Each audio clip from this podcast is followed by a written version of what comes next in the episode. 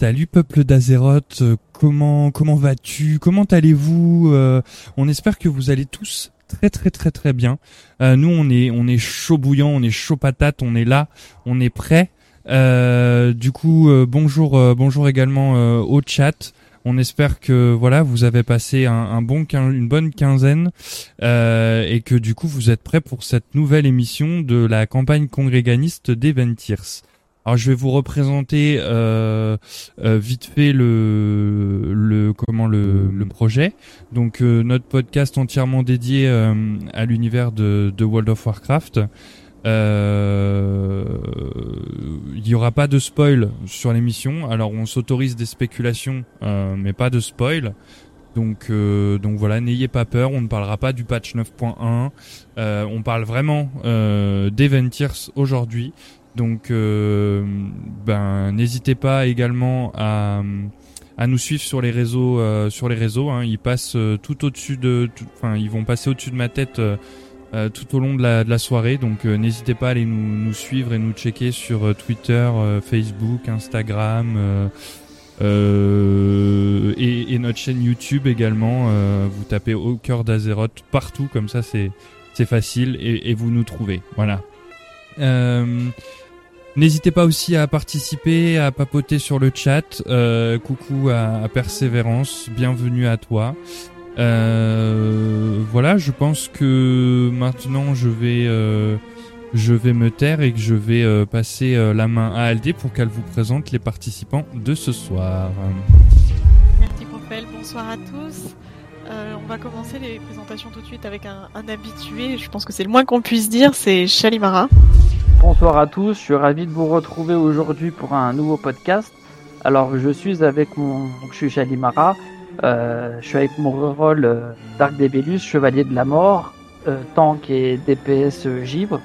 je joue depuis Wotelka et ce qui me plaît dans le jeu c'est vraiment les performances, pousser le personnage au maximum et j'aime aussi un petit peu l'histoire, c'est pour ça que je suis là aujourd'hui pour venir en parler avec vous. Merci beaucoup, Chali. Euh, on a également un revenant euh, qui fait sa deuxième émission ce soir avec nous, c'est Elumi. Bonsoir à vous, du coup, je suis Elumi. Alors, même si je suis toujours pas habitué à jouer côté Alliance, j'ai un personnage qui est donc euh, le saillant gentilhomme qui est juste à gauche de Crofel. Et donc, je joue habituellement Horde, donc sur un mage FE100 qui s'appelle Anrandar. Même si ce n'est encore une fois pas un main, mais plutôt un rôle aussi. En tout cas, je suis ravi d'être ici et ravi de venir ici pour vous parler surtout des Ventir qui ont alors très intéressant à mon sens, mais on en parlera plus avant. Merci beaucoup Illumi. Nous avons aussi Dark Vandal qui est parmi nous. Hey, bonsoir à tous. Bon, bah, je me, je me présente quand même. DKF 200, donc côté Horde. J'ai pas encore pu monter mon perso euh, au niveau 50 pour être présent à l'écran, mais je suis quand même là. Nous avons également notre cher Crofel. Et recoucou à tous, euh, bah moi euh, comme d'hab, hein, gnome euh, démoniste euh, démonologie qui s'assoit justement juste sur ma présentation, c'est parfait, très beau raccord.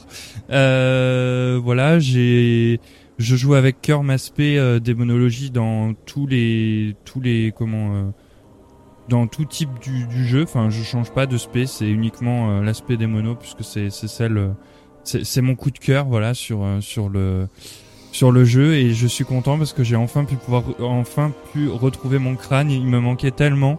J'avais équipé un bâton et je pouvais plus le transmo alors j'étais tout triste. Voilà donc juste pour euh, la l'émission de ce soir j'ai rééquipé mon ancienne arme pour que vous puissiez contempler euh, de nouveau mon magnifique crâne du Manahari. Voilà. Merci beaucoup Crofel. Nous avons également Virus Artis. Bonsoir à tous. Bon ben, hein, je passe après le gnome hein, qui s'assoit, sans la flemme. Hein.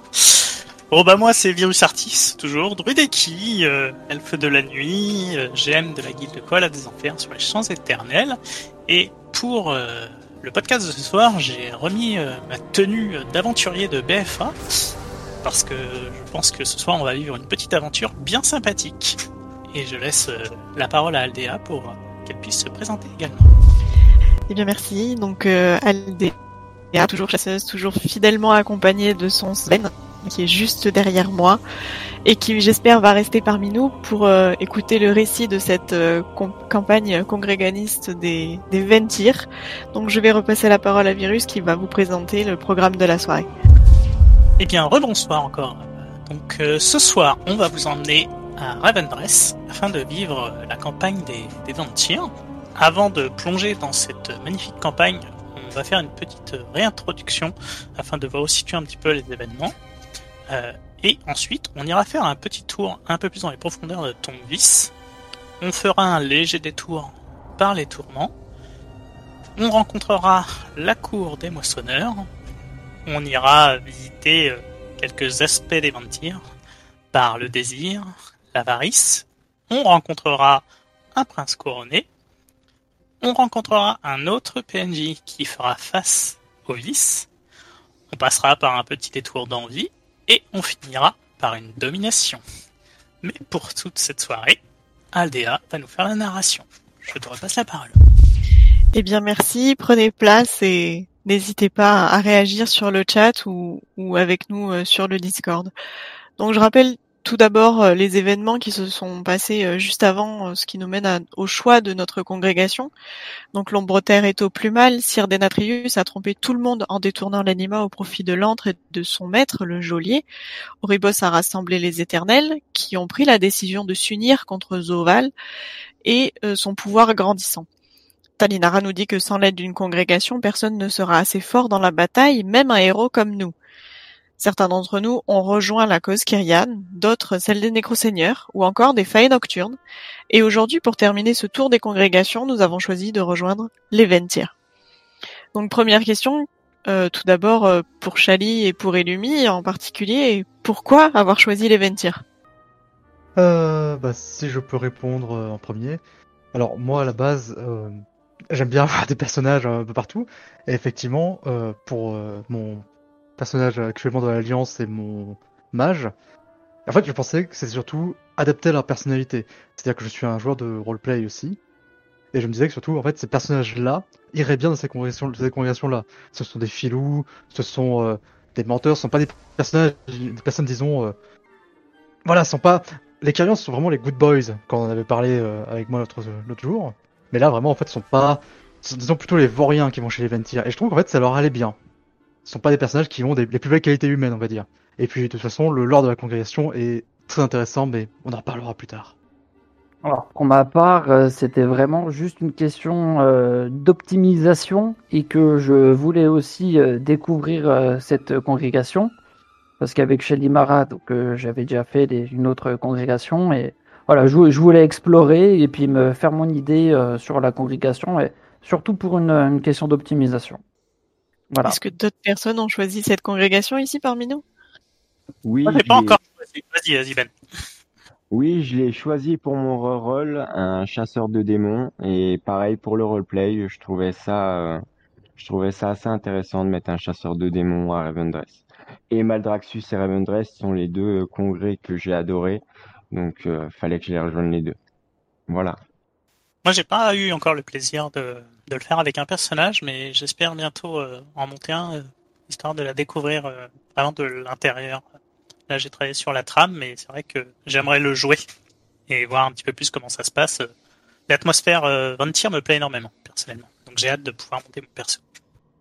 Alors moi, ben on m'a fait faire les quatre congrégations hein, pour le bien du podcast. Donc j'avais commencé par les Kyrians, puis je les ai trahis pour aller faire les Fae. Euh, et puis après, euh, j'ai trahi de nouveau les Fae pour aller chez les Ventir. Donc euh, bon, non mais euh, voilà, ça permet de, ça permet bah, déjà d'avoir fait du coup les quatre congrégations, hein, puisque moi j'ai fait, euh, moi je suis, euh, je suis un Maldraxi euh, dans le cœur. Enfin, je veux dire voilà, je, je, je suis nécro-seigneur sur mon, sur mon démoniste, euh, boule et boule et faillé. Et, euh, et donc, euh, et, et, et, donc, euh, j'ai j'ai beaucoup j'ai beaucoup aimé cette campagne. On va en parler sur, sur, pendant toute la soirée. du coup, bah pourquoi j'ai rejoint les Ventirs à part pour le bien du podcast? Euh, non, et il y a aussi, il y a aussi en fait euh, euh, une raison qui m'a poussé, euh, enfin où j'attendais de faire cette campagne, c'est pour découvrir justement euh, un peu ce, côté, euh, euh, ce côté un petit peu hautain de, voilà de découvrir un petit peu pourquoi le fond, parce que ben quand on avait fait la campagne des des, de, de Revendreth, on était, il nous, il nous restait des questions. Et donc, je me suis dit, ben, peut-être que cette campagne va répondre à ces questions. Donc, donc voilà, au final, je suis très content de l'avoir fait. Je suis très content d'avoir fait les quatre. Donc, euh, merci le podcast. Merci, c'est grâce à vous, tout ça, parce que sinon, on serait pas là. Donc, euh, donc merci, euh, merci à tous pour ça. Et, et voilà, je pense que de mon côté, euh, c'est c'est à peu près les raisons, voilà. Faut non, dire que le teaser de Ravendress, il, est, il était super en, en plus. C'est la vraie raison pour laquelle j'ai voulu rejoindre cette congrégation. C'était le teaser qui était juste magnifique. Ce, ce petit air hautain dans ce personnage qu'on connaissait pas ni d'Adam ni d'Eve pour enfin, pour le moment. Et de revoir des personnages emblématiques qui étaient là-bas, je me suis dit, faut absolument que j'aille voir ce qui se trame là-bas. Et Garrosh, quoi, aussi. Ah bah oui. C'est la congrègue euh, qui, qui se veut au-dessus des autres.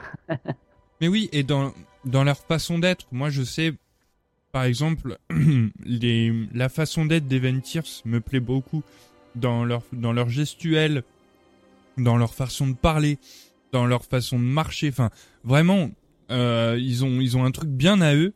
Et, euh, et, enfin, je, je kiffe quoi, tout simplement. C'est, juste, euh, c'est juste trop bien quoi. Voilà.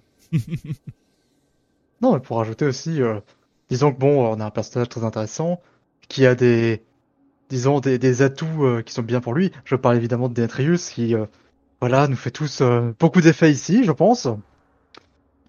En tout cas, je sais que Crofel, ça lui fera beaucoup d'effets de fixer les pectoraux saillants de Denetrius. Surtout, il y a un tableau en fait dans sa salle de boss où euh, effectivement Denetrius est complètement torse nu. Donc euh, effectivement, c'est dur de résister. Mais bref, euh, restons sérieux.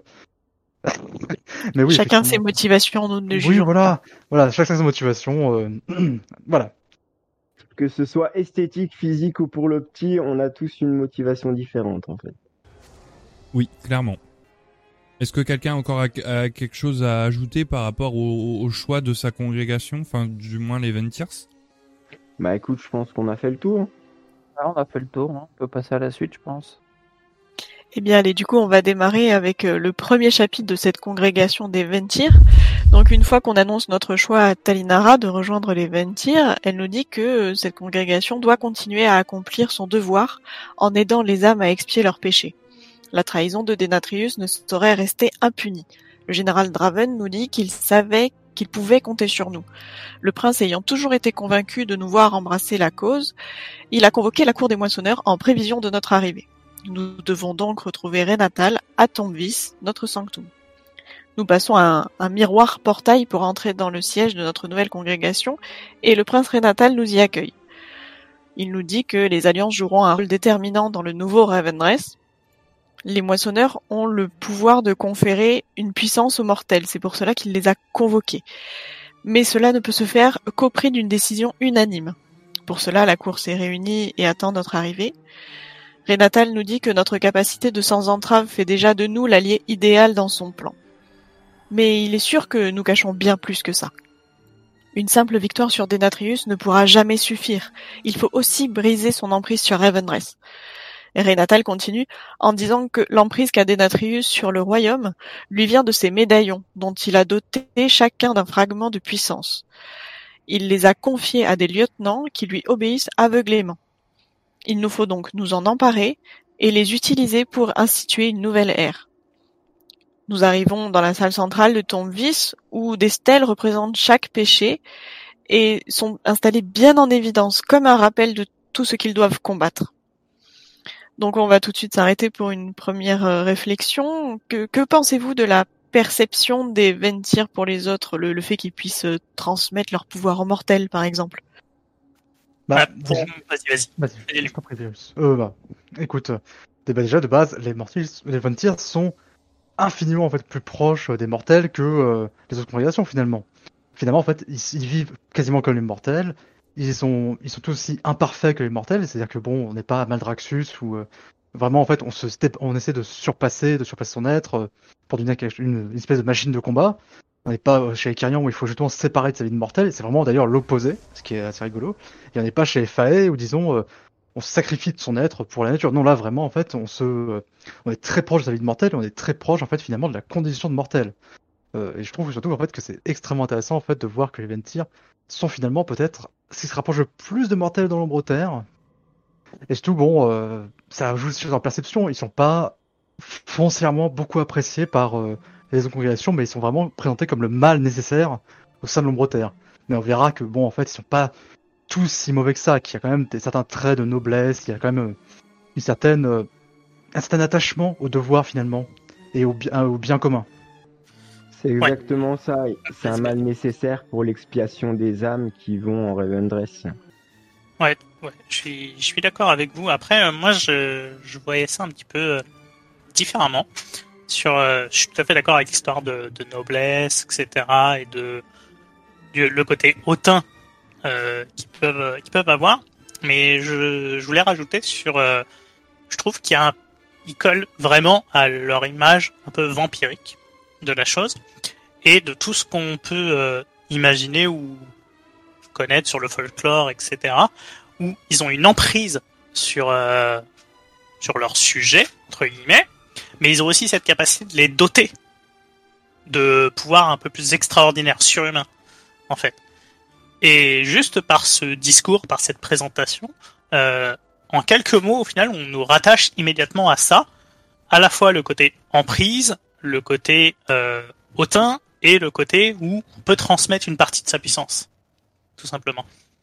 Et je trouve ça très intelligent en fait, euh, de bizarre en quelques lignes comme ça, de de nous réhapper directement dans le dans le lore. Alors suite euh, à la campagne de Pexing, pour les personnes qui ont enchaîné directement, au final ils sont restés au final dans le même univers, puisqu'on sort de la Pexing à Ravendreth et quand on choisit la campagne de Congrégation Ventir, on y retourne immédiatement, donc on a une suite immédiate. Et je trouve ça vraiment sympa en fait dans dans l'idée. Alors, Ah, euh, je t'en prie, vas-y. Ouais, c'est clair, ils ont tout. euh, ils se sentent les, les, les, les plus puissants, ils peuvent donner leur force. euh, le cheveu de Kracto aussi, Virus, euh, pour le côté euh, vampirique. On dirait vraiment que c'est la congrègue euh, qui est la... Comme si voilà, c'était les, les, les plus forts de tous, qui pouvaient tous faire. Et puis quand t'appartiens à cette congrègue-là, euh, puis tu sens que t'as une puissance en toi. Et je trouve que ouais, ça, ça me plaît bien. Alors, pour le fait que les Ventir partagent pas mal de, leur pouvoir, alors effectivement, même si toutes les congrégations euh, donnent un peu de leur pouvoir, c'est vrai que chez les Ventir, disons, euh, c'est un peu plus marqué. Surtout qu'en fait, ils ont beaucoup plus besoin du sans entrave, finalement, que les autres congrégations. Encore, euh, chez les Ventir, on n'est pas du tout traité comme chez les autres congrégations, même si on est quand même traité comme euh, quelqu'un d'important, mais chez les Ventir, on est vraiment quelqu'un de central pendant toute la campagne et pendant toute la campagne de Pexin à Ravendreth et pendant toute la campagne Ventir plus tard. Mais surtout, en fait, ce qui me marque, en fait, chez les Ventir, c'est ce que tu as dit, euh, Virus, ça me fait penser beaucoup à la, à la dichotomie, en fait, entre l'être humain et euh, le vampire. Alors, il y a la série Netflix, Castlevania, et bien, en général, en fait, beaucoup de livres de, de vampires, justement, qui traitent, en fait, de la différence entre l'humain et le monstre, et le monstrueux. Et finalement, en fait, qu'est-ce qui, finalement, sépare autant ces deux êtres, si ce n'est comment dire que le Ventir est un être qui est considéré comme toujours envieux, qu'il veut toujours plus, qu'il est toujours assoiffé. Et finalement, en fait, euh, la manière dont Blizzard a voulu le traiter, c'est que euh, même s'ils sont des êtres qui sont euh, qui exaltent, exaltent disons le péché et qui exaltent disons les pires vices de l'âme humaine, ils arrivent quand même à montrer disons de bonnes de, très belles qualités humaines. C'est que disons que ce sont pas ils arrivent même quand même à être à passer disons du côté de c'est la congrégation des méchants, ah plutôt c'est la congrégation des méchants mais pas vraiment. Disons qu'il y a quand même de belles qualités, il y a euh, encore une fois beaucoup de de partage, il y a un sens assez fort en fait disons de euh, voilà, on doit collaborer ensemble, c'est notre devoir sacré que de faire ceci. Encore une fois, c'est je trouve en fait assez proche finalement euh, de la congrégation des Kyrians dans le sens qu'ils sont très très attachés à leur devoir et à leur euh, et à leur travail. Ils sont tous les deux dans le travail sur les âmes, en fait, que ce soit les Kyrians qui vont chercher les âmes sur Terre pour les emmener devant l'arbitre, enfin sur Terre, façon de parler. Et après, en fait, c'est une suite logique aux Kyrians, je trouve. Les Kyrians vont emmener les âmes devant l'arbitre, l'arbitre va les juger.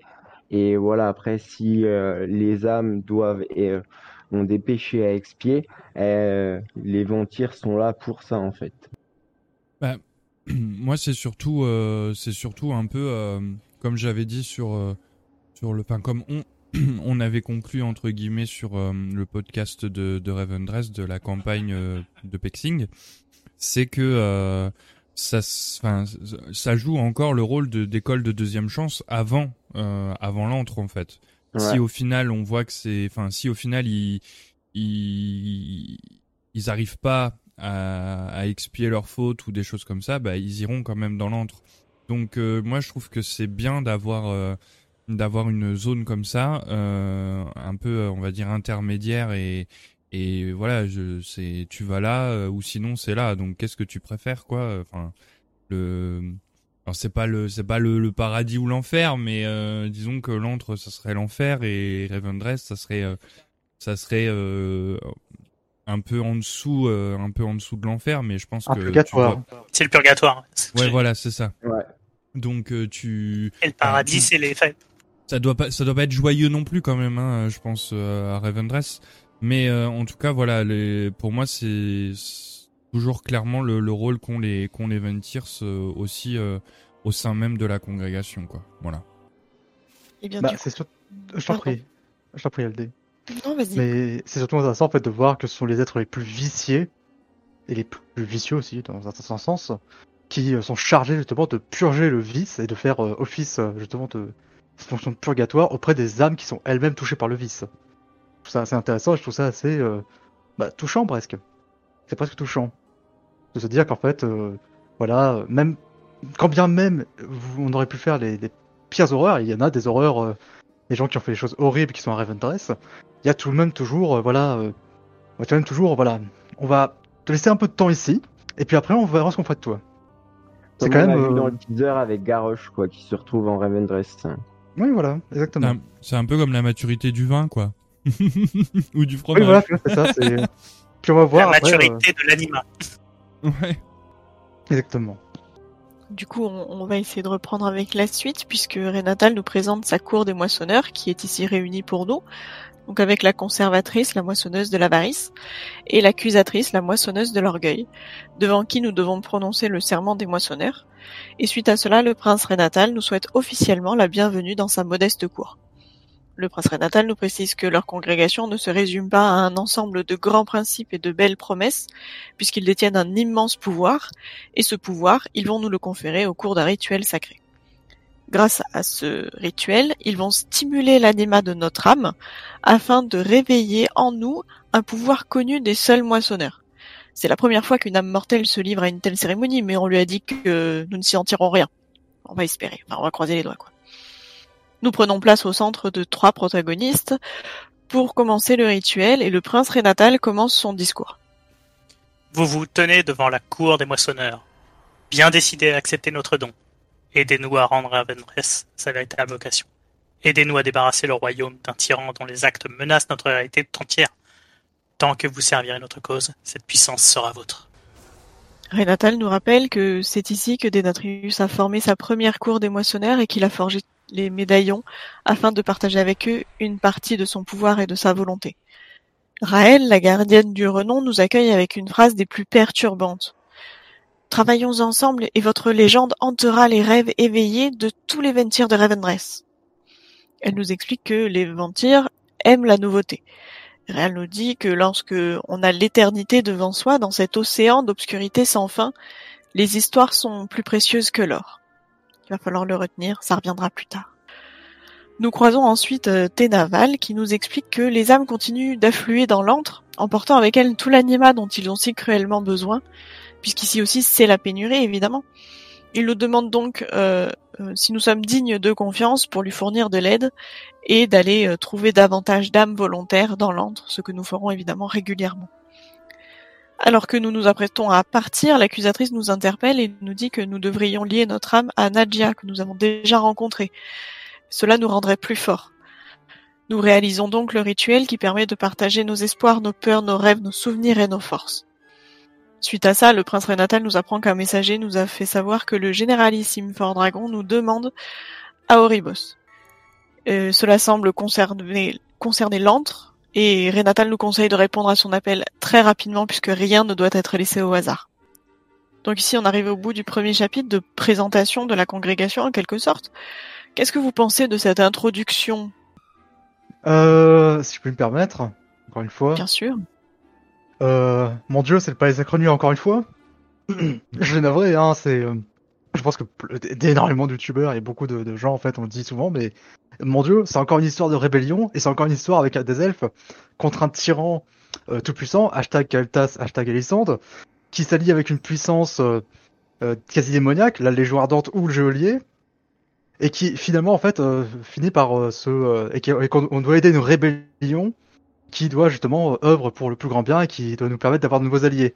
Mon dieu, quel est le problème de Blizzard avec ces histoires-là, euh, avec les êtres quasi elfiques ou elfiques tout simplement euh, Et sinon, bon, euh, ça, quand même, ça part quand même assez mal pour, pour Renatal, puisque quand même la rébellion était au point mort avant qu'on arrive. Et souvent, sa cour des moissonneurs, ça consiste en quelques purotins, quelques vives pierres avec le général Draven, et deux, des quatre, deux des sept moissonneurs. Bon, trois avec Renatal, mais qui n'a pas son médaillon. Ça, c'est quand, et même, en plus, je crois que oui, en fait, ni l'accusatrice, ni la conservatrice n'ont leur médaillon. Ça commence un peu mal, si je puis me permettre. Ah, c'est clair, tu sens tout de suite que euh, voilà, ils ont besoin de nous, on va devoir faire un gros boulot et euh, sans nous, euh, ça va être compliqué. quoi. Ben, il- c'est c'est Bon, c'est un peu étrange en fait. C'est un peu étrange dans dans la façon dont dont c'est fait parce que ben on a ces promesses de pouvoir etc.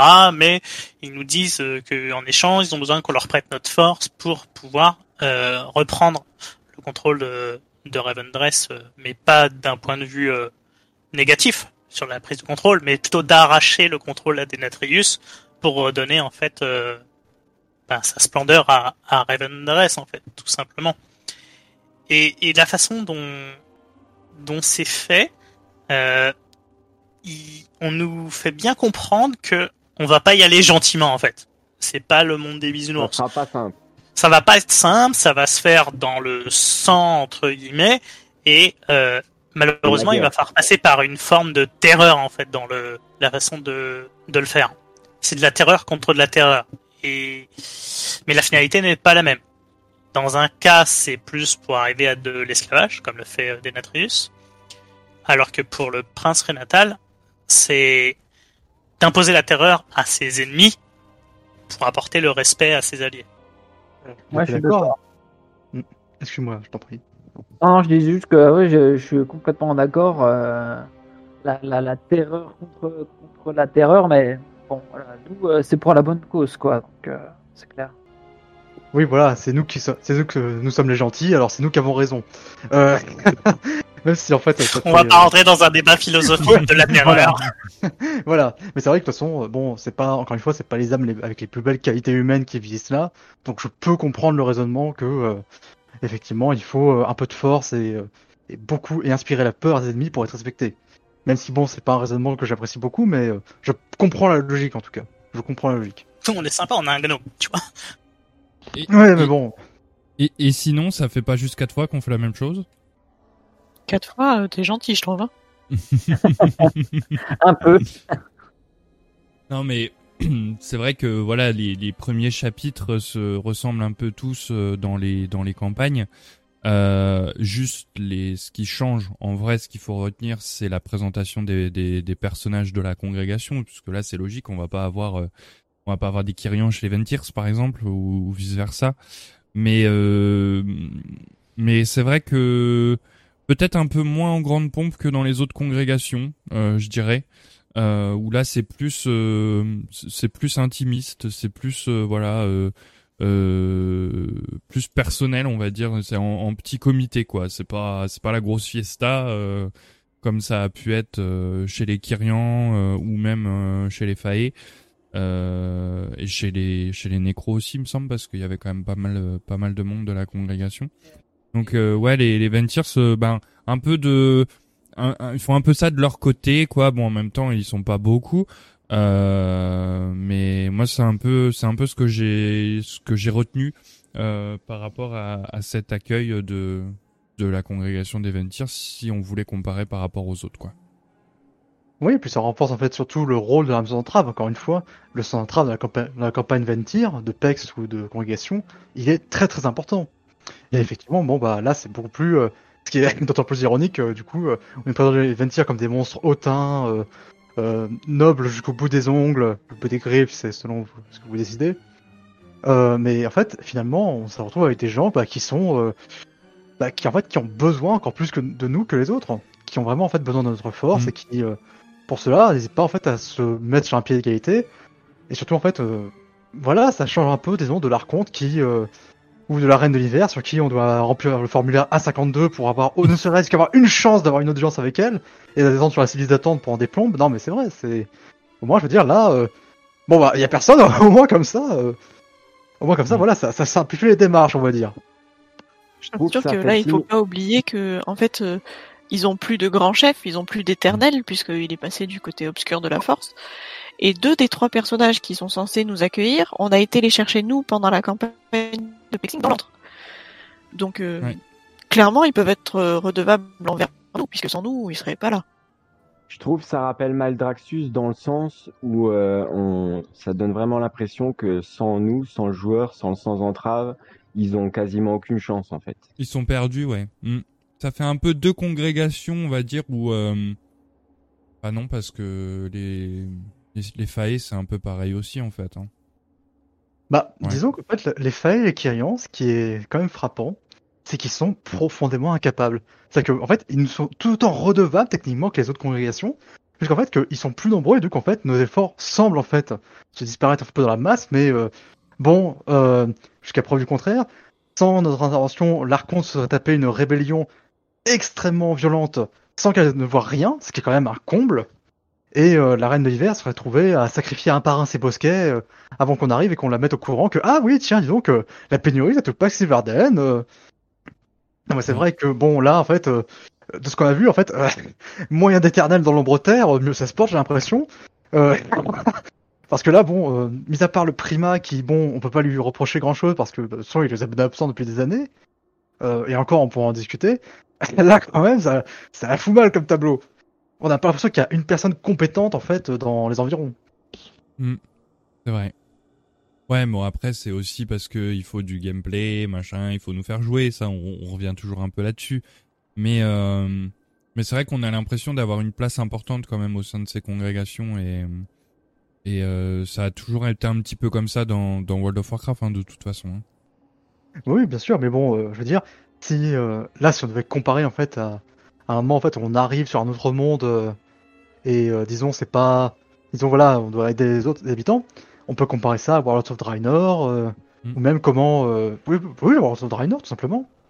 Oui, et j'irais même, même, même plus loin dans dans la réflexion où je dirais que euh, euh, là où habituellement on a des responsabilités, c'est sur une planète, et là c'est c'est dans l'univers. euh, Enfin, je veux pas dire c'est dans l'univers, mais le, le royaume de la mort, c'est le royaume de la mort de toutes les autres planètes. C'est pas juste le royaume de la mort d'Azeroth. Donc euh, c'est quand même grand ce qu'on fait. J'ai l'impression c'est par rapport aussi à d'autres extensions. C'est vachement prenant, c'est vachement euh, c'est enfin tu te dis que juste euh, parce que euh, tu pourrais faire une connerie, tu pourrais faire basculer toute l'ombre terre quoi. Mais c'est ça, mais en fait c'est surtout Mm. super inquiétant. Vous imaginez un peu un système, euh, un système comme ça où en fait euh, bon euh, tout se passe bien, tout ça et on se doute de rien tant qu'il se passe rien et il suffit en fait euh, d'une personne qui fait n'importe quoi pour que euh, tout parte à volo. C'est euh, c'est pas très euh, c'est pas très stable comme système quand même. Enfin je sais pas mais euh, ça me semble un peu bizarre. Et qui c'est qui va qui va sauver tout ça? C'est mon Walker. Euh, c'est Bibi. ah bah alors là, allez au travail, euh, au travail sans entrave, euh, même chercher ton animal là. Euh, je vais quand même pas me- quand même pas m'emmerder à aller chercher tout ça. Les Mm. expéditions tout ça c'est pas moi qui vais les faire. Il y a Ah, les il péter a- les- On a bon dos, on a bon dos. Hein. Ah bah oui, ça on a bon dos, péter la gueule des russes. Bon alors non, non, euh, allez-y tout seul. voilà. oui. Bon, il y, a quand même, il y a quand même Draven euh, qui est avec nous pendant le combat. Eh, oui, Renata et Draven qui sont qui ont la politesse de venir Ouais. nous couvrir un peu. Voilà. Bon, encore heureux, on va pas, on va pas la mener à tous, on va pas la mener leur rébellion à nous tout seuls. Bon, ils sont gentils, tu vois, mais euh, Et il nous et nos dire, 25 potes, euh, on n'était pas là, bon, c'était compliqué. il faut, il faut dire que dans, dans mon ancienne guilde, quand on a tombé deux fois des Natrius HM, donc ça remonte peut-être à aller euh, trois mois, non peut-être un peu plus. Je sais plus quand est-ce qu'on l'a tombé. Hum, je veux dire peut-être quatre, euh, quatre, cinq, non peut-être pas quatre, cinq mois, mais enfin pas cinq mois, mais peut-être quatre, euh, quatre mois et demi. Euh, eh ben tout le raid était mort. C'est Draven qui a tué, euh, qui a tué Denatrice, qui lui a mis le dernier coup quand même. Donc c'est et deux fois pareil. Hein. Euh, la, la P3 de Denatrius. Enfin, je, je, je, je- voulais juste euh, rebondir là-dessus euh, par, rapport à ce que tu disais, Lumi, mais c'est vrai que euh, un, un combat très très intensif et j'en garderai, mais j'en garderai un souvenir magistral de, de ce boss. voilà, je ferme la parenthèse. Ah oui, euh, il, est rentré directement au top 3 aux côtés de Kij et Eden et, Mm. et de Garo sûrement. Eh bien, du coup, euh, nous allons enchaîner avec euh, le, le deuxième chapitre, qui est un chapitre euh, commun à toutes les congrégations, donc on ne va pas s'étaler dessus, on en parlera au prochain podcast, donc je vous invite à venir euh, dans 15 jours euh, suivre ce qui va se passer plus en détail. En tout cas, là, tout ce qu'on a besoin de savoir, c'est que le généralissime nous attend à Oribos au plus vite, donc évidemment, nous y allons. Il se passe des tas de choses dans l'antre, euh, notamment nous sauvons Bane, nous rencontrons le renommé ancien que nous libérons, et nous retournons ensuite à Tombis pour continuer notre compagne Ventir. Notre compagne et Aldé, Oui. je suis, je suis, enfin, je suis dégoûté. Il est où ton gna gna gna là? Ah, attends, je te l'en fais. Ouais. Donc on attaque le chapitre 2 où le généralissime nous attend à Oribos au plus vite. Et évidemment, il nous envoie dans l'antre et gna gna gna, et on fait plein de choses, et gna gna gna, et on sauve Bane, on libère le renommé ancien, et on retombe à Tombis. C'est bon? Oui, je suis, ah, je suis, je suis, je suis heureux. Merci. Je t'en ai mis deux. oui, j'ai vu, j'ai vu, j'ai vu. Je prends, je prends. Allez, du coup, on enchaîne tout de suite avec le chapitre 3. Euh, on- retourne donc à Tombis, le général Draven nous confie que Renatal fait bonne figure comme ça, mais il cache une terrible souffrance. Les blessures que lui a infligées Denatrius lors de son combat euh, en, en campagne de Pexing et auparavant encore ne sont pas refermées. Il est vulnérable. Il a l'intention de nous envoyer sécuriser son ancienne forteresse, la Tour Sombrégide. Mais d'après Draven, il commet là une erreur stratégique de taille puisque Draven, lui, nous encourage à prendre une toute petite quantité d'anima avec nous. Ensuite, on, on rencontre le prince Renatal qui nous dit que maintenant nous devons vaincre, convaincre la, cour des moissonneurs, pas la nôtre évidemment, celle de Denatrius, de nous accorder une audience. Mais pas ici, pour lui ce serait du suicide de les amener à Tombvis, donc le prince Renatal nous demande de nous rendre dans la tour sombrégide et de placer ses bannières aux quatre points les plus éloignés de son ancienne forteresse. Nous entraverons les pouvoirs des moissonneurs grâce à ces bannières et les empêchant ainsi d'interférer avec la neutralité de la rencontre.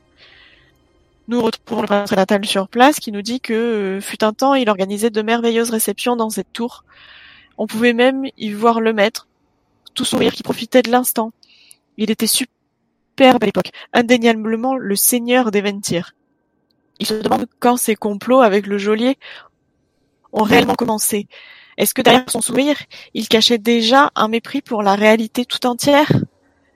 Et je vais m'arrêter là et je vais vous poser cette question. Est-ce que d'après vous, euh, ces complots euh, durent depuis très longtemps et est-ce que son mépris euh, était par-dessus tout ce qu'il voulait montrer ou cacher?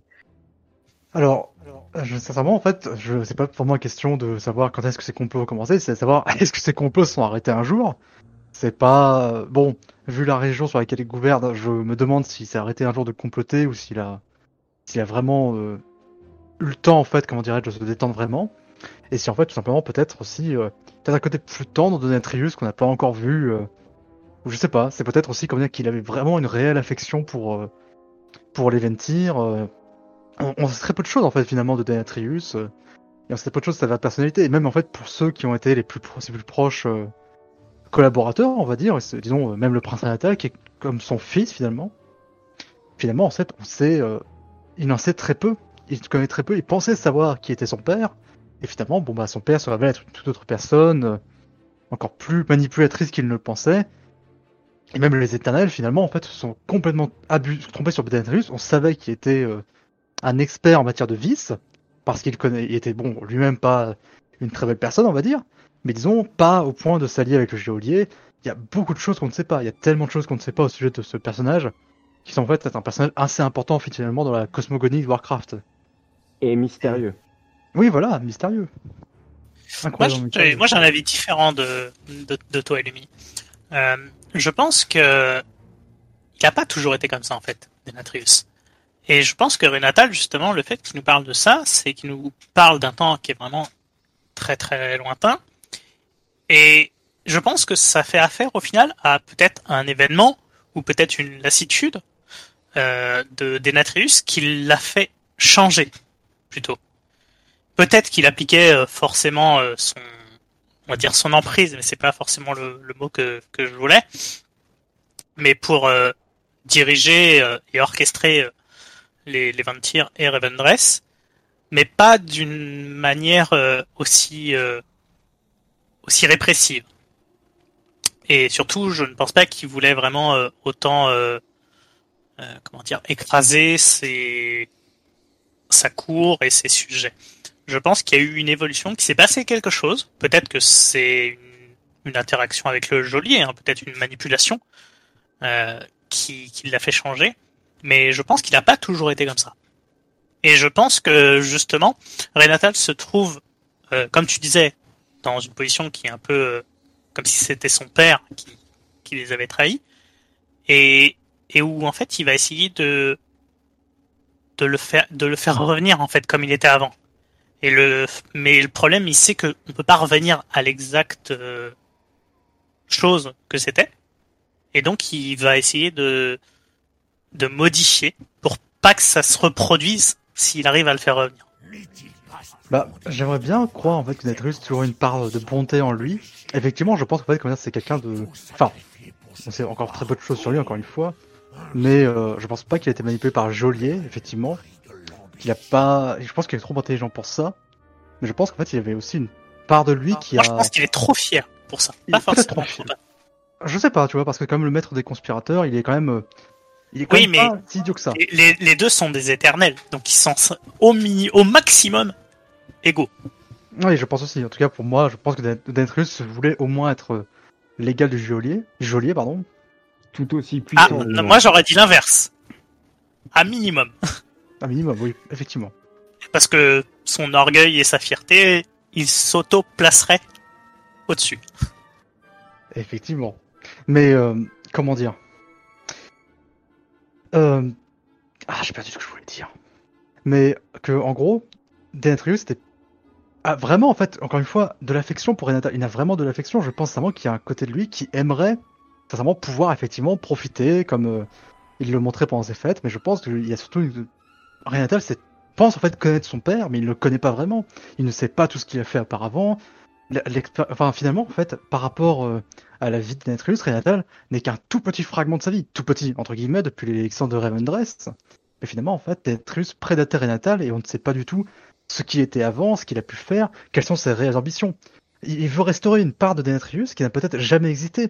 Peut-être qu'on dire que Denetrius avait une réelle affection pour son fils, mais que finalement, en fait, euh, cette affection, en fait, il ne pouvait pas, disons, la laisser euh, prédominer sur tous ses objectifs, sur tous ses complots. Ça fait peut-être des années qu'il prévoit, des siècles, des millénaires qu'il prévoit tout ça. Et finalement, en fait, euh, tout ce qu'il a montré, finalement, n'était qu'une façade. Une façade auquel il a peut-être cru lui-même pendant un temps, mais qui finalement ne peut pas entraver son grand plan. Ouais, c'est ça. Eh bien, du coup, nous allons enchaîner puisque le prince Renatal nous a demandé de réunir la cour des moissonneurs. Donc maintenant, il nous demande de remettre trois invitations. Une pour la comtesse, une pour le haut percepteur et une pour la créalite. Pour la comtesse, la moissonneuse du désir, il nous explique que son esprit est plus affûté que la plupart des épées. Elle règne sur la province du château où elle tient la bride à la noblesse. Le prince Renatal nous dit que les réceptions entre nobles sont aussi le moyen de maintenir un semblant d'ordre. Et nous retrouvons donc Férule qui va nous expliquer son plan pour nous introduire euh, dans ces fêtes. Il va nous déguiser en laquais et nous devrons nous devrions pouvoir arriver jusqu'à la comtesse avec notre message sans trop de problèmes. Nous devons nous contenter de sourire, de hocher la tête et de faire ce qu'on nous dit. Nous nous infiltrons sur la terrasse éternelle, habillés comme un purotin avec son plateau de service. Nous arrivons à la tour de Redalev où la comtesse attend. Évidemment, elle ne nous attend pas, hein, ce serait trop facile. Et elle comprend pas pourquoi un purotin interrompt ses activités mondaines. Bon, on arrive quand même à lui remettre l'invitation du prince Renatal et elle semble surprise, mais trouve ça exquis. Elle ne raterait ça pour rien au monde. Ensuite, euh, Renatal nous parle du haut percepteur, qui est une brute doublée d'un lâche, comme tous les moissonneurs de l'envie avant lui. Le tableau est quand même moins sympa. Il reste cependant une force que nous ne pouvons ignorer.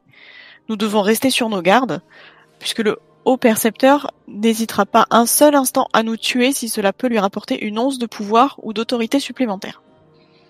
Nous retrouvons Nadjal à la fantôme, à Tombe Fierté, à une distance raisonnable du manoir de l'échevin, et il est trop dangereux de nous adresser directement au haut percepteur. C'est un être impulsif, trop prompt à satisfaire euh, Denatrius. Mais il vaut mieux dépêcher Temel. Le petit démon de pierre est l'un des messagers habituels de Ravendress, et rares sont ceux qui s'étonneront de sa présence.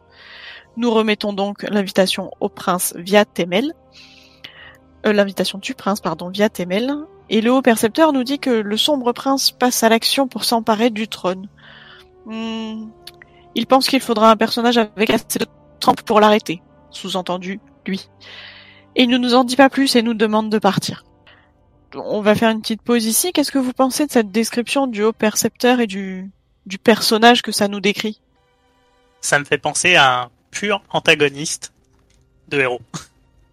C'est la personne la plus abjecte qu'on peut avoir en face de nous, etc. Contrairement à celle qui nous a été présentée juste avant, qui elle est plus dans l'amusement, etc.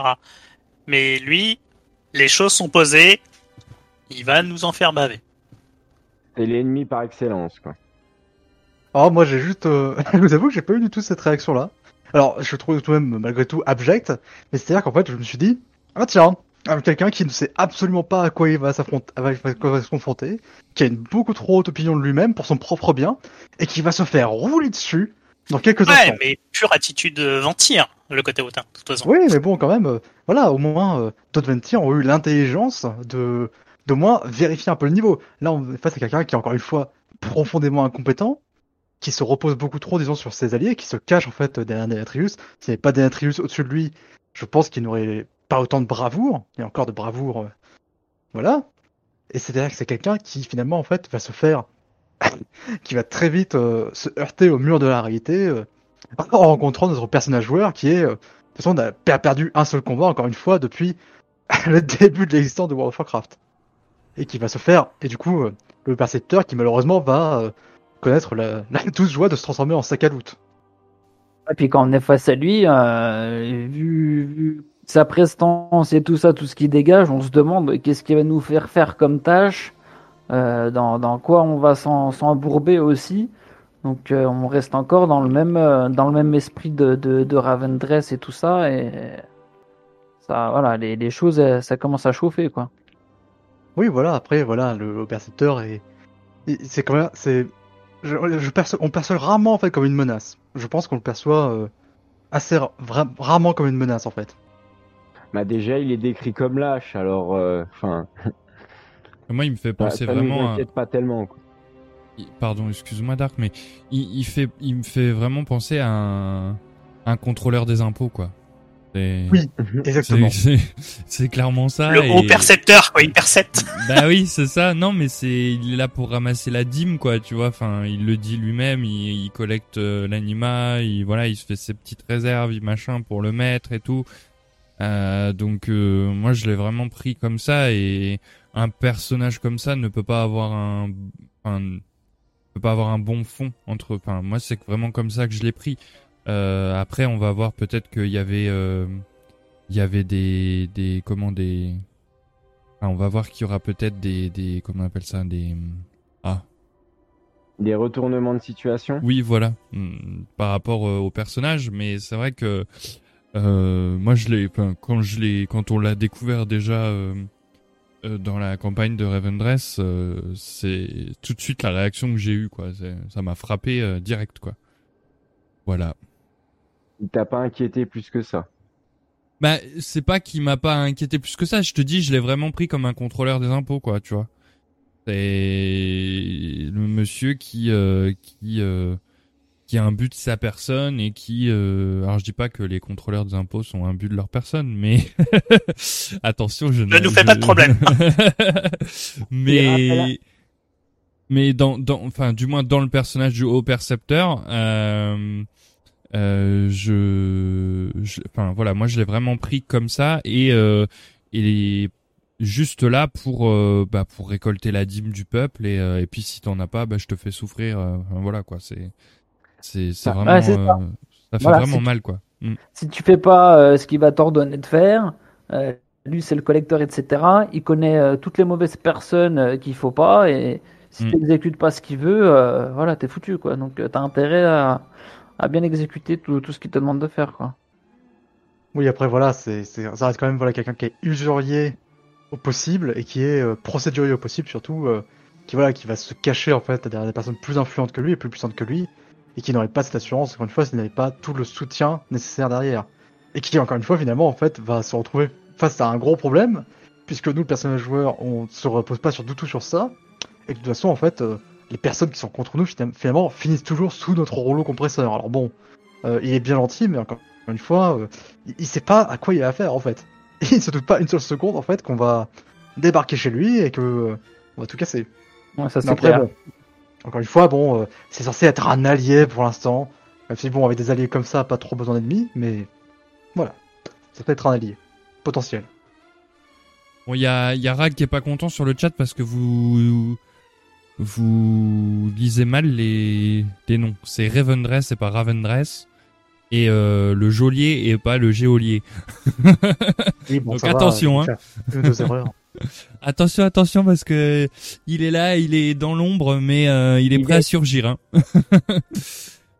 On n'a pas peur. En mode Worgen là, le camouflé chien. dans l'ombre.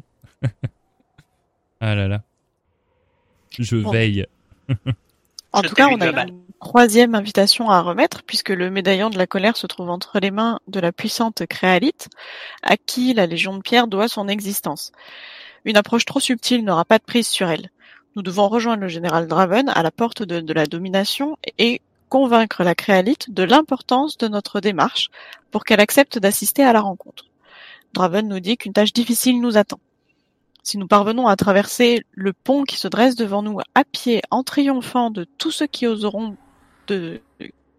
tenter de nous arrêter, nous pourrons demander une audience à la mère des villes de pierre.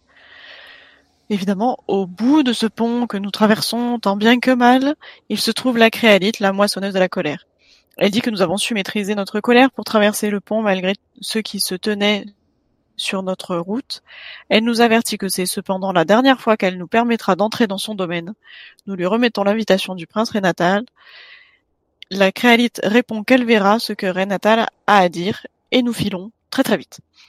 Euh, un petit avis sur cette euh, créalite Moi, c'est un avis un petit peu plus global, euh, parce que, en gros, on nous présente euh, les, des gens, comme c'est comme dans une vraie société, comme nous, on peut le, le connaître. Tout à l'heure, on parlait du au percepteur, qui faisait penser au contrôleur des impôts, machin, etc. Euh, on avait vu avant la, la comtesse qui est plus euh, celle qui fait les réceptions, la communication, etc. Et puis là, on a euh, celle qui est un petit peu plus répressive, euh, qui, qui fait plus euh, les forces de police, je dirais, euh, et de, de garde, qui est la, la créalite. Et j'ai l'impression qu'au final, ça dépeint un petit peu euh, des choses qu'on peut retrouver dans, dans, dans notre société, en fait, tout simplement. Et cette créalite est très très dure, en fait. Elle est vraiment très très dure, comme le serait une, une justice, en fait. Une, une garde publique. Alors, il y a aussi comment, Mhm. euh, parce que sur les trois personnages, en fait, les trois moissonneurs qu'on vient de nous présenter, et ben finalement, en fait, le percepteur est peut-être le moins intéressant des trois. Et oui, parce que euh, d'un côté, en fait, Le plus a- prévisible, je dirais. Le peut-être. plus- oui, le plus prévisible aussi, c'est que, encore une fois, c'est pas quelqu'un d'aussi intelligent et d'aussi puissant qu'il voudrait bien l'être. Et qui agit pour content comme tel. Qui est, bon, euh, et- ce qui en fait un personnage assez stupide, finalement, euh, je trouve. Mais à côté, en fait, on a deux personnages qui sont tout aussi intéressants l'un que l'autre. Effectivement, en fait, la Kraït est très rude en fait, de, très rugueuse en fait de premier abord. C'est logique finalement vu euh, ce qu'elle fait avec les vives-pierres. Mais aussi surtout c'est quelqu'un qui est, euh, bah c'est quelqu'un en fait qui est finalement dont on parle assez peu pendant la campagne et qui a euh, vraiment des véritables motivations pour euh, essayer de rester un peu neutre, essayer de rester de côté du maître. euh, et veut dire, elle veut c'est quelqu'un qui veut mettre fin à la guerre, peu importe quel côté elle gagne, mais qui veut mettre fin à la guerre le plus vite possible. Parce que c'est la mère des vives-pierres et qu'elle veut absolument que ce conflit ne s'éternise pas pour que ses enfants arrêtent de, de souffrir. Et la comtesse, c'est, disons, c'est ce qu'aimerait être le percepteur, c'est-à-dire quelqu'un qui est euh, intelligent, qui est, euh, qui a, qui est suffisamment menaçant pour euh, imposer le respect, mais qu'en fait, elle, elle le fait sans proférer aucune menace, simplement en fait parce que c'est quelqu'un qui a une intelligence assez fine, et quand on sait quel est son domaine, qui essaie de gérer les intrigues de cours et des différentes maisons de Ravendress, donc de gérer basiquement les Ventir, qui sont, je rappelle, quand même euh, un, un beau ramassis de personnes absolument horribles, toutes plus horribles les unes que les autres. C'est quand même un bel exploit. C'est quand même un bel exploit et c'est un personnage Bah, qui si est, tu veux gérer la société, tu gères les réseaux, quoi. Oui, voilà, c'est ça. Et puis je veux dire, qui est pas à l'abri non plus des trahisons, qui est pas à l'abri non plus euh, de tous les de tous les ragots et les rumeurs. euh. Non, c'est un personnage qui est euh, qui inspire, m'inspire en tout cas beaucoup de sympathie. Qui est Ouais. très opposante aussi, parce qu'elle a pas besoin de faire tout un tas de chichis euh, comme le personnage qu'on a vu juste avant Exactement. pour euh, voir la puissance. Euh, moi, quand, quand, quand je suis arrivé là, euh, j'ai pas été un peu impressionné, mais bon, je me suis dit, elle, euh, elle, elle est puissante, euh, va falloir faire attention. Elle blague pas. Ouais, non, mais c'est ça. Hein. Puis surtout, avec ce qu'on venait de subir juste avant dans la traversée du pont, euh, t'arrives en bas, faut euh, donner le, de, de, donner la lettre, etc. Et puis après passer à la suite. Puis tu te demandes à ce moment-là aussi, bah voilà, c'est quoi la suite, quoi? Qu'est-ce qui va m'arriver? Qu'est-ce qu'on va faire? Donc, euh, encore une étape à passer, quoi. Moi, j'ai juste un, un comportement que vous avez pas souligné de la, de la créalite. Euh, c'est quand même, si je me trompe pas, la moissonneuse de la colère. Euh, et moi, je l'ai pas du tout pris comme ça, en fait. Elle en a juste marre que euh, ses enfants, entre guillemets, euh, se, se tiraillent euh, entre euh, entre euh, comment les les les les, les Les loyalistes et les rebelles. les- voilà, c'est ça, les loyalistes et les rebelles. Et donc euh, moi je l'ai C'est pas- enfants qui payent les pots cassés parce qu'ils sont obligés oui. d'être au service des deux, en fait. Mais voilà, c'est ça. Et donc euh, elle, ce qu'elle voudrait, c'est juste un avenir euh, où euh, les deux, enfin les comment les où ils pourraient être, en, pas, je vais pas dire en paix, mais euh, beaucoup moins tiraillés euh, au niveau des, des vives pierres, quoi. Et moi, ça m'a vraiment, euh, ça m'a je pense que c'est la plus neutre, en fait, au final, Mm, parce que la, la ouais. comtesse, elle, elle irait plutôt dans le sens de, de Renatal. Euh, le haut percepteur, tel qu'on l'entend, lui, il serait plus contre. Et, et la créalite, en fait, elle, elle est ni pour l'un ni pour l'autre, mais elle veut juste que ça s'arrête, en fait. Que ce soit l'un ou l'autre qui gagne, elle s'en fiche. Au moins, ses gamins, entre guillemets, seront tranquilles. Oui, parce que c'est c'est elle qui a qui a donné vie aux vives pierres, c'est elle qui a créé les vives pierres, donc. C'est euh, ça, c'est la mère des Pierre, ouais. Mm. Donc euh, donc voilà. Enfin pour moi c'était c'était euh, c'était important de souligner ça parce que vous l'aviez pas. Euh, euh, il me semblait pas l'avoir entendu donc euh, il faut quand même le souligner puisque c'est un peu son son but à, à la créalite quoi. Ouais, t'as raison. Bah, C'est vrai que j'avais pas bien, j'avais pas vu ça comme ça, mais en le soulignant puis en en parlant, ouais, c'est clair. euh, Ça, ça se ressent en fait, ouais, tout de suite quand on, quand on y réfléchit puis on se remet un peu euh, les, les discours, etc. Ouais, t'as carrément raison. Mais c'est vrai que par contre c'est vachement intimidant de rentrer dans son domaine quoi. Voilà. T'as t'as t'as un- t'as une épreuve du pont à passer. Après t'as tous les gargons, les vives pierres qui sont là en en esp- alors ça ça fait un peu une haie d'honneur, mais c'est pas vraiment une haie d'honneur, c'est plus un goulet d'étranglement on va dire. Euh, et c'est vrai que euh, au final tu te dis mais qu'est-ce qui va m'arriver quoi? Comme tu- je te rejoins là-dessus, euh, Chali. Hein. Et écoute, j'allais y passer, hein. Puis après, bon, bah voilà, je vais pas raconter la suite, mais bon, euh, j'ai cru que c'était, si t'arrives au bout, ok, bah là tu, là tu vas prendre cher, quoi. Bah, surtout qu'en fait, ce lieu est traité en fait presque comme un sanctuaire pour les vives pierres. Il y a une vraie référence. Évidemment, c'est leur lieu de naissance. mais c'est aussi voilà, il y a une vraie euh, comment euh, euh, on, on laisse pas passer comme ça. C'est vraiment, on sait vraiment qu'en fait Draven, avant de rentrer dans le domaine de la créalite, il dit voilà que c'est voilà, que lui il n'ose pas trop y entrer parce que voilà, c'est rien que le fait d'y entrer impose en fait euh, un certain respect.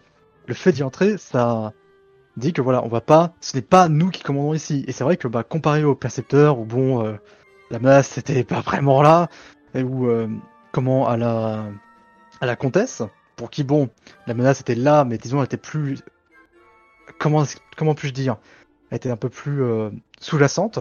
Là, disons la menace, elle est vraiment là.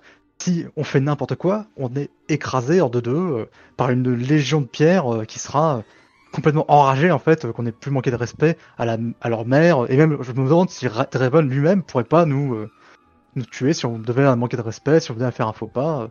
Parce que voilà, c'est un lieu en fait où il y a en fait voilà, on est vraiment absolument pas à notre place ici.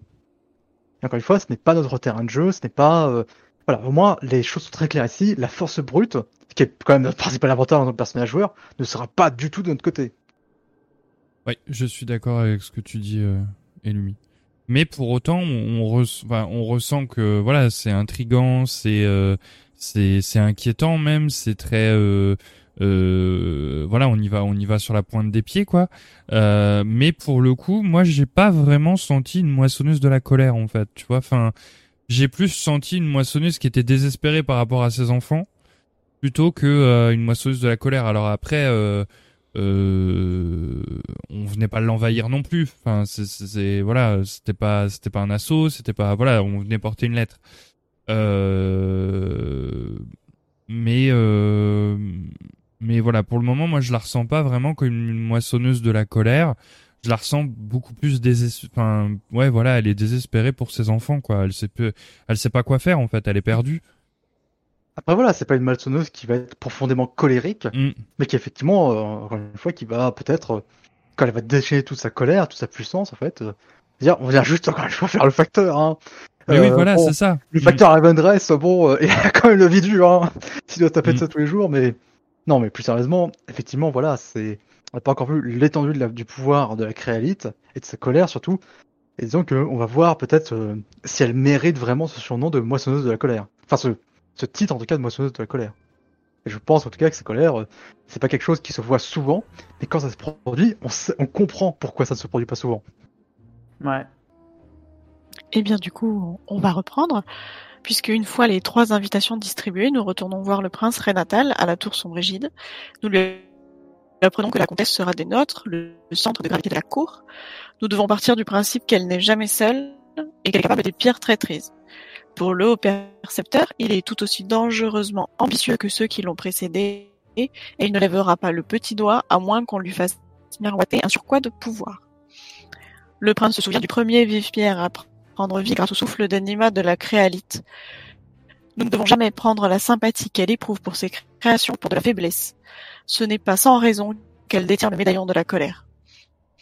C'est désormais au prince Rénatal qu'il incombe de persuader ces vieux imbéciles de tourner le dos au plus puissant monarque qu'il leur jamais été donné de servir. Voyons s'il est encore capable de convaincre un auditoire, et nous, assistons à la réunion de la cour des moissonneurs. nous emparer de. Dites plutôt que vous pourriez prendre le contrôle. Ce n'est que le délire égoïste d'un prince qui voudrait retrouver sa gloire perdue. Le marché entre Denatrius et le geôlier nous jettera en pâture à l'antre. J'entends préserver nos traditions. Si cela fait de moi un égoïste, j'ose espérer que vous l'êtes vous aussi. Assez de vos grands discours. Vous ne pourrez jamais vaincre le geôlier et le maître. Mes vives pierres ont déjà bien assez souffert. Je refuse de les compromettre à nouveau. J'en ai assez entendu. Cet usurpateur exige nos médaillons, mais n'offre rien en retour. Ah, Renatal, si seulement vous aviez eu la même passion il y a si longtemps. Je trouve ça absolument captivant. Mais je dois bien me ranger à leur avis. Il vous manque une monnaie d'échange.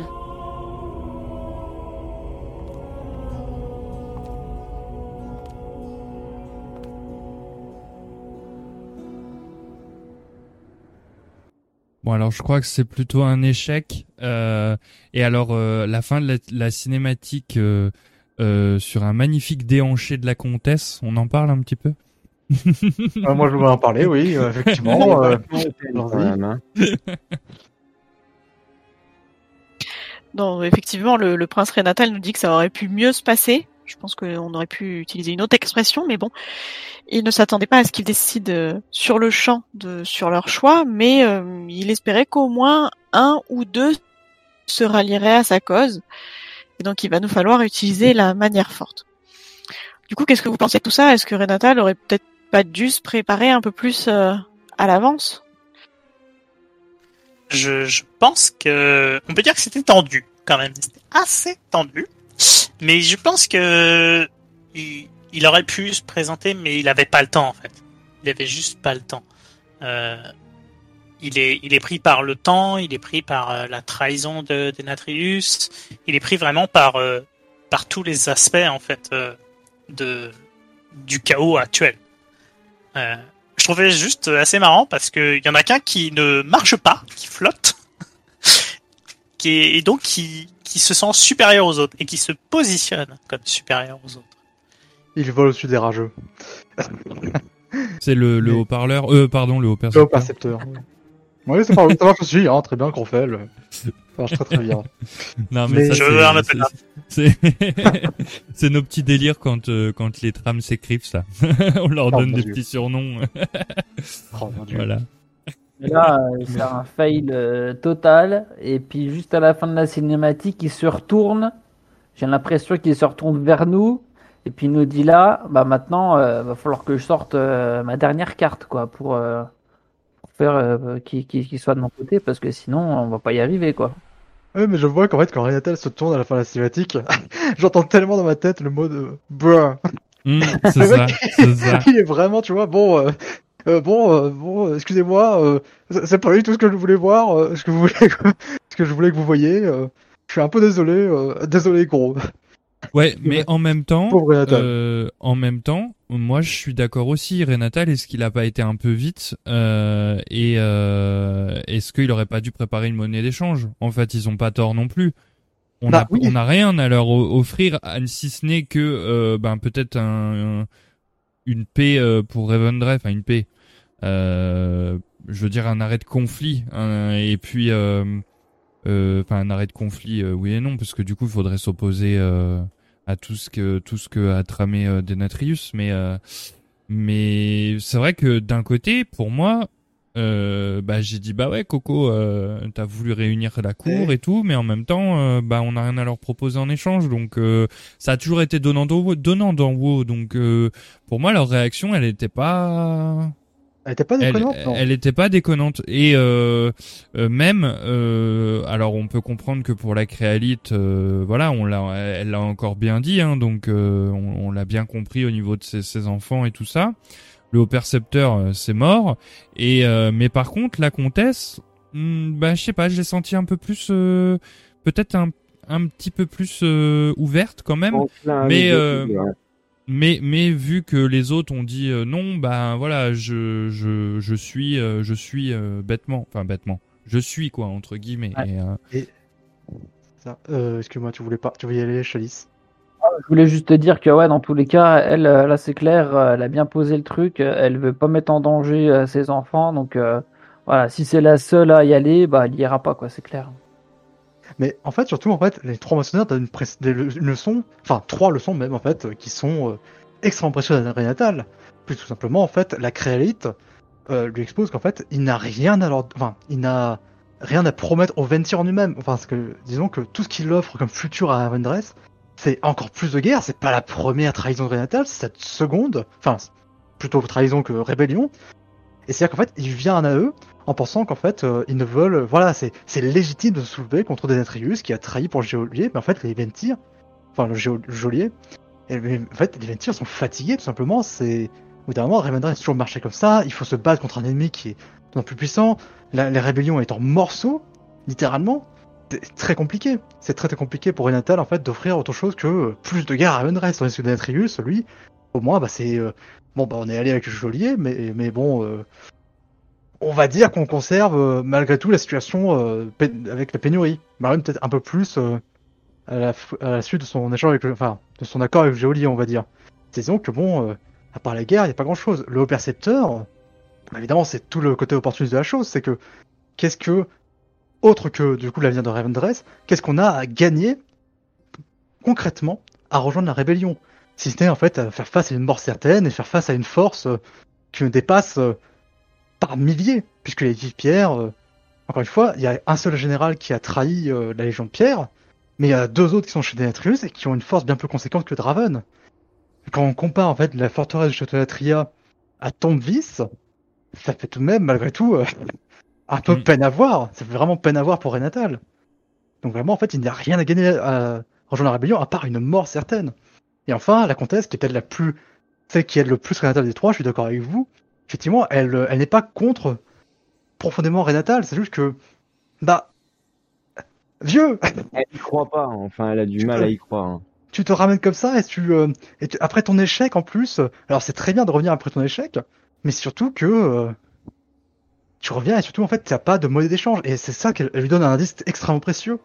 C'est comment dire, c'est que il lui faut une monnaie d'échange, il faut qu'il arrive à comprendre ce que ses ennemis veulent. Et bon là la campagne va pas suivre euh, ce tournant-là. Renata n'a visiblement pas compris et dit bon bah allons-y, hein, utilisons la force brute du personnage joueur. Mais bon, du coup, euh, voilà, Renata- vu que Renata a un peu de mal à comprendre, bah, c'est encore sur nous que ça va retomber, et c'est encore nous qu'on envoie faire la sale besogne. Euh, merci Renatal. S'il avait été un peu plus intelligent, euh, C'est exactement ça moi quand justement j'ai vu la cinématique je dis ah bah on a du pain sur la planche. C'est ça. mais bah, ça, on et retrouve il va les manches, qu'on euh, les manches. Ouais voilà c'est ça. Alors j'ai euh, j'ai Dr Cloak sur le le stream enfin sur le chat pardon euh, qui nous dit euh, leur réaction c'est surtout que c'est trop risqué pour risquer leurs fesses. Denatrius c'est un éternel euh, et le tomber ne sera pas aisé. Renatal lui-même en a fait les frais par un séjour dans l'antre. Le haut percepteur ne pense qu'à son profit euh, c'est pour ça qu'il finit par euh, s'ass- s'assujettir. Enfin oui, bon, ça du coup, euh, bon, voilà, je j'irai pas plus loin. La créalite cherche juste à, protéger ses enfants et un conflit ouvert contre Denatrius pour signer la disparition des vives pierres. Et la comtesse adore les complots, mais ça paraît trop dangereux. Voilà. Donc je sais pas si vous avez quelque chose à, réagir là-dessus. Bon, j'ai coupé le volontaire, volontairement sur un sur un mot parce que sinon ça, ça spoil un petit peu la suite de la campagne. Oui. Donc euh, Ça Voilà, résume mais- suis d'accord. Ouais, ça résume bien un petit peu euh, tout ça, quoi. Non, mais je suis d'accord, en fait, c'est que, euh, effectivement, bah, euh, Renatal, il vient un peu les mains dans les poches et dit, eh, les gars, euh, venez, venez, on va, on va aller Vianney défier. Qu'est-ce qu'il- fait ouais, là fait Vianney Vianney, non, ça. Non, mais- t'as dit Vianney.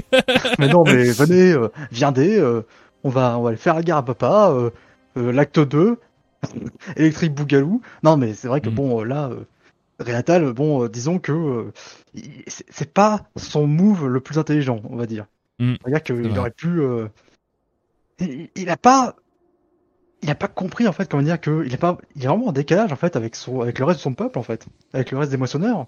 C'est que euh, autant comment dire, il est habitué à la conservatrice, peut-être à l'accusatrice qui sont vraiment éprises de justice et qui est prise vraiment de faire la bonne chose euh, contre Denatrius, pour l'Ombreterre surtout, mais les autres Ventir, bah, c'est pas leur vie de tous les jours en fait.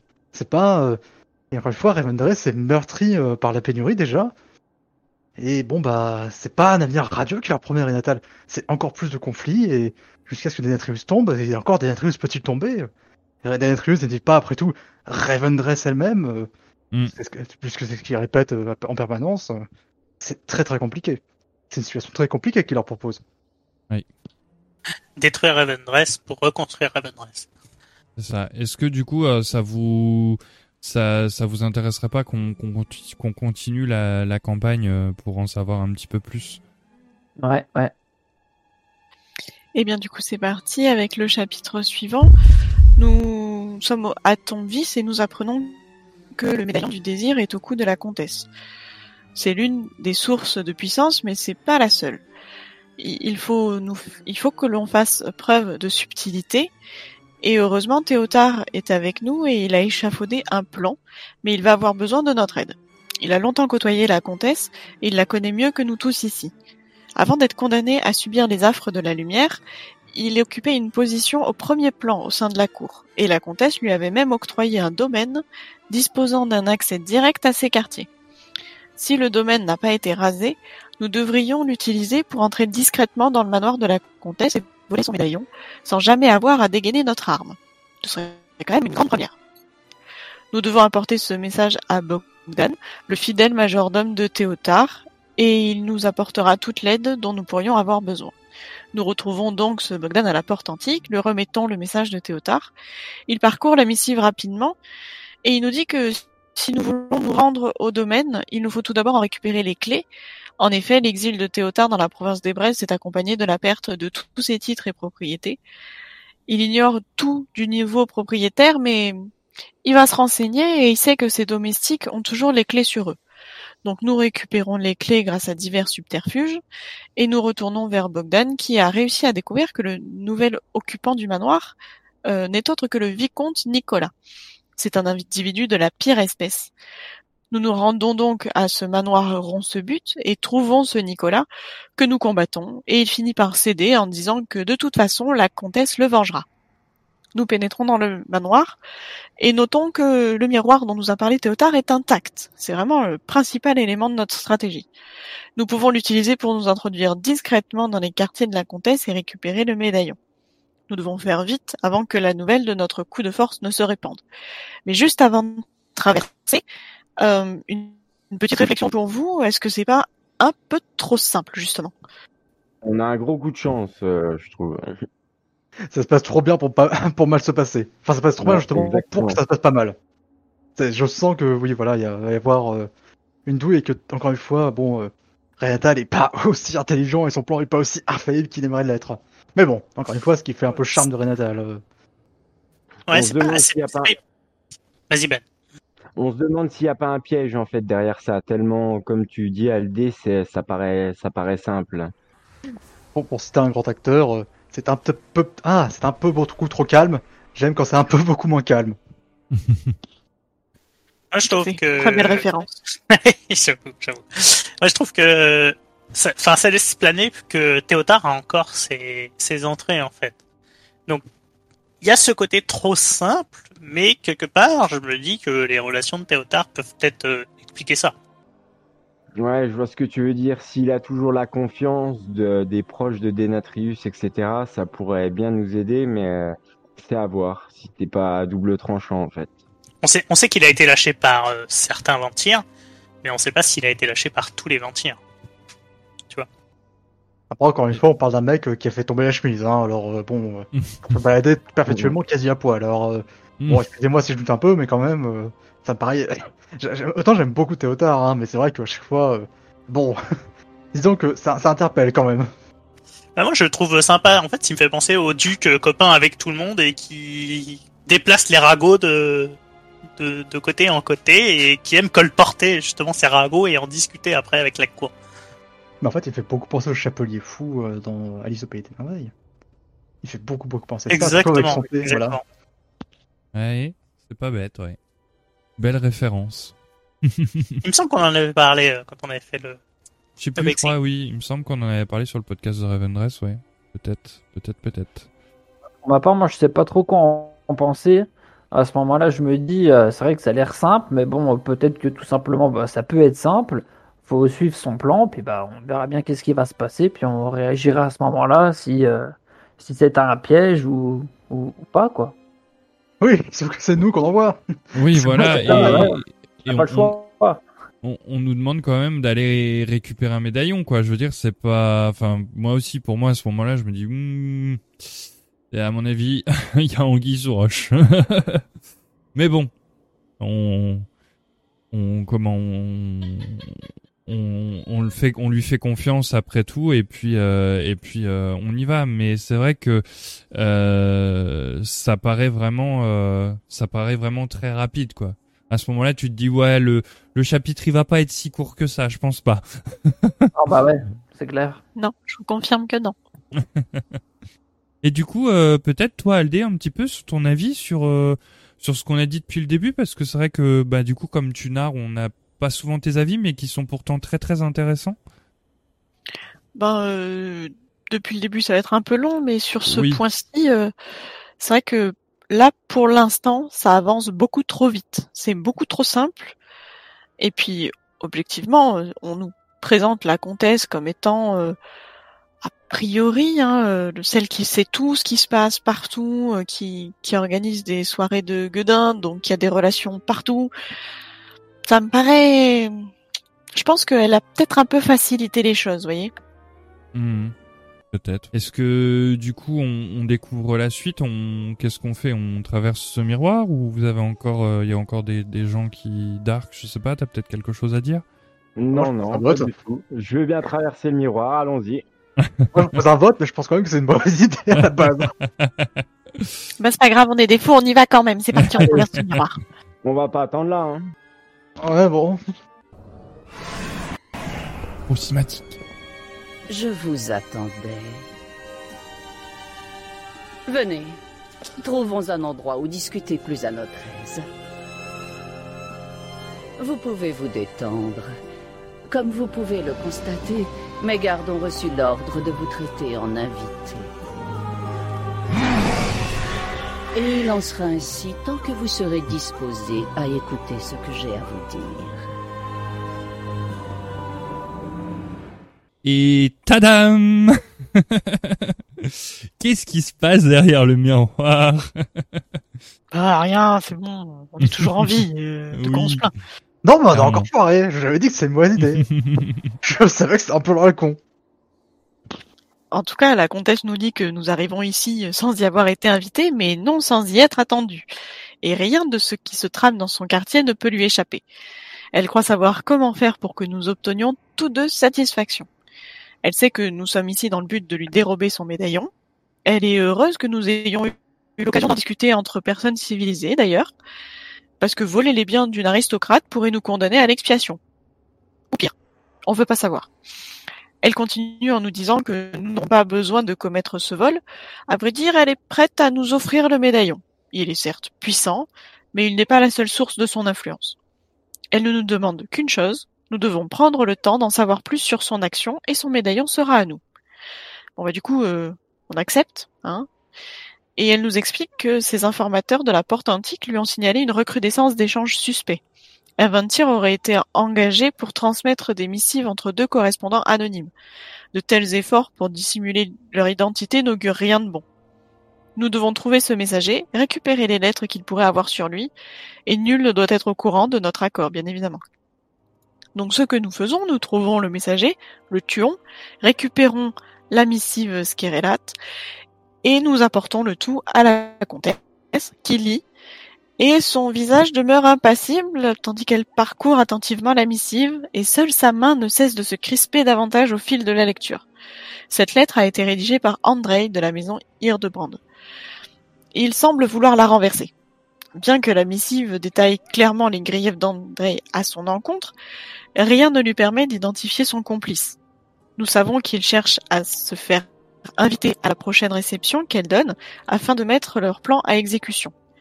La comtesse nous demande donc d'aller dans les quartiers de Redelav et de mettre des invitations aux principales maisons et nous aurons ainsi la certitude que les traites seront de la fête. Donc ici on voit bien qu'au final l'influence de ce personnage semble apporter jalousie et convoitise. Qu'est-ce que vous pensez de la situation de, la comtesse actuellement? Bah déjà que je me demande comment est-ce que Renata pensait une seconde qu'il allait pouvoir euh, euh, rentrer chez elle et piquer son médaillon comme ça. Voilà, déjà d'une part. Mais surtout, bon bah c'est pas... C'est pas une situation facile en fait. Hein. Je, je- enfin, personnellement, à titre personnel, j'aimerais pas du tout être dans cette situation à elle. Ne pas savoir sur qui on peut compter, à qui on peut faire confiance. Pour moi, surtout, la confiance et la, et la sincérité, ce sont des valeurs très importantes et j'en ai besoin quotidiennement quand je travaille avec les autres. Et en fait, c'est euh, en fait, être tout le temps sur ses gardes et euh, pouvoir toujours euh, regarder dans son dos pour voir si quelqu'un va pas vous poignarder. Là, littéralement en plus, c'est pas une situation euh, des plus confortables. Mais en fait, elle, elle semble, bah, disons, s'en tire très bien. euh, et c'est, euh, ça, en fait, ça, me fait beaucoup apprécier ce personnage. Parce que pour moi, c'est quelqu'un qui a suffisamment d'intelligence et suffisamment, en fait, de, disons quand même, de, de trip, il faut le dire, pour vivre une vie comme ça, enfin, une non-vie plutôt comme ça, et en permanence depuis, visiblement, des millénaires. C'est quand même, c'est un personnage qui impose le respect et qui, en plus, gentiment, nous offre un médaillon. Ce qui, disons, bon, déjà, on a fait mieux que Renatal. C'est déjà pas mal. C'était pas peut-être pas bien dur en même temps. Mais surtout, voilà, elle nous dit, bon, bah, puisque visiblement, Renata n'est pas capable de comprendre comment que euh, je veux qu'il s'intéresse un peu, euh, qu'il s'intéresse un peu à moi et surtout, au fait, aux autres Ventir. Bah, écoutez, euh, vous allez le faire à sa place. Ce qui fait, ce qu'elle fait, moi, elle, elle, elle, elle nous fait faire. euh, finalement, encore une fois, bon, bah, Renata, c'est peut-être pas forcément. encore une fois, ça, ça met beaucoup en question les compétences de leader de Renata. Puisqu'il est même pas capable de comprendre que son plan, enfin, de, de, doubler quelqu'un d'aussi. euh, qui est extrêmement intelligent, mais encore une fois, qui n'est pas capable de prendre la mesure de son intelligence. Euh, Moi, j'y crois pas trop quand elle dit qu'elle veut nous donner son médaillon. euh, je pense qu'elle veut plutôt qu'on fasse. Elle, voilà, elle veut nous appâter pour faire ce qu'elle a besoin. Mais je la vois mal nous récompenser une fois qu'on aura accompli la tâche euh, de son médaillon. En tout cas, la, situation pour elle n'est pas bonne et sans nous, euh, elle ne sait pas comment elle va faire vu que Renata n'a pas pu. euh, voilà, on est devenu meilleur que Renata, etc. Donc, euh, je sais pas trop qu'est-ce que qu'est-ce que ça va être la suite, quoi.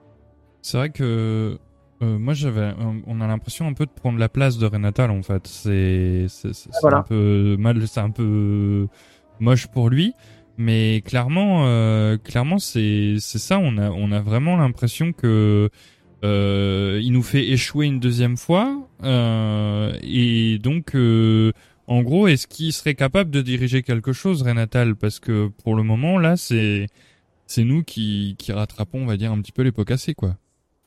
J'ai pas la même perception. beaucoup sur nous aussi. Oui. J'ai pas la même perception que, que vous, en fait. Euh, au niveau de, de cette rencontre un peu avortée, euh, il y a, j'ai senti vraiment un peu cette ouverture que laissait la comtesse quand elle disait oui, vous avez rien en échange contre nous. Là, on vient s'introduire chez elle, euh, et au final, elle nous propose un deal, et elle nous dit ben, montrez-moi un peu de quoi vous êtes euh, capable. On lui ramène une missive, et elle se rend compte en fait que des gens qui sont censés être dans le même camp qu'elle sont contre elle. Et je pense que ça lui fait réaliser que certes, elle aime cette euphorie, cette instabilité euh, sociale de pouvoir se mêler à tout et de créer une emprise euh, de, de communication en fait euh, avec euh, tous ces réseaux de lettres là. Mais elle a envie d'avoir quelque chose de plus stable en fait. Donc je pense que c'est pour ça qu'elle laisse cette ouverture de pouvoir lui démontrer que Renatal veut quelque chose qui sera plus stable pour elle, où elle va garder sa liberté de comtesse euh, à pouvoir faire ce qu'elle veut, etc. Mais d'avoir derrière elle des alliés qui protégeront ses arrières. Ah, Et elle est prête, et elle est prête à sacrifier son médaillon, donc son pouvoir, euh, on va dire Ah oui, réel, ça. tant qu'elle garde son pouvoir social. Non, je suis d'accord. Pour sauvegarder un peu le mode de vie, euh, effectivement, euh, c'est intéressant en fait de, de voir ça Exactement. sous cet angle-là. Je sais, je sais d'accord en fait finalement.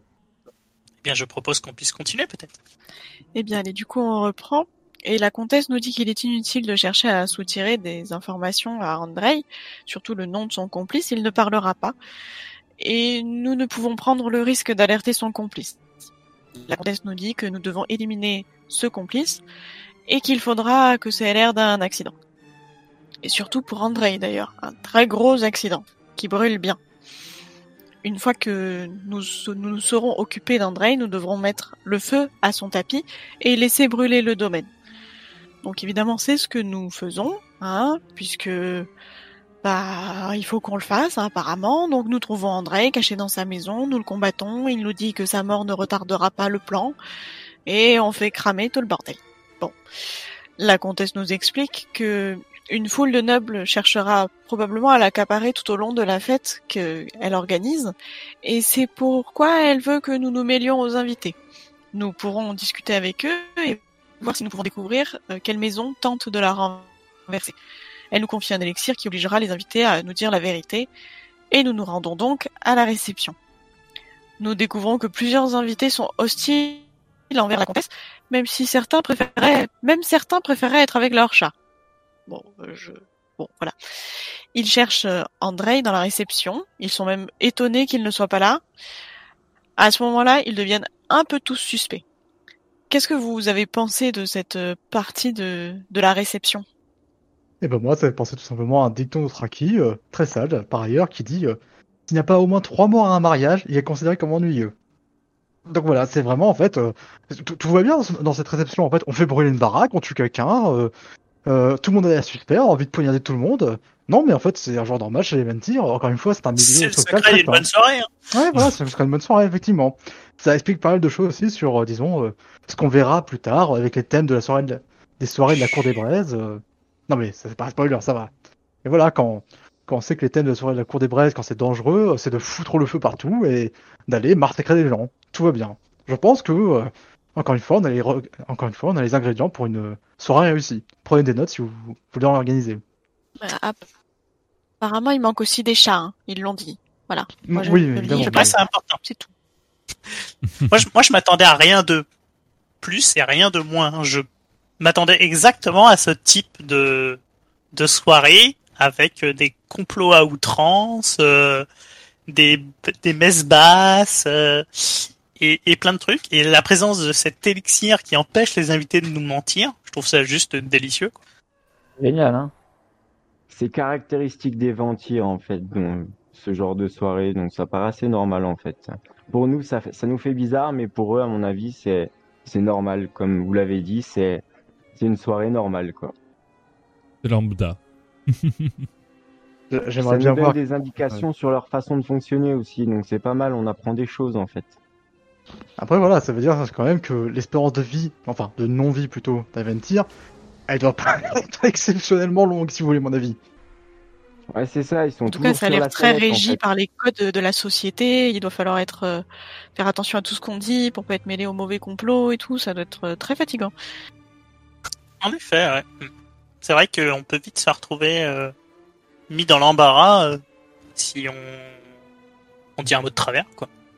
Ouais, ou si on parle avec les mauvaises personnes, on peut vite être assimilé à un complot. Ou euh, on- ils sont vachement sur la sellette. euh, faut faire attention à qui tu parles, faut faire attention à ce que tu dis, faut faire attention à ce que tu fais. C'est Ouais, faut Ah, que j'arrête de parler à ce gnome, quoi. La, la... Lol. Pourquoi moi toujours euh, Laissez-moi tranquille? Euh, la comtesse, en fait, cette façon de de savoir, enfin, c'est sa façon de se protéger, en fait, c'est de, de savoir tout sur tout sur tout le monde, quoi. En fait, elle veut connaître la, moins, le, la, la moindre pensée de chaque personne pour justement, euh, ben, qu'elle soit euh, qu'elle soit protégée. Donc, euh, même plus c'est- que ça. Elle, elle veut savoir les secrets de chaque personne pour avoir un peu une, pas une influence, mais euh, un temps Un d'avance. levier, un de pression. Ouais, puis un temps d'avance surtout. c'est ça. Puis surtout, voilà, elle aime bien quand même euh, dresser les uns contre dresser les autres, euh, enfin les uns contre les autres, euh, les euh, contre les autres euh. C'est un peu aussi sa manière de, de garder le contrôle. C'est d'avoir un suffisamment de chaos dans une société pour avoir suffisamment de contrôle sur les uns et sur les autres. Ah quand on y pense, on se dit, purée, il n'y en a pas un seul sur qui tu peux compter ou tu peux vraiment avoir confiance. Il faut toujours être sur ses gardes. Et en réalité, vraiment, nous, euh, sur quel allié on pourra, euh, on pourra se fier pour avancer, puis que tout ça se, bien, ça se passe bien pour nous, pour pas qu'on se fasse avoir au final, quoi. Ouais, clairement, moi c'est pareil, cette, euh, cette réception, euh, j'ai, j'ai beaucoup aimé, mais c'est vrai que c'est, hyper, euh, en plus avec cet élixir là, c'est hyper vicieux, je trouve, en fait, c'est, Ouais, t'imagines, c'est nous à la place des autres, on Oui. nous fait boire l'élixir, et puis c'est à nous de raconter tous les secrets, etc. C'est ça. c'est ça, c'est ça, c'est vraiment, euh, ouais, c'est, c'est très Ravendress, quoi, comme disait Dark, euh, comme on dit tous, hein, de toute façon. Ouais, donc on va devoir euh, faire attention à tout pour, euh, pour Mm. pas en arriver là et rester dans, dans les clous, quoi. Sinon, euh, ça. On a intérêt de rester sur le droit chemin, sinon, on sera vite rattrapé. Même en restant dans les clous et dans le droit chemin, euh, ça vous empêche pas de nous faire euh, backstab aussi. Hein, euh. Ça, ça arrive même très souvent, j'ai l'impression, à Ravendress. Mais bon. Mais je pense que cette façon de faire, elle, elle vient de Denatrius et euh, des médaillons qu'il a confiés pour pouvoir toujours garder un, un œil sur, euh, sur, euh, sur, sa, sur, euh, sur, sur son peuple, en fait.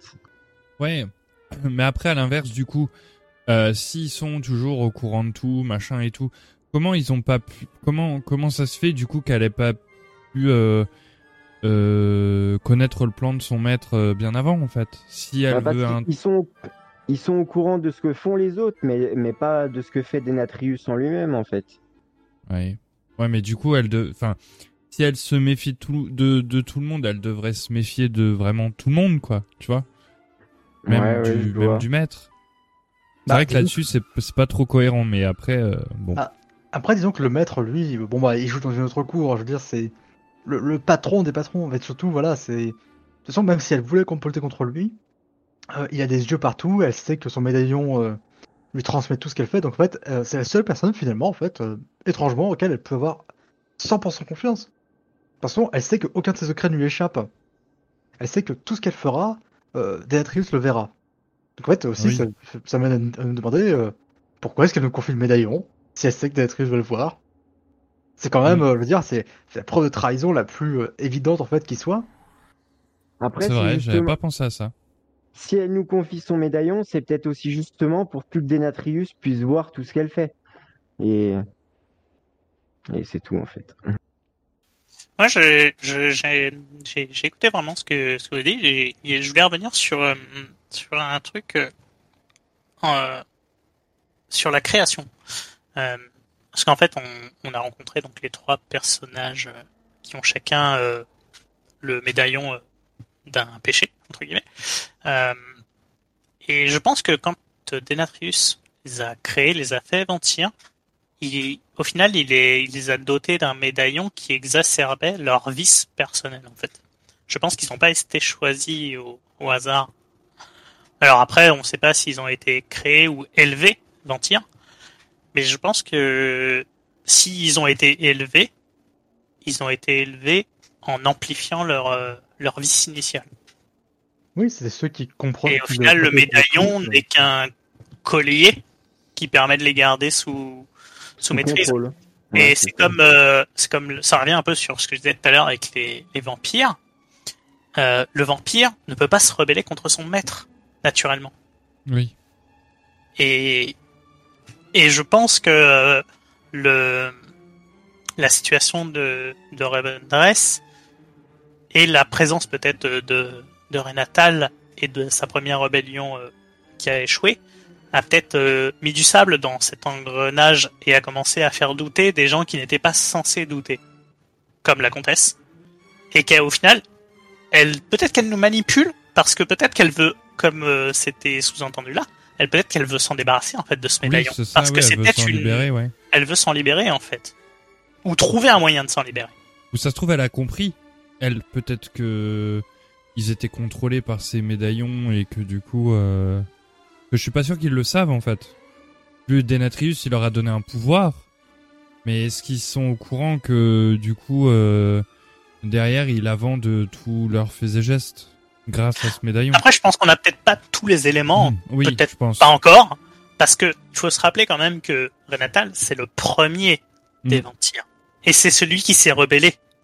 Oui, oui, mais Donc c'est peut-être que qui- il a, il- dans sa première tentative de rébellion, on n'a peut-être pas des, on n'a peut-être pas les infos comme quoi il a essayé déjà de les prévenir et que peut-être que euh, il a, il a commencé à acheter du doute dans leur esprit Mm. et que jusque-là, Denatrius avait réussi à à écraser ce doute, mais que euh, pour une raison X ou Y, euh, eh ben cette pression est un peu moindre maintenant et, et le doute ben germe en fait actuellement.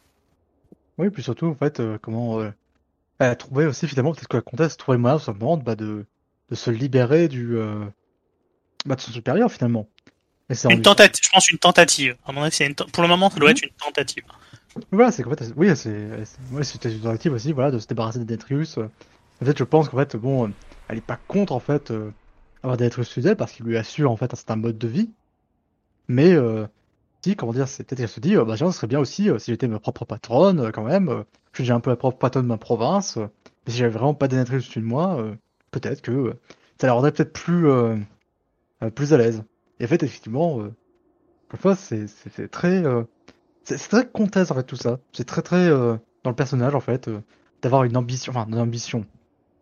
J'ai pas l'impression qu'elle montre une ambition démesurée, mais plutôt que euh, ça se sent dans ses actes en fait surtout. Et donc en fait, on voit que tous les intrigues de cours, même les plus qui sembleraient les plus élaborées, ne lui échappent pas du tout et elle est particulièrement consciente en fait euh, des ennemis qui l'entourent. Elle a une intelligence politique qui est vraiment assez acérée. Est-ce qu'on Et ben, du coup, euh, on va essayer de voir euh, ce qui ce qui nous attend puisque nous lui rapportons tout ce que nous avons appris. Et elle dit qu'elle a sans doute de nombreux ennemis parmi les invités présents ce soir. Et donc nous dénonçons un des invités. Une fois que ça a été révélé, elle compte sur nous pour le châtier immédiatement. Nous lui rendons compte euh, donc que c'est une maison en particulier qui est la coupable. Elle nous explique que cette maison est dirigée par un chancelier. Nous devons le trouver et rendre une justice expéditive. Il veut finir ce qu'Andrei avait commencé et nous tuer, nous aussi. Donc nous le tuons avant qu'il nous tue. Et il répond que, au nom du maître de sa maison, euh, au nom du maître, pardon, sa maison vaincra. Bon, bah de toute façon, euh, il est mort, donc euh, voilà. Nous retournons voir la comtesse qui nous dit que justice est faite. Elle espère que nous comprenons, mieux l'importance de son rôle, occuper les invités les plus influents et l'élite de leur société avec de telles utilités lui permet de prévenir toute contestation. Raison pour laquelle elle nous remet son médaillon. Et si nous ne sommes pas alliés, nous ne sommes pas ennemis pour autant. Nous pouvons donc retourner à Tombvis avec ce médaillon que nous remettons au prince Rénatal et qui s'étonne que la comtesse nous l'ait donné sans vraiment faire d'histoire. Même si bon. Il dit que cela pourrait bien ouvrir la porte d'une alliance. Et donc euh, au final, on, on, a gagné la bataille d'une manière euh, tout à fait originale, puisque pour une fois, on n'a pas combattu la personne qu'on était parti combattre, justement, pour récupérer son médaillon. Qu'est-ce que vous en pensez de cette nouvelle euh, méthode?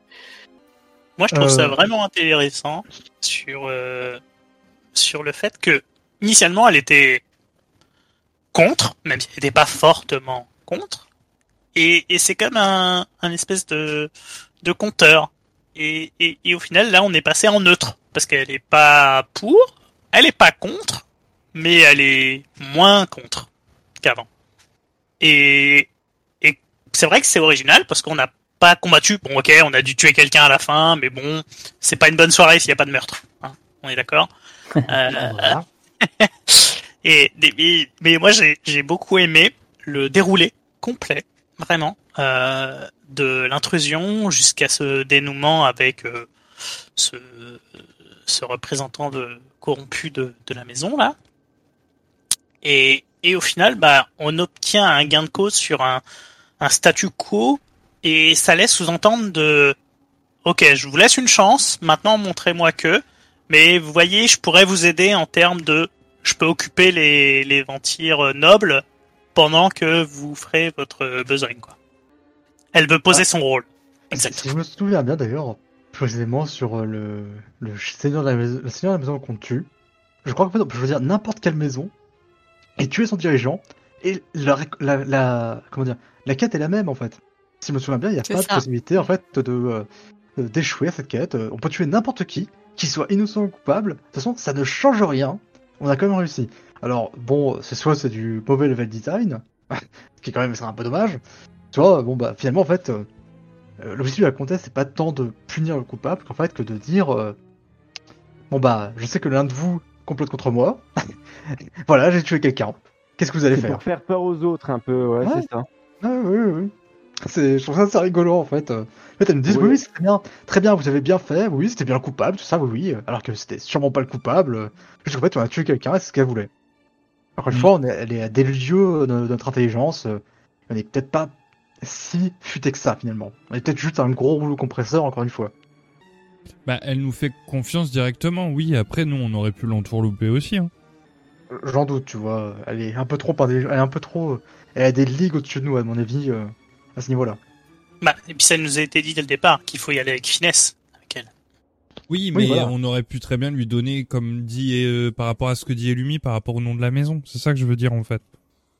Ouais, je, je sais pas, je sais pas.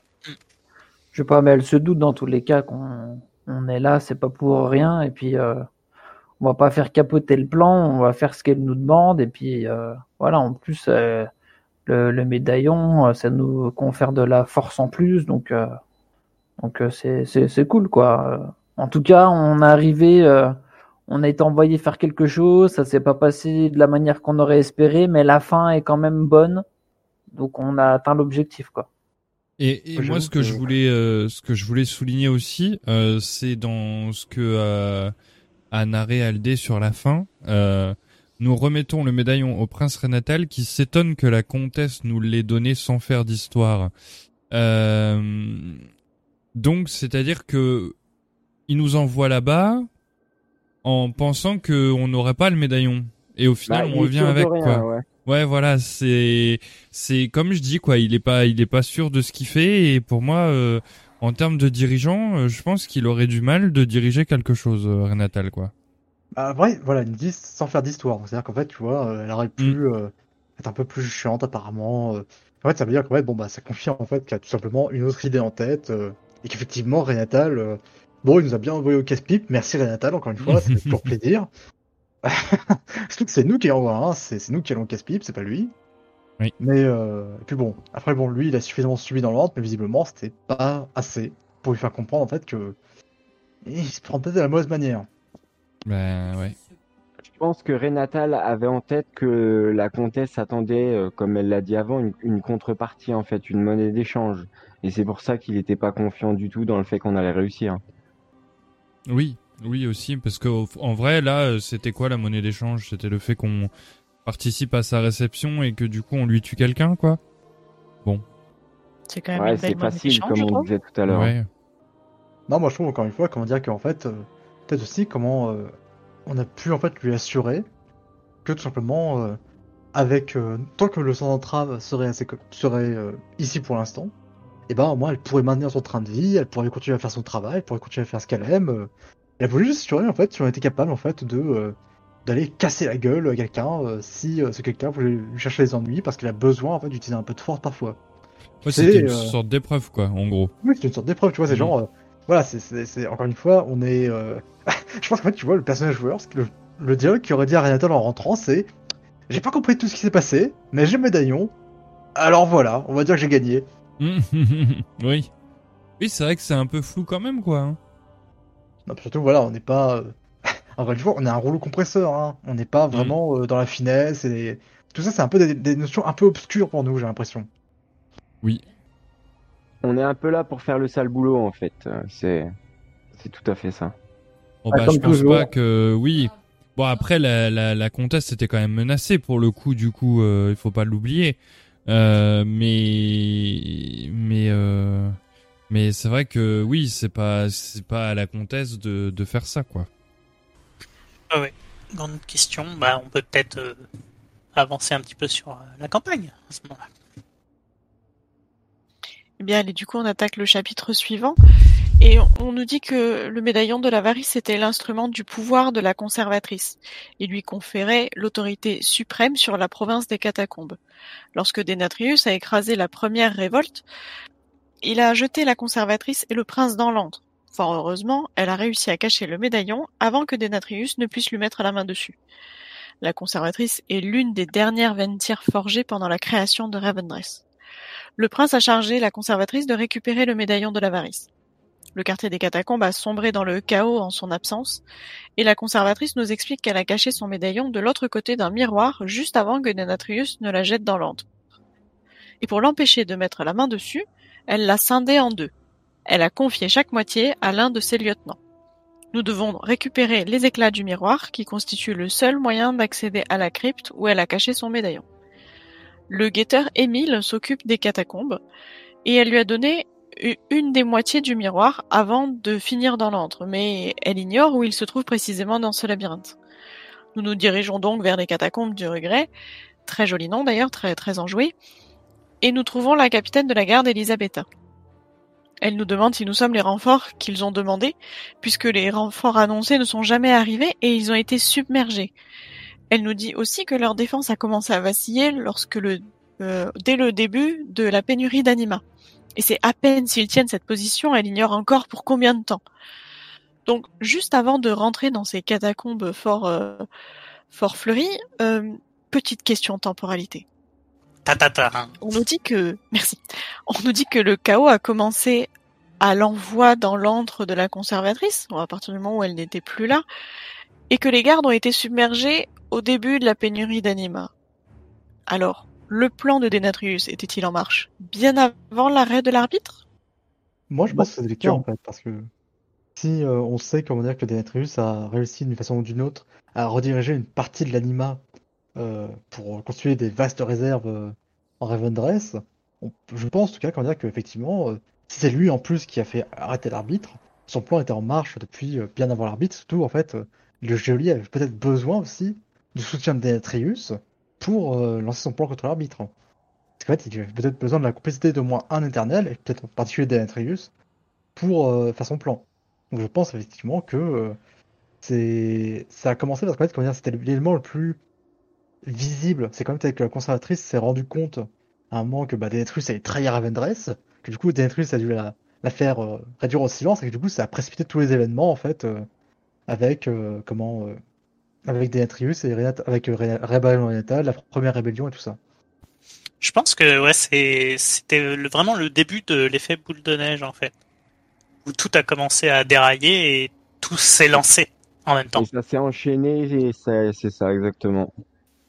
Et après, ouais, voilà, vraiment question temporalité. Au final, euh, ça nous apporte peut-être euh, quelques éléments, même si c'est peut-être un peu prématuré dans, dans l'histoire de, de, de Ravendress, pardon, euh, pour euh, savoir où on se situe réellement sur euh, sur la temporalité.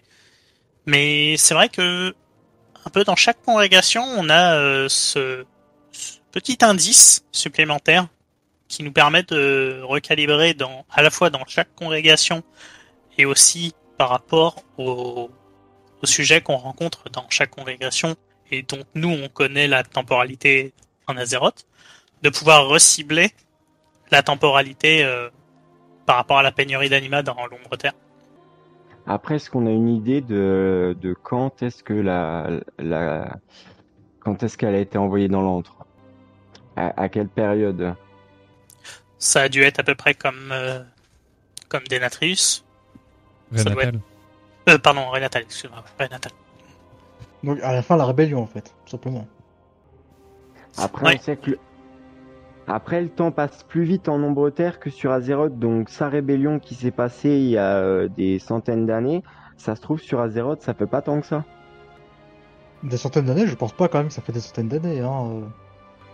Je pense que c'est beaucoup plus récent, effectivement. euh. Sa première rébellion, encore une fois, je pense que c'est passé il y a pas si longtemps que ça, finalement.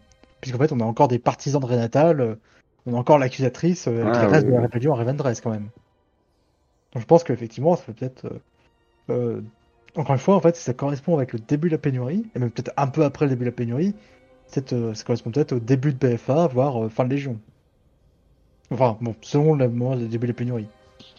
En tout cas, ça fait un petit moment quoi que que c'est en place. C'est pas récent quoi. Pour moi, clairement, la, la pénurie, elle va de, euh, elle va de fin, euh, enfin, de, de quand elle a pu commencer par rapport à ce qu'on connaît sur Azeroth. Euh, elle va de de de, de fin euh, cauchemar, Cauchemar, ouais. euh, à la guerre des épines, quoi. Après, plus tard, ça me paraît plus compliqué. Euh, disons que c'est un laps de temps, on va dire, de... Allez, on va dire peut-être un an et demi euh, en temporalité réelle, euh, en sachant que en, en nombre terre, euh, le temps s'écoule beaucoup plus vite que sur Azeroth. Donc, euh, pour moi, euh, la pénurie, elle a commencé entre euh, enfin, l'arrêt de l'arbitre, entre fin euh, cauchemar et, euh, et au moment de la guerre des épines, ça serait le maximum pour moi, hein, personnellement. Après, euh, je peux me tromper, mais Ouais, voilà. tout à fait. Après, je pense que là, t'es t'es parti en fait sur autre chose que la question. Euh, t'es parti en fait sur recibler le, le truc. Euh, là, on était plus sur le fait de, de- du plan de Denatrius en fait. Parce qu'on sait que la rupture c'est avec euh, l'arrêt de, de l'arbitre, mais au final, est-ce que c'était avant ou après? C'est plus ça. Bah après, de ce point de vue-là, euh, moi je pense que Denatrius, ça fait très longtemps qu'il complote. euh, Ouais, je j'ai pense aussi. hein. a confiance, euh, tout ça. Je pense aussi. Je pense que le plan euh, datait d'un petit peu avant. Pas forcément beaucoup, mais d'un petit peu avant. Après, je pense que au final, ce qui nous manque pour vraiment pouvoir répondre à ça, c'est de savoir au final quand est-ce que Denatrius a réellement rencontré le geôlier, mais dans la chronologie de l'ombre terre. Pas forcément dans celle de d'Azeroth. Et ça permettrait d'alimenter un peu ce que je disais tout à l'heure du fait que je pense qu'il y a un avant et après en termes de, de psyché chez Denatrius. Puisque pour moi, il a changé d'attitude. Oui, effectivement, voilà, c'est. Encore pas moment qui nous manquent, ouais. Surtout que Zoval, le geôlier, a, a bien été emprisonné par les quatre autres. Donc c'est qu'à un moment, euh, Denatrius était forcément du côté de la Reine de l'Hiver, de l'Arconte, du Primat, etc. Quoi. Ou c'était juste un masque pour éviter de révéler son plan. Ouais, oui, aussi, ça peut être ça. hein. Mm. Oui, mais voilà, pour l'instant, Après, en fait, on, pas. ne sait pas quand est-ce que le geôlier a été enfermé, mais à mon avis, ça fait longtemps. Enfin, a été emprisonné.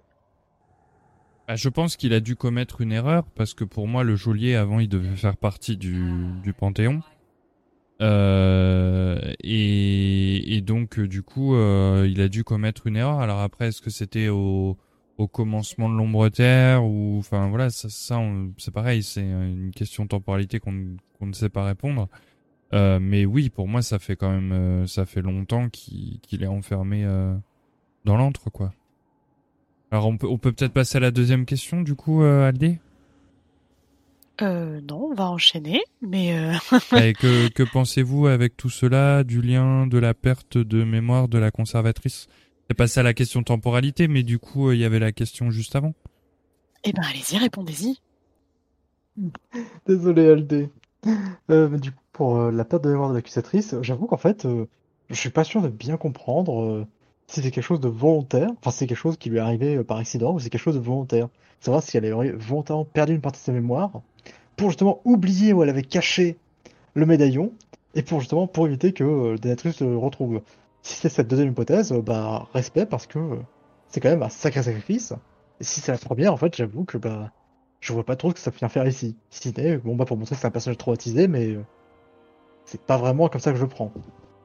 Bah, pour moi, je je pense que c'est vraiment son séjour dans l'antre qui lui a fait perdre cette mémoire. Alors après, comme tu dis, est-ce que ça a été volontaire de sa part d'être amené dans l'antre pour oublier? Ça, euh, ça peut se ça, ça peut se comprendre quoi. Ouais, parce qu'elle le cache son médaillon pour pas qu'on lui prenne, vu euh, qu'elle peut faire confiance à personne. Donc dans un cas ou dans un autre, euh, elle avait pas trop le choix peut-être. Hmm, Après, moi, il y a- encore quelque chose qui me paraît bizarre dans, dans ce que dans ce- que nous a lu Aldé, c'est que en fait, on a dit tout à l'heure que Denatrius savait absolument tout de ce que faisaient les les euh, sa cour grâce au médaillon. Donc pourquoi il peut juste pas localiser le médaillon en fait? Bonne question. Enfin non mais je- voilà, je est-ce que dès qu'il est il est plus porté à un coup, il perd son pouvoir? Enfin dès qu'il est plus porté, est-ce qu'il perd un pouvoir? Euh, c'est vrai que moi ça m'a ça m'a interpellé parce que du coup il, il- on, on sait que voilà, il essaye de les contrôler, de de régir sa cour grâce à ce médaillon. Mais pourquoi du coup il le localise pas tout simplement en fait à l'autre GPS Ah, parce qu'il Oui, pas le voilà, GPS intégré, c'est tout. Ouais. Voilà. Ouais, Euh, c'est ça, le ça. modèle est trop vieux. Après, elle, a peut-être, elle lui a peut-être mis un enchantement, j'en sais rien. Peut-être qu'elle a brouillé les pistes. euh, bon, euh, Elle a voilà. peut-être désactivé la localisation, comme tout le monde. Voilà. c'est vrai, c'est vrai, c'est vrai. Non, non, je pense que en fait, c'est quand la personne porte le médaillon, ça crée un lien entre Denatrius et la personne qui porte le médaillon. Mais s'il l'enlève, le, Ah. Un peu le comme un lien est d'âme rompu en fait. Oui, voilà, exactement. Ah. Et si tu l'enlèves, forcément le lien est rompu. C'est des lueurs d'âme portatifs. Un- Donc c'est ça, euh, ouais, d'accord. quoi. On a des pouvoirs, etc. Bah, on l'enlève, on les perd. Ou on va en Angleterre, on les perd parce qu'il n'y a plus ce lien. Ouais, pas bête, ouais. Ouais, mais alors dans le cas là, pourquoi, euh, pourquoi quand ils manigancent ou qu'ils complotent, euh, ils enlèvent pas le collier, quoi? Enfin, tu vois, je. Bah, parce que Denatrius doit, doit bien ressentir que du coup ce lien euh, il est interrompu. Et du coup, ça, pour lui, ça, enfin, c'est logique que quand tu as un lien en permanence avec quelqu'un, si tu l'interromps d'un coup, c'est qu'il est en train de se passer quelque chose. Oui, c'est vrai, c'est vrai, c'est vrai. Pour moi, c'est, enfin, ce qui me paraissait le plus logique. Bon, bah, on va peut-être continuer du coup pour euh, pour voir la suite. Bien du coup, nous informons la capitaine de la garde que nous recherchons Émile, et elle nous dit qu'elle a perdu sa trace. Ils ont envoyé Dorin à sa recherche, donc nous descendons dans ces superbes catacombes, et nous trouvons un journal de Dorin, qui, où il est écrit Je parierais qu'Émile se cache dans la petite catacombe creusée au pied de la tour des gardes en ruine. Notre progression dans les catacombes a été stoppée net. Les assemblages de stèles du vide sont si redoutables qu'ils donnent du fil à retordre même aux plus forts d'entre nous. Bon, bah a priori, Dorin, il a pas trouvé Émile non plus. Donc euh, nous remontons à la surface et essayons d'entrer dans une autre catacombe un peu plus loin. Et là, nous trouvons Émile, qui, qui nous arrête et nous demande si la conservatrice nous envoie. Évidemment, on lui dit que oui, mais il nous dit qu'il a eu affaire à de nombreux assassins. Et que, quoi qu'il en soit, l'éclat du miroir que la conservatrice lui a, conflé, lui a confié était en sa possession. Et donc, euh, puisqu'il est rassuré sur notre identité, nous pouvons partir d'ici avec lui. Après une longue marche au travers des ennemis, le garde-vice Matteo se présente devant nous. Émile a l'air de le connaître et il lui demande comment il a pu pactiser avec Denatrius, puisque c'est un traître. Matteo lui répond que c'est lui qui pactise avec l'âme sans entrave, et Matteo s'enfuit. Nous rejoignons la conservatrice, Émile l'informe que Matteo les a trahis, et qu'il fera tout pour apporter le médaillon à Denatrius. Elle n'arrive pas à croire qu'il les ait trahis. La conservatrice pense que Matteo se trouve sûrement dans son ancien manoir. Nous rencontrons donc un majordome, un archivame, sur le chemin de, de ce manoir, et il nous prévient que Matteo risque de ne pas apprécier notre visite. Il nous dit qu'il préférerait l'ancienne patronne. Nous pouvons entrer et tuer Matteo pour récupérer son éclat de miroir.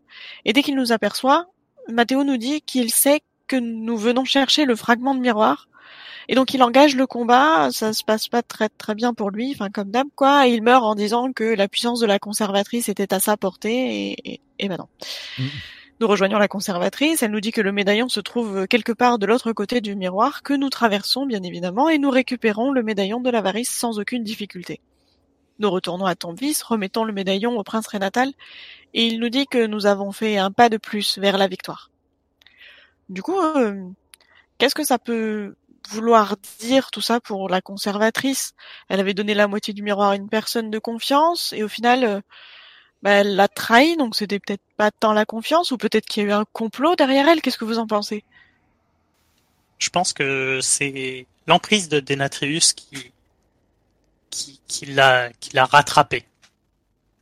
Et et ça démontre euh, qu'au final que même sur les partisans qu'on pense les plus fidèles, ben l'emprise de Denatrius est est encore plus forte en fait. Et que il y en a qui qui, qui ne vont pas le défier quoi. La- L'attrait de pouvoir est bien trop fort pour eux et, et la crainte invoquée par euh, Denatrius euh, bah, accélère encore la chose en fait. Bah, après, moi, je vois ça plutôt de. Toi, tu vois le verre à moitié vide, moi, je vois plutôt le verre à moitié plein. C'est justement, en fait, la loyauté de ceux qui restent fidèles, parce que c'est normal, en fait, d'avoir peur de Denatrius, qui est un peu un dieu tout-puissant, Ravendress. Euh, et carrément, quasiment omniscient, en fait, finalement, avec le médaillon. Et plutôt, en fait, c'est plutôt ra- rare, en fait, c'est plutôt appréciable, en fait, de voir une véritable loyauté de certains personnages envers euh, l'accusatrice, enfin, la conservatrice aussi, le prince Rénatal. Ça montre qu'en fait, quand même, euh, bah, malgré que toutes les circonstances soient en leur défaveur, ils arrivent quand même à se dire, euh, voilà, il y a quelque chose qui est juste à faire. euh. si, tous les Ventir étaient comme euh, Matteo, justement, qui trahissait pour se soumettre à l'autorité la plus forte, bah oui, effectivement, on pourrait dire qu'il n'y a pas grand-chose à sauver dans ce royaume. Mais là, au contraire, justement, c'est toute la loyauté dont font preuve d'autres Ventir, justement, qui montrent en fait que justement, il n'y a pas que de la fourberie, que de la lâcheté, euh, et que, disons, euh, des âmes en fait presque pathétiques dans ce royaume. Il y a aussi des gens qui sont. Oh non, bien sûr, j'ai- pas dit le contraire. Et au final, euh, je dirais, enfin, on pourrait dire que c'est représentatif du peuple des, des en fait, de Ravendress, parce que il y en a qui sont comme le prince Renatal et qui peuvent se rebeller, comme Émile, et puis t'as ceux qui ne peuvent pas ou ne veulent pas et qui vont rester fidèles, euh, quelle que soit la situation, à, à Denatrius, craignant son, son pouvoir. Et donc, c'est, on a les deux côtés en fait euh, dans dans cette partie-là. Ceux qui restent fidèles à Denatrius et ceux qui osent se rebeller et être euh, dans le camp des rebelles comme Émile. Après voilà, ils font un peu plus que ce juste rester dans le code d'Anatrius, ils sont pas non plus en mode voilà, je suis neutre comme la comtesse. euh, on va dire que je compte les points. Non, voilà, c'est ça. C'est, il voilà, bat euh, ce peut, hein. euh, Voilà, c'est grosse collaboration à fond à fond quoi. Voilà, les éruptions de notre histoire, tout ça, tout ça. Bref, passons à autre chose. Mais euh, quand même, voilà, c'est. euh, Donc voilà, il faut pas confondre quand même euh, euh, ces, ces deux aspects-là. C'est là, euh, bon. euh, Et donc, euh, Émile, enfin non, c'est Mathéo, il a un peu trop confondu neutralité avec, euh, bah euh, voilà, je collabore carrément avec le mec qui collabore avec euh, le mal absolu. Ouais. Je sais pas trop quoi en penser de ça. Je, je pense qu'il y a, il y a des, des infos qui sont dans, dans des parties de l'histoire qu'on qu'on n'a pas, parce qu'au final, là, on a un seul côté Ouais, de, voilà. de la chose, et on n'a pas le, le pendant, on ne sait pas ce qui se passe, euh, et la façon dont ça se passe, surtout, de l'autre côté. Donc on, on a au final que la moitié des informations pour juger. Même si euh, nous, on, est, on reste dans le bon côté, entre guillemets, euh, on on n'a qu'un seul aspect de la situation. On n'a pas toutes les cartes en main pour pouvoir euh, bien établir les plans, etc. qui ont été mis en œuvre. Bah, du coup, je propose qu'on qu'on continue euh, sur le, le chapitre suivant. Qu'est-ce que vous en pensez? Allez, Euh, let's go. Fait, Bien du coup, dans le chapitre suivant, le prince Renatal nous dit qu'un Ventir à lui seul ne saurait porter les sept médaillons et en maîtriser le pouvoir, ni imposer le respect à ceux qui les convoitent. Il propose donc que nous fabriquions un artefact capable de contenir leur redoutable puissance afin de la rendre accessible à un seul individu. Malheureusement, ce n'est pas en Ravendress que nous trouverons de quoi fabriquer cet artefact. Cette fois-ci, nous devons nous tourner vers un royaume spécialisé dans l'art de servir. Draven nous expliquera la chose en détail un peu plus loin. Donc nous rejoignons Draven qui nous dit de nous préparer à affronter une lumière éblouissante, celle de Bastion. Les forges, les forges de Ravendress étant compromises par la corruption de Denatrius, nous allons devoir nous tourner vers le Bastion. En tant qu'habitants de Ravendress, l'accès au Bastion via Oribos nous est interdit. Nous allons devoir activer un miroir caché là-bas depuis fort longtemps. Draven demande aussi à Théotard de nous accompagner, qui lui répond qu'un périple pour réclamer de l'aide dans un royaume étranger où l'on nous tuera à vue, voilà une idée mortellement grisante. Donc évidemment, il accepte. Nous révélons le miroir caché euh, dans Bastion. Théotard et Draven franchissent ce dit miroir et nous rejoignent en Bastion. Nous devons retrouver Mikanikos, le pr- premier forge élite. Lui seul est en mesure de fabriquer le dispositif dont nous avons besoin dans son atelier, la forge éternelle. Nous retrouvons notre équipe à la Forge éternelle. Mikanikos ne nous accueille pas vraiment très amicalement. Il reproche à Draven d'être toujours prêt à appliquer la moindre volonté de son maître. Ce à quoi il lui répond que Denatrius les a tous trahis. Et que nous, âmes sans entrave, sommes là pour les aider à arracher Ravendress à son pouvoir. Mikanikos lui répond qu'il n'a aucune raison de lui faire confiance ou de faire confiance à un vive-pierre en général. Mais nous, ben nous on a servi Bastion et donc un régisseur aide toujours ses amis. On apprend par Draven que le général Cal a été envoyé ici en mission par Denatrius il y a bien longtemps. Elle devait dissimuler des siphons dans l'atelier et s'assurer que personne ne puisse les détecter afin de limiter la quantité d'anima pouvant y être utilisés. Mécanicos lui répond qu'ils ont sapé les défenses de la forge et permis aux désavoués de la capturer. Pas étonnant qu'ils se méfient des Ventir. Draven précise qu'ils feront amende honorable et il en fait le serment à Mécanicos. Donc là, on se rend compte qu'il y a des des traces de trahison passée, ou en tout cas de manigance. Qu'est-ce que cela veut dire pour vous?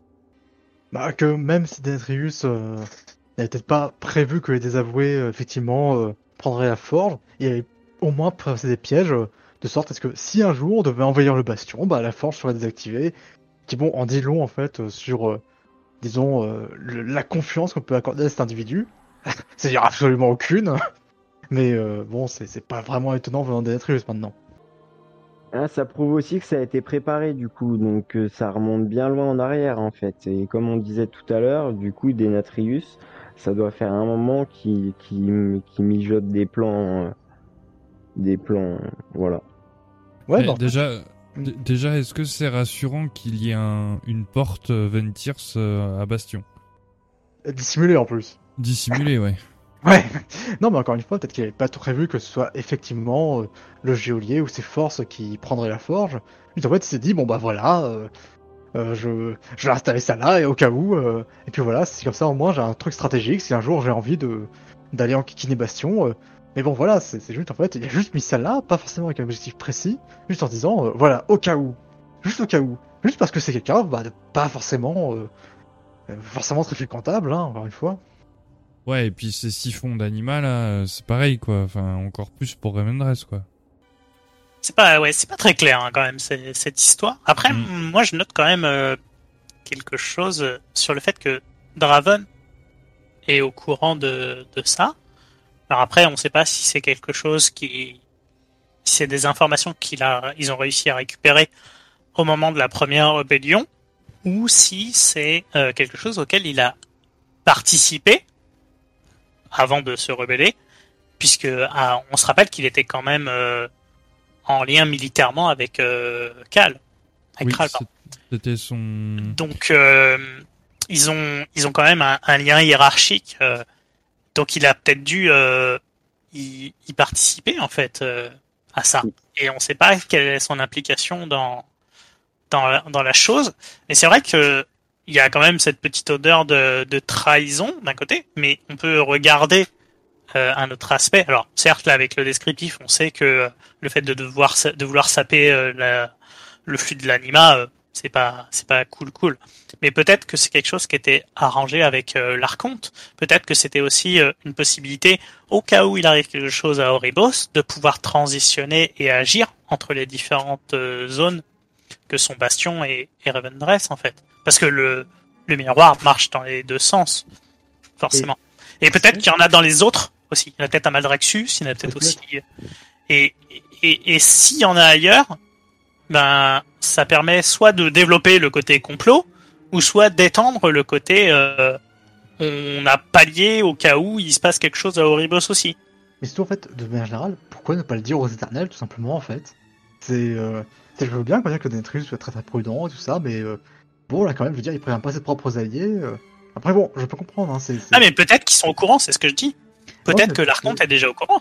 Oui, mais dans ce cas-là, pourquoi est-ce qu'elle se rend pas compte que. euh, Bah, il faut absolument. Ah, oui, bon, c'est vrai, en même temps, c'est l'arc. Mais oui, mais Ah, altérer un flux dans une période de pénurie, euh, tu vas peu voir la différence. Ça va juste empirer la chose, mais tu vas pas forcément te dire que c'est à cause d'un sabotage. Non, c'est Ah, vrai. et même dans une période euh, où euh, l'anima était, euh, enfin où les âmes arri- arrivaient euh, un peu partout, euh, Denatrius pouvait très bien siphonner euh, une petite quantité, mais en permanence. Oui, c'est possible aussi. Bah, de toute façon, ses réserves, il les tient bien de quelque part, hein. Après, il en a soutiré beaucoup à son peuple aussi. hein. Oui, oui, oui. Ah bah ouais. Ah bah, du coup, on va peut-être, euh, on va peut-être en savoir un peu plus dans la suite du, du chapitre. Allons voir ça, puisqu'on nous apprend que si nous voulons fabriquer un instrument utile à notre mission, il va nous falloir du métal. Les pièces et les assemblages des, des avoués feront l'affaire. Il faudra toutefois les retravailler pour les purger de leur corruption. Après avoir récupéré le métal, détruit les siphons, nous revenons vers Draven qui nous dit que cela devrait permettre à l'anima de circuler à nouveau librement. Nous remettons le métal et les outils à Mikanikos qui va se préparer et nous dire ce qu'il nous faut. Il nous dit qu'il a trouvé l'objet idéal pour répondre à des besoins. Une couronne capable de canaliser le pouvoir des moissonneurs.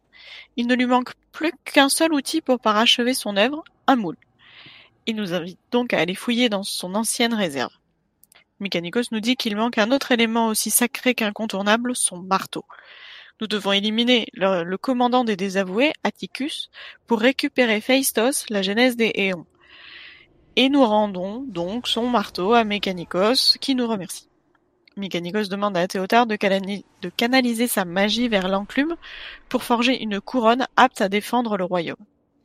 La couronne est complètement instable et c'est l'influence de Denatrius qui se manifeste à travers les médaillons.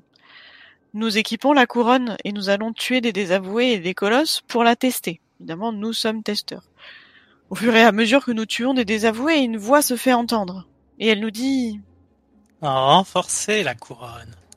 Beau travail, je reviendrai encore plus fort. La puissance est indéniable. Vous serez à mon service. C'est la voix d'un écho de Dénatrius que nous entendons au travers de la couronne. Mykanikos n'en revient pas. Cela vient du médaillon enchâssé dans la couronne. Nous perdons connaissance, et quand nous nous réveillons devant Draven, il est heureux de nous voir encore en vie. La couronne avait commencé à dévorer notre âme. Bon, bah, du coup, il y a encore du travail, mais d'après Mykanikos, l'influence de Denatrius se fait encore sentir. Heureusement, il y a une solution. Mechanicus nous dit que les médaillons, source de la magie canalisée par la couronne, sont encore soumis à l'influence de Denatrius. La forge ne peut rien contre ça, mais la citadelle de la loyauté, si. Si nous parvenons à apporter la couronne dans le temple, nous briserons les liens de loyauté qui unissent encore les médaillons à leur précédent maître. Donc petite pause ici, on semble jouer avec des pouvoirs qui nous dépassent clairement, puisque ça a failli nous tuer. Euh, qu'est-ce que nous risquons si nous échouons? Ah bah en fait, on peut pas tellement échouer quoi. oui, non, voilà, l'échec est pas. ne sera pas toléré. possible. Mmh, c'est ça. Mais en fait, surtout que, bon bah. Euh, en fait, là, ce qui me fatiguait aussi, c'est que niveau temporalité, allez, c'est parti, le jingle temporalité, tout ça. Mais. Euh, merci. Mais en fait, Denetrius, apparemment, c'est à ce moment-là dans la temporalité, Denetrius est déjà emprisonné d'épée, puisqu'il dit je reviendrai, tout ça. Et on voit bien que c'est en fait c'est un écho de Denetrius qui nous parle. Euh, donc en plus, euh, voilà, c'est-à-dire que même emprisonné dans l'épée, dans Remornia, Denetrius peut encore euh, nous influencer, peut encore possiblement en fait contrôler tous nos faits et gestes. C'est-à-dire contrôler vraiment nous, nous enlever notre âme et nous contrôler à travers les médaillons, qui sont quand même une un fragment de son pouvoir. Et là du coup, hmm.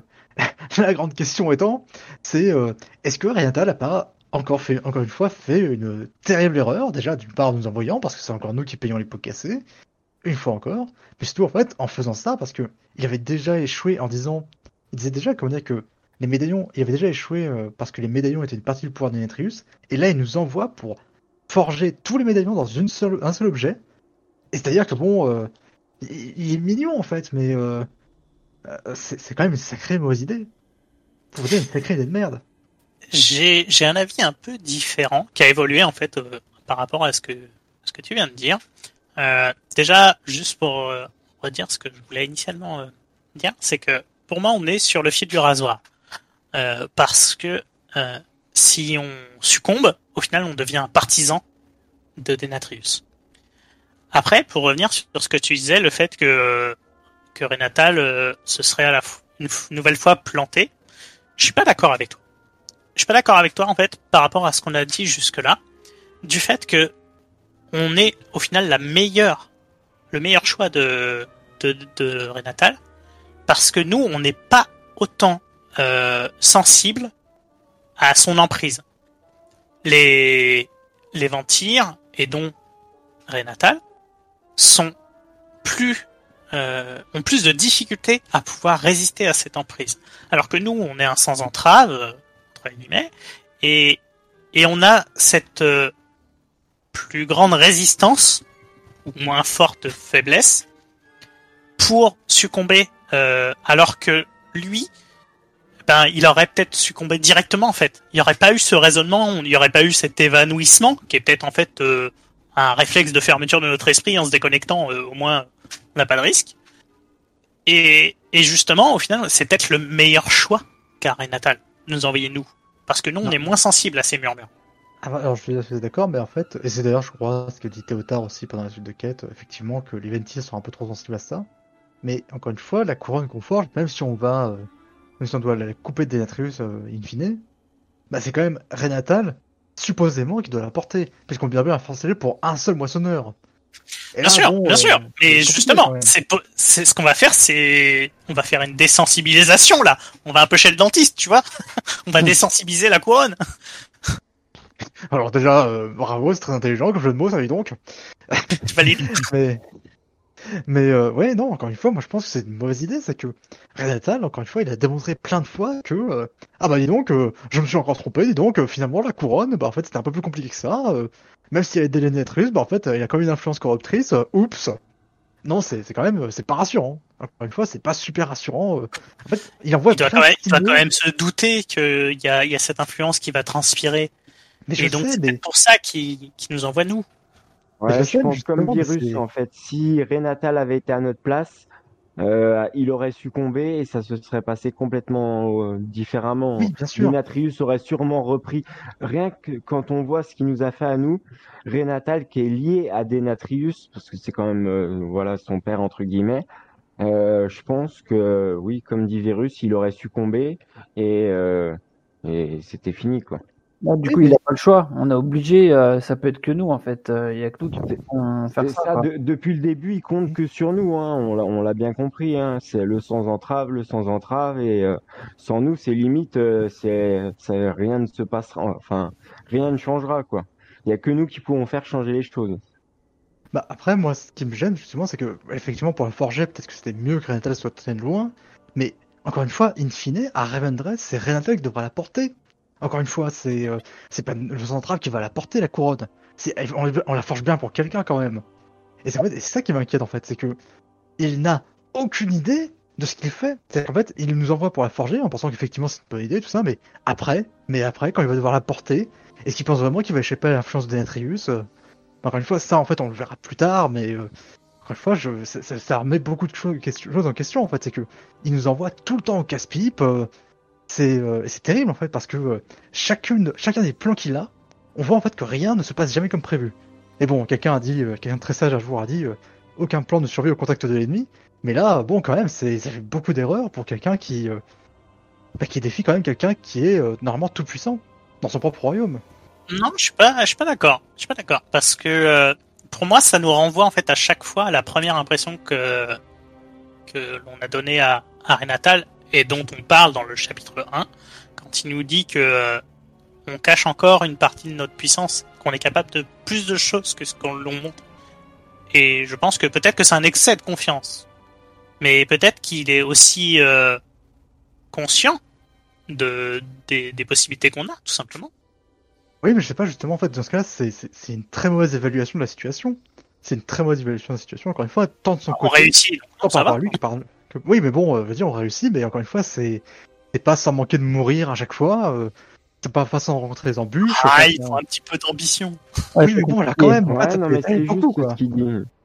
C'est juste ce qu'il dit Lumi. Euh, Au final, on, on, on se rend compte que Renatal, il sait pas plus que nous où on va, en gros.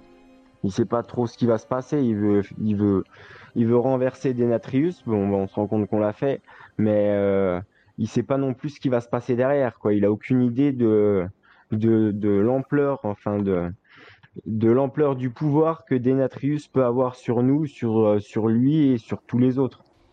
Oui, tu vois, d'ailleurs, euh, au passage, apparemment, on apprend que Denatrius, du coup, a été vaincu, puisque euh, il dit qu'il va revenir. Mais du coup, bon, j'avoue qu'en plus, ça fait, ça, ça, nuit un peu aux enjeux de cette histoire. Parce que, je veux dire, quel cr- de, de créer la couronne si ce n'est pas pour renverser Denatrius Peut-être que c'est pour, mm, euh, comment dirais-je, chasser l'influence de Denatrius, euh, les possibles influences de Denatrius sur les médaillons qu'il pourrait euh, encore avoir. Dans ce cas-là, je suis plutôt d'accord, effectivement. Mais euh, bon, euh, j'avoue qu'en fait, j'aurais bien préféré, j'aurais préféré en fait que Denetrius en fait reste vivant jusqu'à la toute fin de la campagne du Château Netria, enfin du moins de la campagne Ventir. Ça aurait été plus cohérent et ça aurait plus d'enjeux à mon sens, de réunir tous les médaillons pour avoir euh, le contrôle sur Ravendress. Je dis pas qu'il est mort. Hein. Ah oui, non, non, il est emprisonné, Et- mais bon quand même. Et, et ce que ce que je voulais juste rajouter là, c'est que au final, j'ai l'impression que on a un peu changé le l'objectif parce que on a commencé en disant on va combattre euh, l'emprise de de Denatrius et là au final on s'attaque à son pouvoir réellement plus qu'à son emprise. Oui, je suis, je suis d'accord, je suis d'accord dans ce cas-là. Je suis d'accord avec ton analyse. Et toi, coup- Crow, qu'est-ce que t'en penses? Bah moi c'est je, je, je rejoins sur ce que vous dites en fait le l'artefact le, le- la couronne euh, ça a été euh, ça a été euh, comment euh, euh, ah comment on dit catastrophe. moins ouais voilà c'est ça c'était c'était à, presque à à ce qu'on en meurt euh, après euh, même nous on arrive à, entre guillemets à, à succomber à la puissance et à la à l'envoûtement de, de Denatrius. Euh, enfin on, on succombe pas mais on est à, à deux doigts de succomber quoi. On arrête juste euh, juste au moment où il faut quoi. Et, et donc euh, oui on enfin si Renatal il l'avait eu entre les mains je pense que ça aurait été compliqué là. Je pense je pense. Voilà je pense qu'on va pouvoir passer au chapitre au chapitre d'après, euh... Aldi Euh, Pas au chapitre, au, pardon, à la, Ah, non, à la fin- suite, non, tout oui, à la simplement. suite. Oui, oui, pardon. Puisque nous rejoignons euh, tout le monde à la citadelle de loyauté et Mikanikos nous dit que nous pouvons modifier la couronne afin de purger les médaillons de la corruption de Denatrius. Les désavoués ont installé une vaste barrière pour protéger le temple puisque c'est actuellement eux qui l'occupent. Nous avançons dans la citadelle de la loyauté en désactivant toutes les sources de la barrière que nous pouvons trouver. Nous tuons tous les désavoués sur notre chemin puisque bon, tant qu'à faire, euh, voilà. Nous devons nous préparer. La magie du maître a toujours été puissante et aussi puissante que destructrice. C'est vraiment une rude épreuve qui nous attend. Et pendant la purification, l'écho de Denatrius se fait entendre à nouveau. Il nous demande qui ose saper son autorité. Plein de petites phrases comme ça. Et la canalisation euh, de la purification dure, continue, et elle fait se matérialiser des échos de Denatrius devant nous. Nous venons à bout de cet écho de Denatrius qui, dans un dernier souffle, dit qu'il est éternel. Nous retrouvons bien là euh, Denatrius. Mécanicos lui assure que la couronne est maintenant purifiée. C'est une victoire capitale pour Ravenress et l'ensemble de l'ombre terre. Le général Draven compte sur nous pour la remettre en main propre à Renatal. Nous retournons donc rapidement à Tombvis où nous retrouvons le prince Renatal, nous lui racontons un peu tout ça, nous lui remettons la couronne, et il nous dit que grâce à cette couronne, il pourra canaliser la magie des moissonneurs en une force incoercible. Le prince Renatal déclare que cette couronne incarne toutes les valeurs défendues par Tombvis, et Ravendress s'unira et rachètera les péchés de Denatrius. Donc au final, on, on a un artefact euh, dont on a déjà parlé qui semble vraiment, vraiment, vraiment, vraiment puissant. Mais qu'est-ce que vous pensez que Renatal va pouvoir faire de cette puissance? Eh bah justement, Pouvoir euh, défier euh, Denatrius avec ça. ouais, bah justement, en fait, Denatrius serait apparemment déjà défait. Mais euh, peut-être justement, euh, euh, de ce que j'entends, en fait, les médaillons ont un contrôle qui est un peu plus, plus que du simple pouvoir sur Ravendress. Ils ont, euh, carrément modifier la topographie de Ravendress, de ce que j'entends. La réalité. Et Lumi Oui. Moi, je suis pas d'accord. Hum Pour moi, pour moi, euh, Denatrius, c'est pas défait encore à ce moment-là. tu penses Bah ouais, parce- Bah, je pense parce que dit je reviendrai, alors pourquoi il nous dirait je reviendrai alors que.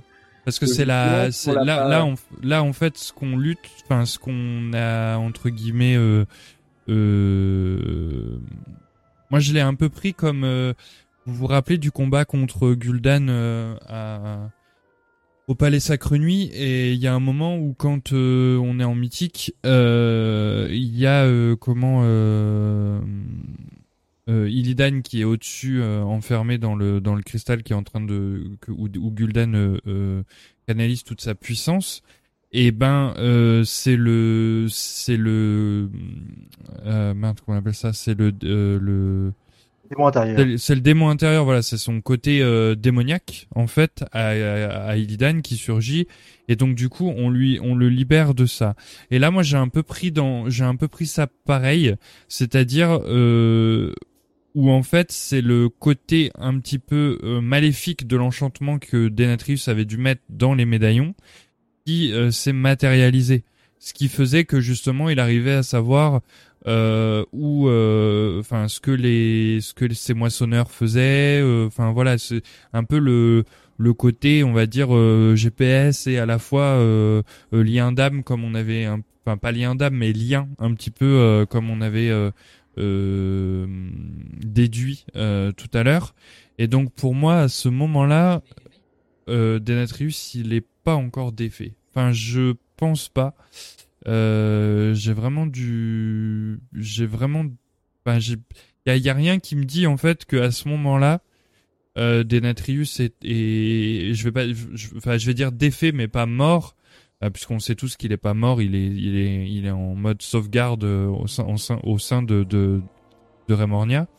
Euh, mais pour moi, ça, on l'a- on on on n'est pas euh, là. C'est peut-être comme si qu'on était euh, sur le moment euh, du combat de de comment de euh, des généraux de pierre, quoi. Voilà. Pour moi, on n'est pas encore à Denatrius. Ah, Je suis tout à fait d'accord avec toi. Euh, je suis, je suis dans l'idée que les, les différents médaillons et donc la, la couronne qui a au final le cristal d'un des, des médaillons, euh, il- c'est vraiment le symbole de l'omniprésence de, de Denatrius. C'est-à-dire que il n'est pas présent dans, dans le médaillon, mais sa volonté l'est. Et quand tu t'attaques à un des médaillons, c'est comme si tu t'attaquais à Denatrius lui-même. Ils sont à la fois tout et rien. Bah. C'est c'est comme si c'était une conscience collective en fait, mais que la conscience était centralisée en Denatrius même. Oui, oui, je vois ce que tu veux dire. En fait, de toute façon, ce sont des fragments de Denatrius, donc effectivement, euh, il a aussi sacrifié une bonne partie de son pouvoir, j'ai l'impression, pour fabriquer ces médaillons. Puis Et- Al, il veut peut-être faire montrer aussi, faire sortir, euh, le, vu qu'on dit que Denatrius il est pas vraiment défait, et ben grâce à cette euh, couronne qui est purifiée, ben il veut se servir de, de la puissance pour euh, peut-être purifier Denatrius et puis qu'il qu'il revienne comme avant. Parce qu'on Ah, on disait peut-être qu'avant euh, Denatrius il est peut-être peut-être un gentil, puis c'est au fur et à mesure euh, voilà que tout s'est déroulé, puis qu'il a commencé à monter son plan, etc. Peut-être qu'il veut utiliser cette couronne pour euh, qu'il retrouve Denatrius euh, comme il était il y a très longtemps. c'est pas déconnant. C'est pas déconnant, en fait. On a on a Charo Charora sur le stream qui, sur le chat qui dit euh, les médaillons sont des Horcrux. C'est vrai que ça m'a fait penser. C'est vrai que ça m'a fait penser un peu. Mais Et, euh, euh, moi, j'aime bien la théorie de, de Chali. J'aime bien la théorie de Chali, que peut, la couronne pourrait servir, justement, euh, pas forcément euh, dans une, une carte de pouvoir un peu vaine, mais justement, euh, dans un acte rédempteur. euh, ce serait vraiment très beau comme message, je trouve. Bah, J'ai vu ça comme ça moi à la fin. ouais. Mm. Ouais, après euh, avec Desi on refait des mondes hein. En fait, Renatal, il en sait rien de comment était euh, Denatrius donc euh, il espère en fait. Il Ouais, espère juste Ouais, ouais. parce que il- c'est lui qui l'a créé et que pour lui il lui doit un peu tout, je pense. C'est pour ça qu'il réagit comme ça. Euh, sinon pour revenir à euh, pour revenir sur la question euh, euh, comment euh, le la- l'artefact la, la couronne oui du coup euh, ça semble vraiment puissant après on sait pas vraiment euh, quel va être le but le destin de, de voilà de cette couronne euh, juste que ce qu'on sait c'est qu'elle est placée en haut de la de, de- du monument de enfin je crois que ça ressemble au château Natria il me semble hein, cette stèle là enfin pas je sais pas comment il s'appelle ce monument là euh, qu'il a dans qu'il y a dans Tombvis qu'il y a au sein de la congrégation. Et donc on enfin il- cette couronne est placée là-haut mais euh, on on sait euh, on sait pas euh, enfin on sait pas euh, quel va être le but en fait de de cet artefact quoi. Est-ce que euh, est-ce que euh, est-ce que on fera euh, Renatal du coup de, de est-ce que fera Renatal du coup de toute cette puissance euh, ou alors peut-être comme tu dis peut-être pour canaliser entre guillemets le côté euh, un petit peu euh, démoniaque enfin je veux pas dire démoniaque mais euh, mauvais de, de son maître quoi. Un peu comme euh, comme Gul'dan avec euh, Illidan quoi. Là on n'a aucune certitude mais Mm. Bon. mais ça ça pourrait être intéressant ça pourrait être intéressant Plutôt bon, parce que bon, euh, voilà, comme tu dis, la couronne, elle est, euh, elle est ensuite exposée euh, dans le monument au centre de Tombis. Et ensuite, bah, tout le reste de la campagne, euh, sans vouloir spoiler, bah, bon, euh, on va dire qu'on a vu le plus utile. Mais voilà, bon, euh, c'est c'est un peu dommage. J'aimerais bien voir un peu plus cet artefact, justement, parce que bah, pour l'instant, euh, ça, ça a pas l'air de tenir les promesses que. Ça l'air de donner ce qui, ce qu'on les efforts, en tout cas, que, veut dire, on nous a dit, on dit depuis le début de la campagne, il faut réunir les médaillons des moissonneurs pour avoir le plein contrôle sur Raymond Dress, pour pouvoir définir Denatrius. Et là, en fait, bah, on se rend compte que euh, est même peut-être déjà défait. On n'est pas sûr, en fait, à ce moment-là, dans la temporalité. Mais en plus, la couronne, bah, elle est même pas purement, pleinement effective parce que, de toute façon, on n'a pas encore tous les médaillons. et on commence déjà à se faire corrompre. Donc euh, avec euh, trois médaillons et quelques dans le dans le dans l'engin. Donc bon, euh, je dis pas que ça part mal, mais c'est pas gagné. Ouais. Moi, ça va être chaud. Bah, en fait, on a l'impression que, comme euh, l'a dit Virus, je crois au début, c'est que euh, Renatal ne connaît, euh, enfin, il connaît que ce qu'il connaît, mais alors euh, pas grand chose. Et donc, on a l'impression qu'on est un peu euh, la personne qui lui sert à, enfin, qui, qui, en gros, son son larbin, enfin pas son larbin, mais euh, plus, euh, voilà, donc il a écrit un brouillon et nous, on est là pour euh, corriger les fautes sur le brouillon, quoi. Oui. Non, Oui, mais c'est ça, hein. C'est, c'est clairement ça, quoi. Et, et c'est vrai que bon, faut bien qu'on ait une utilité, comme je dis toujours, faut bien qu'on joue, mais euh, mais moi, ça me fait vraiment penser à ça, quoi. On est on est le correcteur de de Renatal. Le testeur, plutôt. Ouais, Le bêta-testeur de Renatal. Ouais. Est-ce que du coup, euh, euh, vous avez encore des choses à dire sur cette couronne ou ou on peut Ah bon. euh, on peut passer du coup euh, au chapitre suivant? On va pouvoir passer eux. Mais par contre, je vais aller leur emprunter à Mirabien, je pense. Ah bah ça, tout le monde la voudrait bien. Hein Le Jules César Ventir. Je vous rappelle quand même qu'elle a déjà essayé de nous tuer, hein, juste voilà, pour ce les trucs. oui. Enfin, du coup, on va enchaîner avec le, chapitre suivant. Et le prince Renatal nous explique que grâce au raid mené contre le château d'Atria, une occasion inespérée s'offre à nous. Une âme puissante, pervertie à de sombres fins par les expériences du maître. Cette âme étant originaire d'Azeroth, l'accusatrice compte sur notre aide. Elle nous demande si nous avons entendu d'un certain Keltas au soleil. Pour son éternel malheur, l'immense quantité d'anima de sa puissance rémanente a attiré l'attention du maître. Elle nous demande de la libérer afin que nous puissions ensemble la guider sur la voie de la rédemption. Dans son état actuel, Keltas au soleil est un danger pour tous. Nous nous dirigeons vers une aile de Tombvis où ce Keltas est enchaîné par deux exécuteurs de Tombvis. L'accusatrice nous dit qu'aider Keltas à se racheter ne sera pas chose facile et le résultat est tout sauf assuré. Mais nous devons malgré tout essayer. Keltas au soleil était à deux doigts d'être anéanti lorsque nous l'avons arraché au château Natria. Il a été imprégné par des natrius d'une quantité inimaginable d'anima saturés des péchés d'autrui. Cela a eu pour effet de fortifier son âme. Keltas a commis assez de péchés par lui-même, et l'accusatrice nous demande de l'aider à identifier ce dont il est vraiment l'auteur parmi tout ce qu'il s'est vu forcé d'endosser. Nous informons l'accusatrice que nous sommes prêts à démarrer l'interrogatoire. Il nous demande, elle nous demande de l'aider à distinguer les véritables fautes de Keltas. Comme si elles sondait les vices de son âme, l'accusatrice met en évidence l'arrogance, comme tous les tyrans, la même qui a permis à Kil'jaeden de le manipuler. Et de cette corruption, il a fini par trahir son peuple. Keltas ne supporte pas qu'elle le juge ainsi. L'accusatrice se tourne à présent vers nous et nous dit que nous n'avons pas absous Keltas de ses péchés. Peut-être même qu'il est au-delà de toute rédemption. rédemption pardon. Quoi qu'il en soit, la décision de faire pénitence n'appartient qu'à lui. Mais son âme est à présent stabilisée, ce qui signifie qu'il est désormais libre de faire ce choix. L'accusatrice croit même que notre seule présence pourrait l'aider à s'engager sur la voie de l'expiation. Alors à votre avis, la petite question euh, technique, quel serait l'objectif de saturer l'âme de Keltas en anima? Je dirais de faire Alors une déjà, je tiens à souligner que je supporte pas le traitement qu'ils ont fait à Kael'thas depuis Burning Crusade. Donc, euh, non, voilà. Alors, moi, étant donné que ma chef de guilde est une grande fan de, une grande fan de Kael'thas et que j'ai très peur qu'elle regarde euh, ça euh, en live ou en replay, je, je vais dire que je suis scandalisé aussi. Même si vrai, ils Et on lui fait un coucou, évidemment. Kael'thas, Illidan, Dame Vache, ils les ont massacrés à Burning Crusade, un truc de ouf. Bah oui, j'ai l'impression effectivement que bon, euh, et tout le monde est devenu fou- soit fou, euh, soit euh, ah, ça, des ils ont fait passer Illidan et Kael'thas pour des fous, alors qu'à la base, ce qu'ils voulaient, c'était détruire la Légion et sauver son peuple.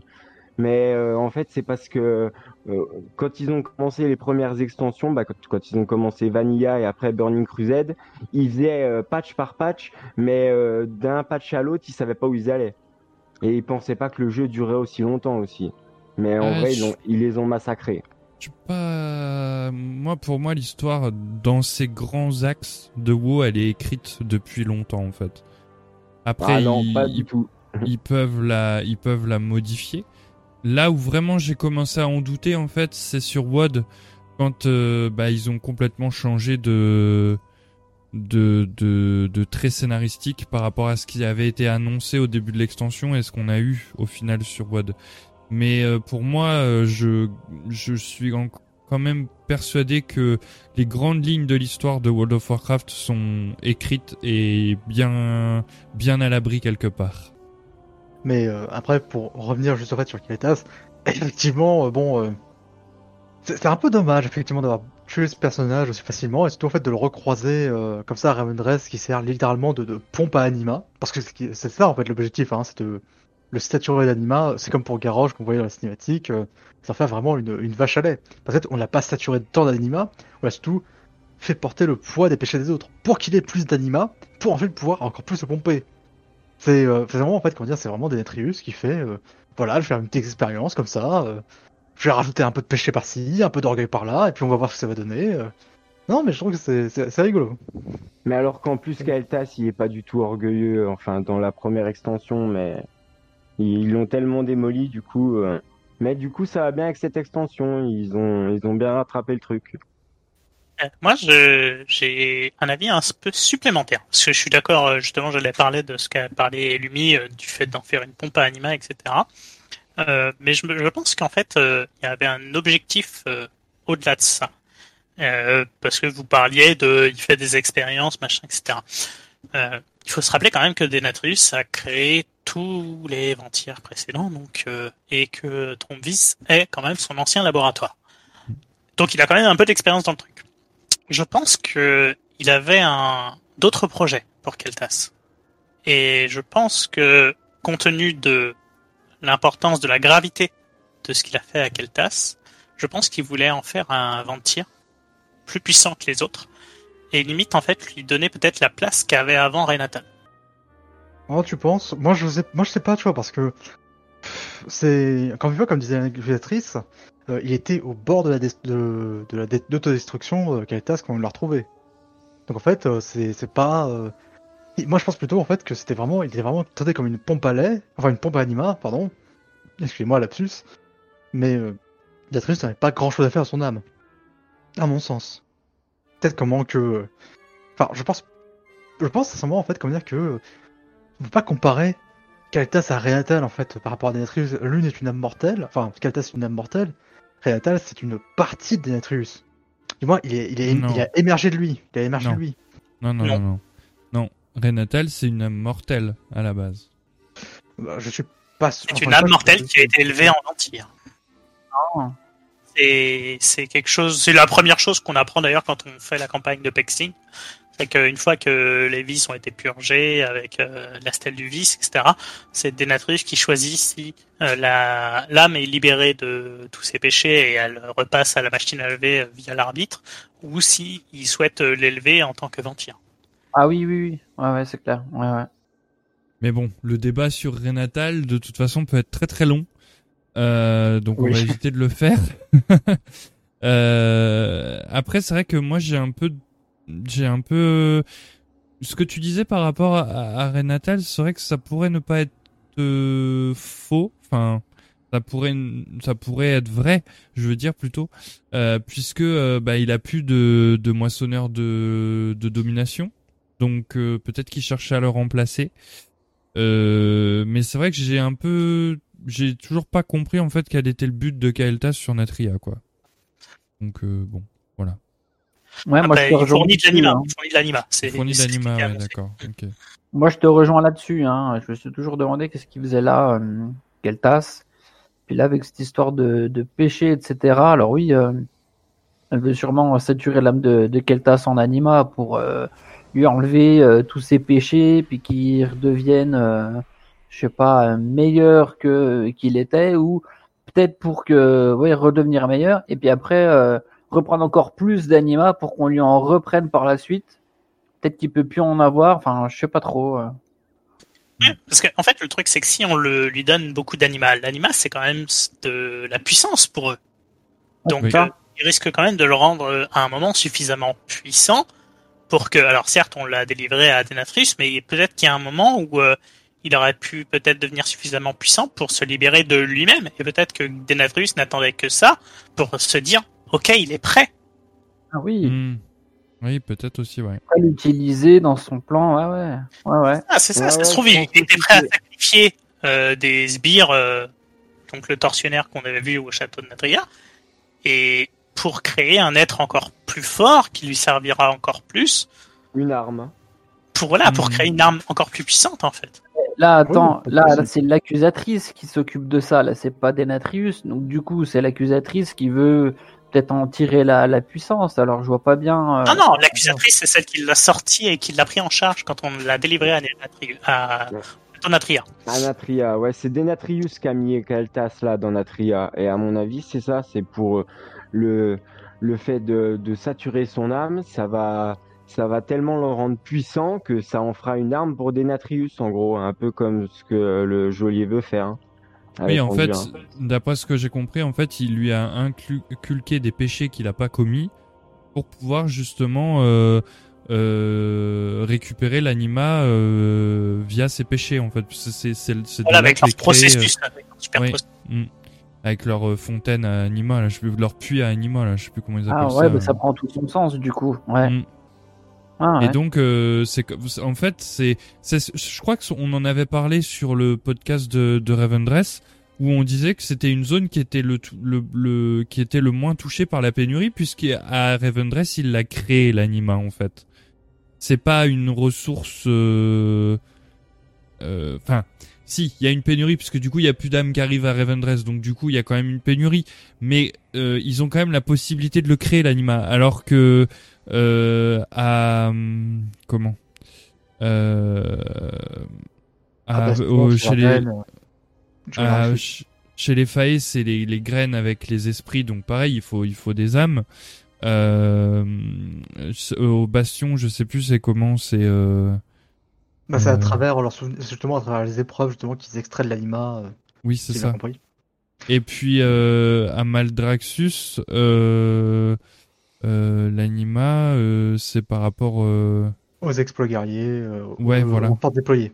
Après, c'est pas bien Je- clair, mais en fait, on sait que à Ravendress, ils ont une manière très particulière de le faire, qui est en fait, bah, euh, voilà, on vous pompe littéralement, Mm. on vous pompe de vos péchés, on vous fait subir un calvaire, mais du coup, on est très très bon pour vous extraire l'anima, parce que les autres euh, congrégations sont visiblement pas aussi bonnes, et c'est pour ça d'ailleurs que la Reine de l'Hiver nous envoie chez Denetrius euh, pour qu'il de l'anima, euh, parce que Oui. souvent, il est très très Ah, bon c'est pour un Voilà. expert. Un expert en de la pompe. extraction, ouais. Voilà. Mm, mm. Ah, il l'a il l'a blindé de, de faux péchés pour derrière euh, lui pomper tout l'anima. Comme ça, il peut avoir ça. l'anima euh, quand, quand il veut, puis il peut faire ça sur n'importe qui en même temps. Hein. Sauf que, sauf que, oui, mais je pense que Kael'thas devait être euh, vachement euh, résistant, parce que le problème, c'est que comme la- la- l'accusatrice le souligne, quelqu'un qui n'est pas prêt à engendrer autant de péchés, ben tu imploses en fait. Elle le dit. Hein. Ah oui, ouais, ouais, ouais, du coup, Et il est pas. saturé, hein, donc euh, donc il aurait pu, euh, il aurait pu le tuer en fait, Enfin, le, tuer définitivement pour le coup. Et là, euh, ça aurait fait un double gâchis. Bah après, de toute façon, l'objectif de Denetrius, c'était aussi, je veux dire, de- d'extraire le plus d'anima possible pour Mm. l'envoyer au geôlier ensuite. Oui. Encore une fois, il a, il a envoyé une bonne partie de Ravendress, enfin une bonne partie, une partie de euh, dans l'antre, juste pour, euh, pour dire au geôlier, tiens, voilà, euh, regarde, je, compte- je suis allié avec toi, me fais pas de mal, pitié. Enfin, pas comme ça, mais voilà. Bah, en gros, tout le sous-sol de Natria, ça devait être des réserves d'anima, je pense. hein. Oui, voilà, c'est ça. Mm. C'est-à-dire que les professeurs sanguines sont blindés, que ça tire des dévoreurs de partout. euh, Oui. Bah, et d'ailleurs, pourquoi il y a un dévoreur dans le raid euh, juste là où il y a les réserves? Je cherche l'erreur. Est-ce qu'on continuerait pas la, la suite du chapitre, Aldé? Eh bien, allez. À, la suite de ce petit euh, interrogatoire, euh, l'accusatrice attache Keltas à une chaîne qui ressemble plus à une euh, laisse, et elle lui dit qu'il va continuer à se désagréger si nous n'expulsons pas l'excès d'anima de son âme. Nous les rejoignons un peu plus loin à la tour sombrégide, et Keltas se plaint que cet endroit tombe en ruine. L'accusatrice lui répond que lui aussi, et que c'est bien pour ça que nous sommes là. L'accusatrice nous apprend que le prince Rénatal a dû fuir la tour en abandonnant la plupart de ses gens et de ses possessions. Ils sont prêts à se battre et nous devons les aider.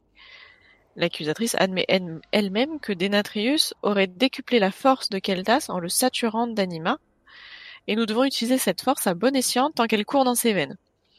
Cette tour appartenait autrefois au prince de ce royaume, alors nous allons trouver son usurpatrice et, et le venger. Il a toujours eu un faible pour la vengeance, ce petit Keltas, donc il va nous aider. Le combat se lance contre l'usurpatrice, mais l'accusatrice intervient et dit à Keltas qu'il va devoir faire preuve de pitié et laisser la vie à son adversaire. Keltas lui répond que la pitié c'est pour les faibles, et l'accusatrice l'interrompt à nouveau en lui disant que c'est lui le faible. Il est aveuglé par son arrogance dévorante, et elle lui dit qu'elle l'en libérera euh, en temps voulu. Pour l'instant, nous devons retourner à l'abri. L'accusatrice nous apprend ensuite que le maître a enchaîné l'âme de Keltas à sa propre stèle du vice par un procédé corrupteur dont il est sorti ébranlé et chargé d'un fardeau bien trop lourd. Il porte non seulement le poids de ses propres péchés, mais aussi ceux d'innombrables autres défunts. Une telle charge aurait raison du plus noble des êtres, ce que Keltas n'est pas. L'accusatrice commence à canaliser son sort et ordonne à Keltas d'expulser l'anima. Keltas refuse, il veut garder sa puissance. L'accusatrice reprend en le traitant d'inapte imbécile. S'il ne se libère pas, l'accusatrice le jettera dans l'antre de ses propres mains. À la fin du rituel, Keltas se sent libre, mais l'accusatrice lui répond que sa stèle porte encore son nom, et il doit s'en occuper. Keltas est délivré de la corruption du maître, mais il n'est pas libre pour autant. Ses propres péchés suffisent encore à le vouer à l'antre. L'accusatrice pense que nous exerçons une influence positive sur lui, et elle nous prie donc de les accompagner jusqu'au quartier du calice pour sa prochaine leçon. Donc ici, on voit que la puissance de Keltas est vraiment liée à son orgueil à lui, propre. Que, que pensez-vous qu'il va lui arriver après cette purge de vice, si on peut appeler ça comme ça? Alors, je sais pas si quelqu'un veut parler avant moi. Euh, je vas-y. peux- Je- euh, je- sinon, vas-y. Hein. si je peux introduire, c'est que moi j'espère surtout en fait, si je peux parler de l'avenir du personnage de Keltas, parce que là c'est vraiment ce qu'on parle, c'est que surtout euh, il va pouvoir se racheter en fait une, disons qu'on va pouvoir corriger effectivement le, le, le massacre qui avait été fait avec euh, après Burning Crusade en fait, que euh, le personnage de Keltas avait été un peu, euh, disons balancé comme ça aux fans euh, parce qu'il fallait balancer un, un gros nom, euh, effectivement on va dire, euh, c'était euh, un peu dommage de le voir finir comme ça. Peut-être que dans l'au-delà, justement, il peut, on peut lui racheter, disons, euh, une espèce de noblesse. Peut trouver un peu le personnage qu'on avait à Warcraft 3, qui était quand même euh, prêt à se sacrifier pour son peuple, et qui s'est beaucoup, beaucoup détourné de sa voix. Donc, euh, ce qu'on peut espérer avec cette purge de vice, c'est qu'en fait, plus que ça, en fait, plus que se débarrasser de ses vices, c'est que Keltas se rende compte que, euh, bah oui, il a fait des erreurs et que c'est jamais ce qu'il a voulu. Il a fait le contraire de ce qu'il a toujours voulu. Et du coup, bah, que au moins on retrouve en fait une partie de ce qu'il était avant. Ou du moins peut-être qu'on retrouve justement une partie de lui qui pourrait justement avoir pris conscience de ses erreurs et qu'il soit justement meilleur encore qu'avant. Et qu'il puisse faire le bien justement de l'ombre terre. Parce que de il ne reviendra pas sur Azeroth, euh, c'est certain, mais au moins qu'il puisse faire le bien là où il se trouve actuellement. Ce qu'il a toujours voulu faire. Ouais, je suis, suis d'accord avec toi. Après, euh, je rajouterais d'autres petites choses. Euh, je, je relève en fait que euh, l'accusatrice parle plusieurs fois que qu'elle tasse, même sans le l'ajout des, des vices euh, que lui a fait euh, Denatrus, est, est déjà en fait euh, condamnable à l'antre. Donc au final, on peut se dire que c'est une âme qui n'était pas qui au final n'était pas prévue pour Ravenrest. Peut-être qu'elle été rapportée de, de l'antre. Elle été ramenée exprès par Denatrius dans l'objectif de d'en faire sa pompe à Anima. Et et en fait entre euh, la première phase où euh, l'accusatrice fait son son état de de corruption de vice et euh, le, le délit de son de son lien forcé avec euh, Denatrius, il, il redescend d'un cran en termes de colère et un peu d'arrogance. Et et en fait, à chaque fois, à chaque étape qu'on passe, euh, on a l'impression qu'il redescend d'un cran. Et donc en fait, il il a peur de perdre cette, euh, cette puissance, et je pense qu'il va perdre cette puissance, vraiment pour répondre à, à la question euh, telle que qu'elle est posée là, mais en échange, en fait, il va, il va, j'ai l'impression qu'il gagne en sagesse. C'est-à-dire qu'il y a une descente de pouvoir, mais un gain de sagesse en compensation. Et tout ça pour dire, avec euh, ce que j'avais parlé au départ de par rapport à l'antre, c'est que même les plus condamnables, celles qui sont condamnables à l'antre, au final, peut-être avec un une méthode encore plus rude que ce qu'appliquent habituellement euh, les, les et Ravendress, eh ben, sont peut-être rachetables en fait. Parce qu'au final, Keltas est redescendu en termes de, je vais pas dire dangerosité, mais euh, de, de vocation dans la méchanceté par sa crédulité. Enfin, c'est sa crédulité, pardon. Et et au final, bah, il redescend jusqu'à un niveau acceptable qui redevient traitable par Ravendress. Et au final, il va rentrer dans la machine à laver euh, qui va peut-être pouvoir le l'assainir. Ah, J'aime bien là. Alors, alors par contre, je suis pas du tout d'accord avec toi sur le fait que Kael'thas est condamnable à l'antre. Kael'thas, à la base, il est prince. il C'est a- pas moi qui l'ai dit. hein. C'est c'est l'accusatrice qui l'a dit. Bah, justement, bah, je termine du coup. Kael'thas, à la base, il est, prince des, el- des elfes. Il a, il a un peuple, il a un père, il a une famille, il a tout ça. Le fléau débarque et, en gros, tue tout le monde. Il perd sa famille, il perd son peuple, il perd son père. C'est pour ça que, du coup, il prend jamais le titre de roi. Il va garder le titre de prince par respect pour son père.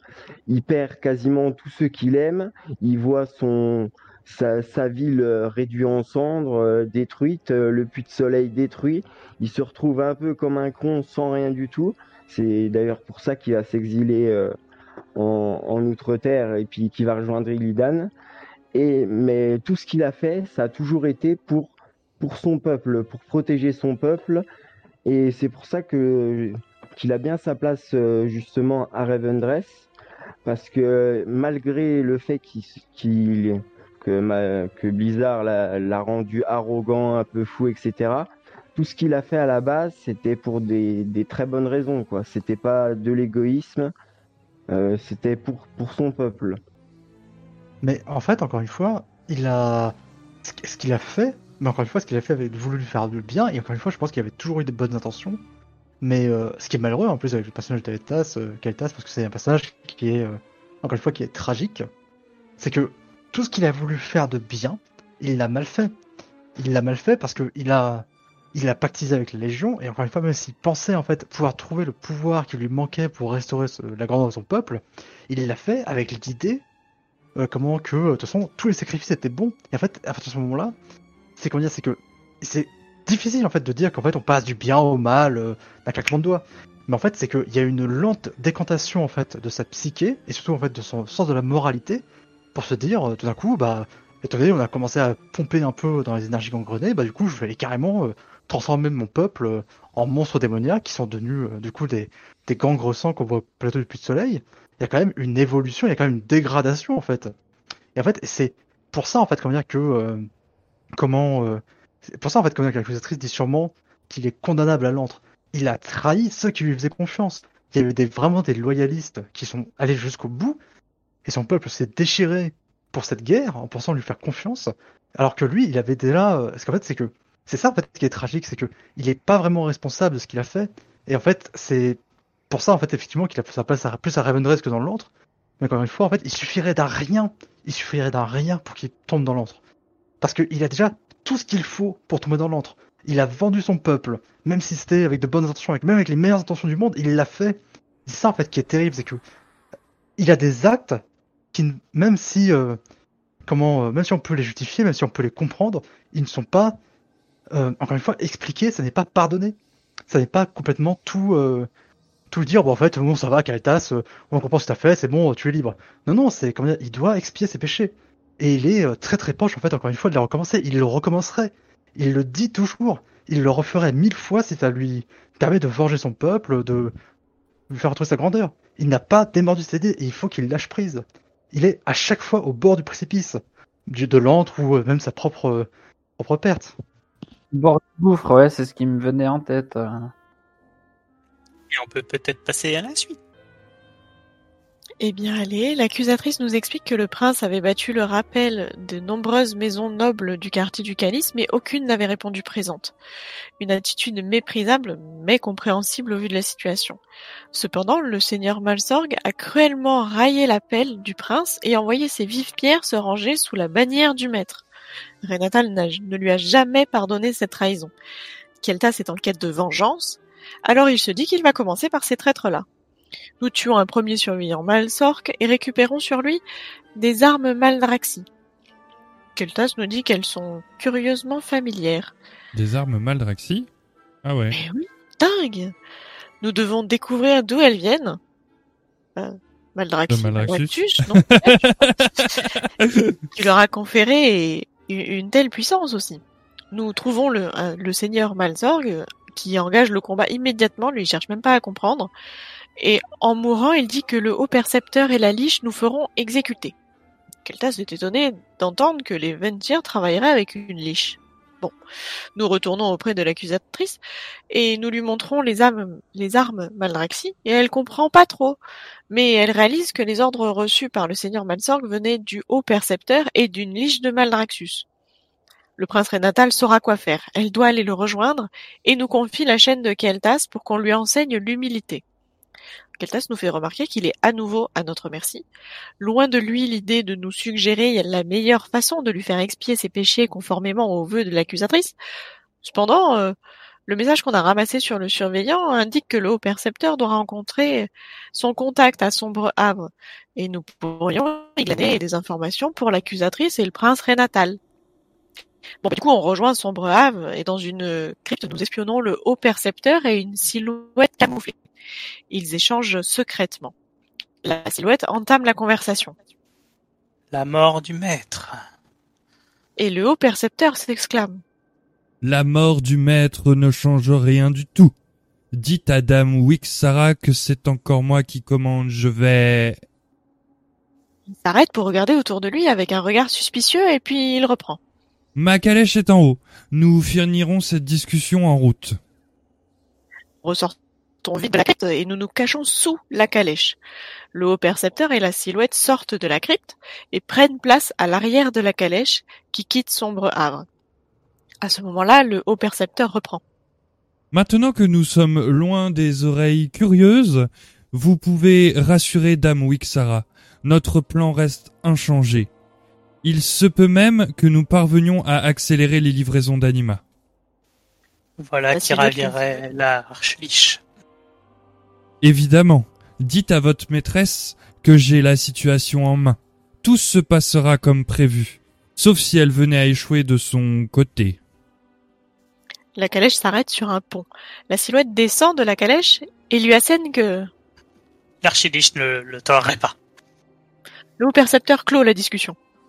Je suis heureux que nous soyons d'accord sur ce point. La silhouette saute par-dessus le pont et nous décidons de suivre la silhouette et de continuer notre enquête. Donc ici, le haut percepteur semble être la pierre angulaire de la circulation d'anima. Comment trouvez-vous son emprise sur le peuple et que pensez-vous de la découverte de ces armes Maldraxi qui peut-être proviendraient de, au hasard, euh, Maldraxxus Par hasard, dis donc, des armes Maldraxi qui viennent de Maldraxxus. Quelle surprise Non, Oh, ça vient de. Bastion, tu sais. Oui, voilà, tu vois, c'est... Dis donc, euh, On le sait crâne pas. On n'a pas de preuves, on sait pas. Non, mais plus sérieusement, évidemment que le percepteur allait avoir besoin d'alliés après euh, la possible chute de Denetrius. On le savait, ça juste à la première impression qu'il était trop lâche pour faire quoi que ce soit par lui-même. Et du coup, qu'il allait chercher, euh, justement, euh, que ce soit lui un peu qui reprenne le business euh, après tout ça. Disons que bon, euh, ça confirme quand même que c'est pas un individu qui, disons, qui a un courage débordant. Disons-le poliment. Ah bah c'est c'est la roue qui tourne. Hein. euh, Des fois on est en haut et puis le la fois d'après on est en bas et c'est exactement ce qui lui arrive. Mais c'est un malin quand même parce que il essaie toujours de, de bien formuler ses phrases et tout pour euh, pour pour rester un peu dans nos bonnes grâces et tout. Mais justement, il est pas. Ah, ça, vas-y, je t'en prie. Ouais, je vais dire en fait euh, un petit peu en complément de ce que disait euh, Dark là. Euh, au final, on a l'impression qu'il il cherche toujours à, à évaluer quel est le, le meilleur camp pour lui et de se rallier en fait euh, à cet aspect-là. Et, et, au final, ça crée une grande dépendance à, à ses interlocuteurs en fait, parce que il sent que ben, c'est pas très très euh, sécure pour lui, donc euh, il essaie de rassurer euh, la silhouette. Et elle, elle est très très oppressante pour lui et elle lui rappelle l'autorité de l'archiliche en fait, qui derrière ne lui laissera pas de de seconde chance si jamais il se rate quoi. Et donc on sent que ben lui derrière, ben, il fait pression encore plus sur sa population pour euh, rester dans les bonnes grâces, tout simplement. Mais oui, effectivement, c'est complètement en fait, disons, une étude de chez Fayon. euh, effectivement, il est trop lâche en fait pour tenter quelque chose par lui-même. Ouais, c'est ça, c'est ça. Oui, c'est ça. Et en fait, et tout simplement, en fait, du coup, euh, il se comporte en tyran parce que du coup, lui-même, il a peur en fait que son emprise, le peu d'emprise qu'il a, euh, encore une fois, il y a très peu d'emprise finalement, euh, le- que le peu d'emprise qu'il a lui échappe. Ouais, mais du coup, on sait pas d'où est-ce qu'elles viennent, ces, ces armes. euh. Bon, ce serait quand même une grande surprise qu'elle vienne de Malraxus. Mais du coup, euh, je pense Ouais, non, mais voir. comment, comment après. il se On les procurés, en fait Il parle d'une archiliche, mais on va pas aller plus loin, mais voilà. Mm. Je pense que la question que voulait soulever euh, Chali, c'est comment sont-elles arrivées ici plutôt? Ouais. Est-ce que ça Mm. viendrait pas des portails qu'on parlait tout à l'heure ou quelque chose comme ça? Ouais, si, très probablement même. Très très probablement. Alors, il y a, il y a Charora qui nous dit dans le chat euh, magnifiquement que les chaussettes de l'archilis de la, j'arrive pas à le faire. Les. Ah bah, les chaussettes de l'archiliche sèche. Voilà. Magnifique. Ah, c'était pour amener un petit peu d'humour. Bon, voilà. Mais c'est vrai que c'est compliqué à dire l'archiliche. Hein. Le nombre de fois qu'ils le disent quand euh, quand tu fais les quêtes, euh, enfin quand tu dois aller justement, on doit aller tuer les troupes. euh, L'archiliche. Moi, ça oui, m'a mais tu vois, ça va. C'est. Après voilà, c'est ça m'a trigger. Mm. exercice exercice de diction à réessayer. Ouais. Euh, c'est vrai que c'est intéressant la question que Chali vient de soulever. Comment euh, comment euh, tout ça ça a pu arriver là? Bah je pense que du coup, euh, d'après ce qu'on a compris, c'est qu'il y a une alliance entre euh, le les les je sais pas si je peux dire les sbires de, de du haut percepteur et, et, et de et de Maldraxus. C'est Enfin. On se doute plutôt d'une maison en particulier par rapport à, à- à d'autres. Euh, et, et donc, euh, On vous renvoie sur le podcast sur la congrégation des, de Maldraxus. Ouais, mais alors ça, on aurait pu déjà le faire sur le chapitre où on avait Phaistos parce que c'est un peu le, c'est un petit peu en fait, euh, c'était un petit peu les mêmes quêtes avec quelques, avec des changements quand même, mais c'était un petit peu les mêmes quêtes. Et là, euh, pareil, on peut, oui, on peut renvoyer sur les, sur les autres podcasts. C'est vrai qu'il y a, il y a il y a beaucoup de, de, de similitudes de chapitres, sauf comme on l'avait soulevé sur euh, le la congrégation qu'on a traitée il y a 15 jours, c'était les Faé, où, où ben là, euh, euh, comment... euh, Il se débrouillait beaucoup. euh, c'était c'est ouais voilà ils- ils- c'était uniquement les Faé et on a on a eu euh, aucune alliance quoi que là du coup il y a encore une alliance et donc euh, de l'anima qui est envoyé en Maldraxus euh, de la part de Ravendress et donc à une monnaie d'échange avec Maldraxus enfin voilà c'est c'est c'est un plan machiavélique Après, ils gardaient peut-être Sylvarden en dernier. hein. Hmm. Ils envahissaient Ouais. le Bastion, ils envahissaient Ravendress, bah, ils, ils faisaient une alliance avec Ravendress et après ils massacraient Sylvarden, quoi. ouais peut-être ouais Hmm. Voilà, voilà. Bah après, c'est aussi coup, on comment. va enchaîner? Je t'en prie. Euh, si ça vous dérange pas, puisque. Keltas nous avoue euh, ne pas mesurer pleinement les conséquences du partage d'anima mis en place par le haut percepteur, mais il ignore, il n'ignore rien des dangers que représente une liche ayant accès à une telle source de puissance. Il sait également que l'accusatrice souhaite vivement mettre un terme à tout ceci. Keltas sent que la liche n'est pas loin, et il veut lui parler. Nous, nous engageons donc le combat contre Dame Wixara. Keltas l'empêche d'incanter ses sorts au bout d'un moment et commence à l'interroger. Pourquoi est-ce que l'anima est envoyé en Maldraxus Qui est ton maître? Réponds. vous ne pourrez jamais l'arrêter il est l'allié du proscrit en personne Mais qui est-ce? Qui est ton maître? C'est le grand Kel'Thuzad que je sers. Il va reconquérir tout. Euh, ah, ah. Je reviendrai. Kel'Thuzad, le profanateur du puits de soleil? Je vais pouvoir rendre justice pour l'une d'argent. Après que le puits de soleil ait été détruit et que son peuple a failli être exterminé, Keltas a juré de se venger d'Arthas et de Kel'Thuzad. Il est prêt à retourner à Tombvis. Il sait qu'il doit reprendre ses forces pour ce qu'il attend. Comme l'accusatrice aime lui rappeler, il a matière à méditer. Ne, nous y trompons pas, il aura sa vengeance, mais il peut se permettre de patienter un peu. De retour à Tombvis, l'accusatrice récupère Keltas et nous parlons au prince Renatal qui nous dit Alors, c'est donc vrai? Le haut percepteur est de mèche avec Maldraxus. Hmm, Maldraxus a juré de défendre Evandress contre les envahisseurs extérieurs, mais se contente de siphonner notre anima. Il faut bien réfléchir à la suite. Plus de mauvaises nouvelles. Et l'accusatrice lui répond. Je vais essayer d'extirper davantage d'informations des âmes libérées du repère du maître. Et moi, je vais joindre mes contacts de confiance en Maldraxus. Allez, Galtas, vous avez bien travaillé aujourd'hui, mais vous n'avez encore rien expié. Et Expier Keltas rétorque. Expier Mais c'est la liche de Kel'Thuzad qui doit expier ses crimes. Ses eaux de glace vont brûler comme le reste. Occupez-vous de vous. La haine ne fera que vous entraver.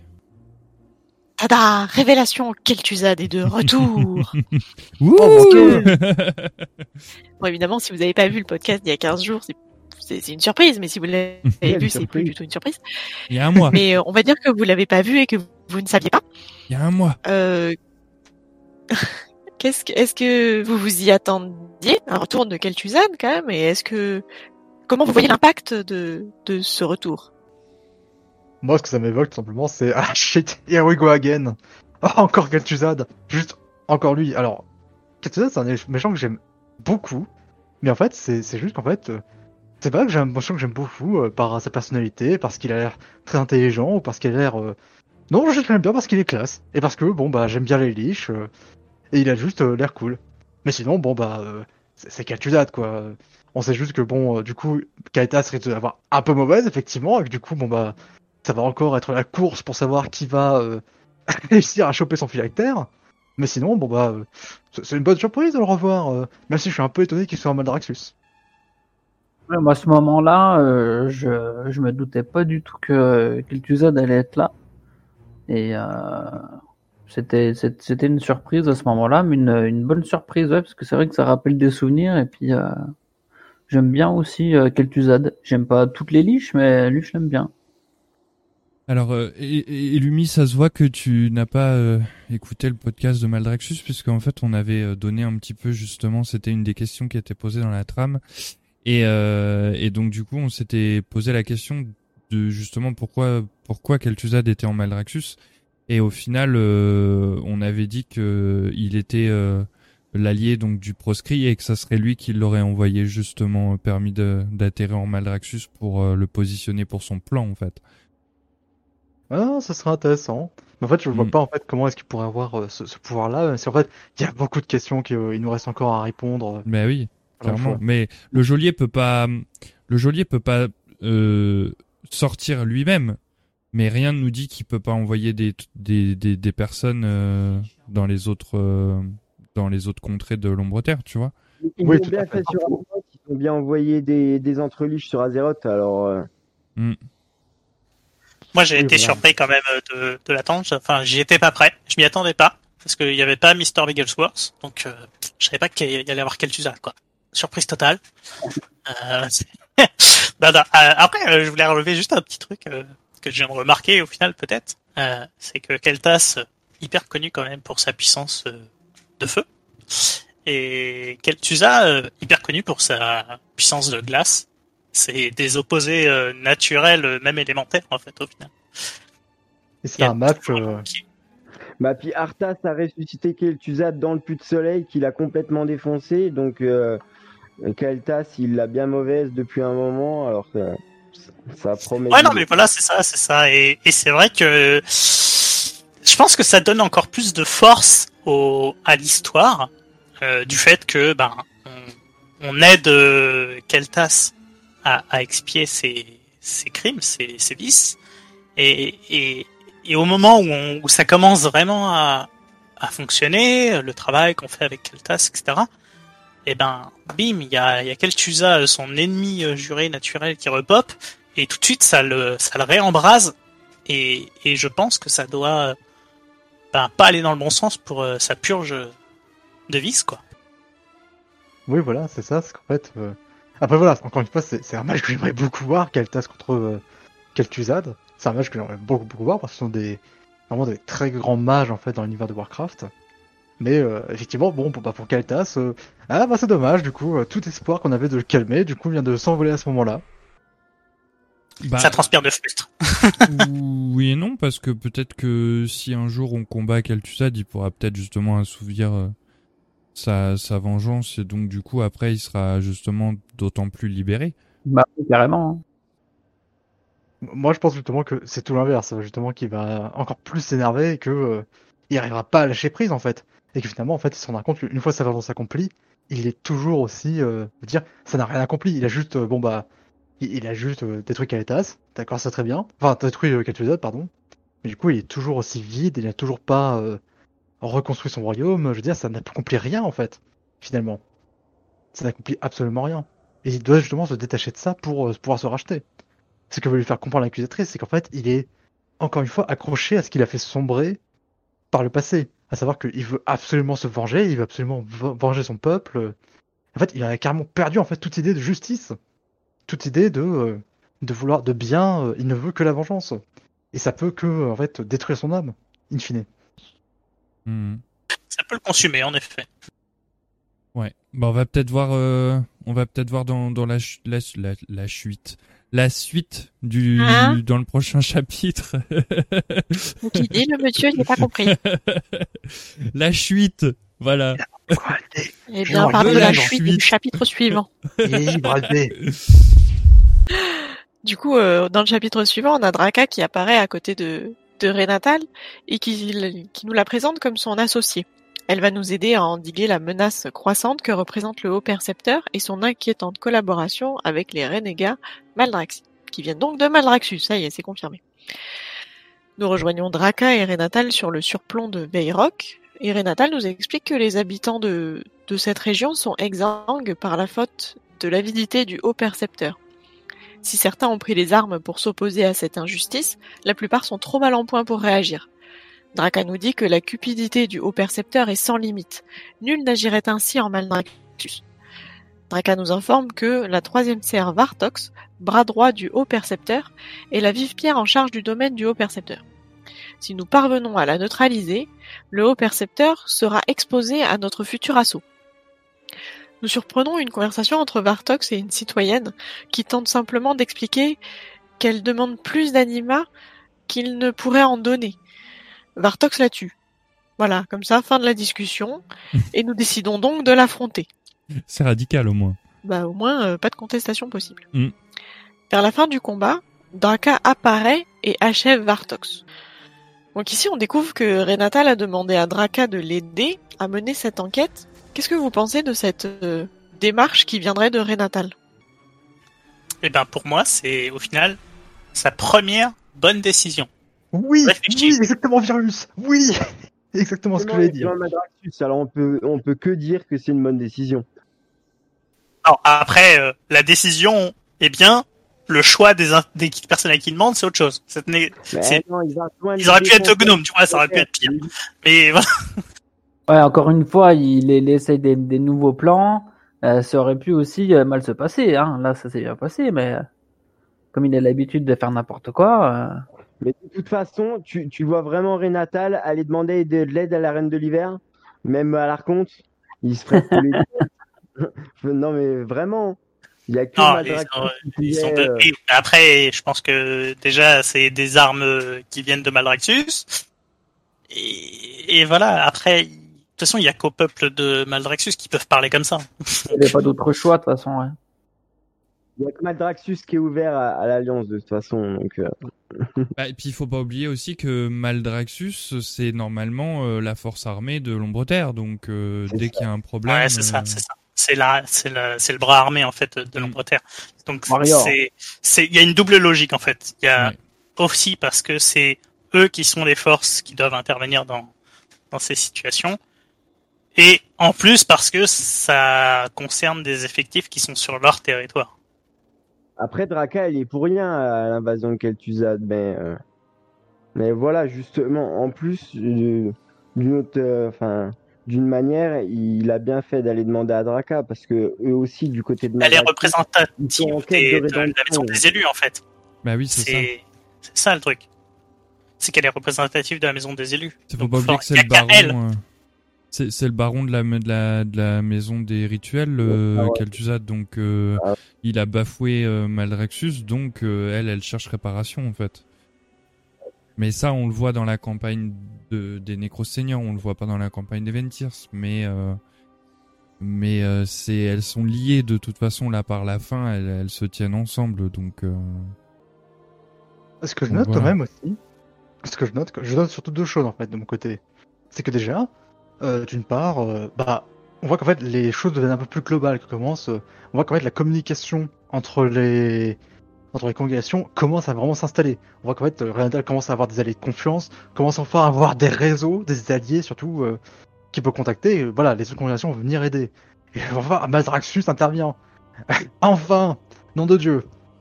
Après après tant de bordel. Mais surtout, en fait, le plus intéressant, c'est que Renatal se rend enfin compte qu'il a besoin euh, d'aide, parce que quand on est allé chez Kyrian, à la base, on était censé partir en loose day pour utiliser leur forge, et euh, c'est par hasard qu'on tombe sur Mechanicos. Et en fait, et enfin, enfin, il peut euh, faire un peu confiance et déléguer un peu, et surtout, en fait, ne pas toujours tout prendre tout seul. Et disons, au moins, il a un plan qui, euh, il renforce un peu ses plans. Il, on dire qu'il a un peu euh, step up, on va dire, niveau euh, élaboration, niveau leadership. il s'est, il s'est vraiment renforcé, j'ai l'impression. Et il est un peu plus, euh, il est vraiment beaucoup plus solide sur ses acquis en fait. Il a beaucoup beaucoup appris, j'ai l'impression de ses plans précédents. En fait, et là en fait, il se rend compte que, euh, bah, il veut vraiment assurer ses arrières, il veut vraiment assurer le coup avec ce plan-là. Et en fait, et ça fait, euh, c'est un bon point en fait pour moi de, de voir ça. C'est rassurant en fait de le voir qu'en fait, bon bah, au moins, euh, il n'est pas orgueilleux au point de se dire, bah, va faire- on va gérer ça tout seul. hein. Écoutez, Bah, il, il, il sait, là, sur le coup, il sait mettre son côté de Ventirs, son côté Ventirs de côté, quoi. Parce que pour moi, les Ventirs, c'est ça, c'est un but de, un but de leur personne. Ils ont pas besoin d'aide et, et voilà, quoi. Et là, pour le coup, euh, bah, il range un peu ça et, et il va chercher de l'aide, quoi. C'est vrai. Mm.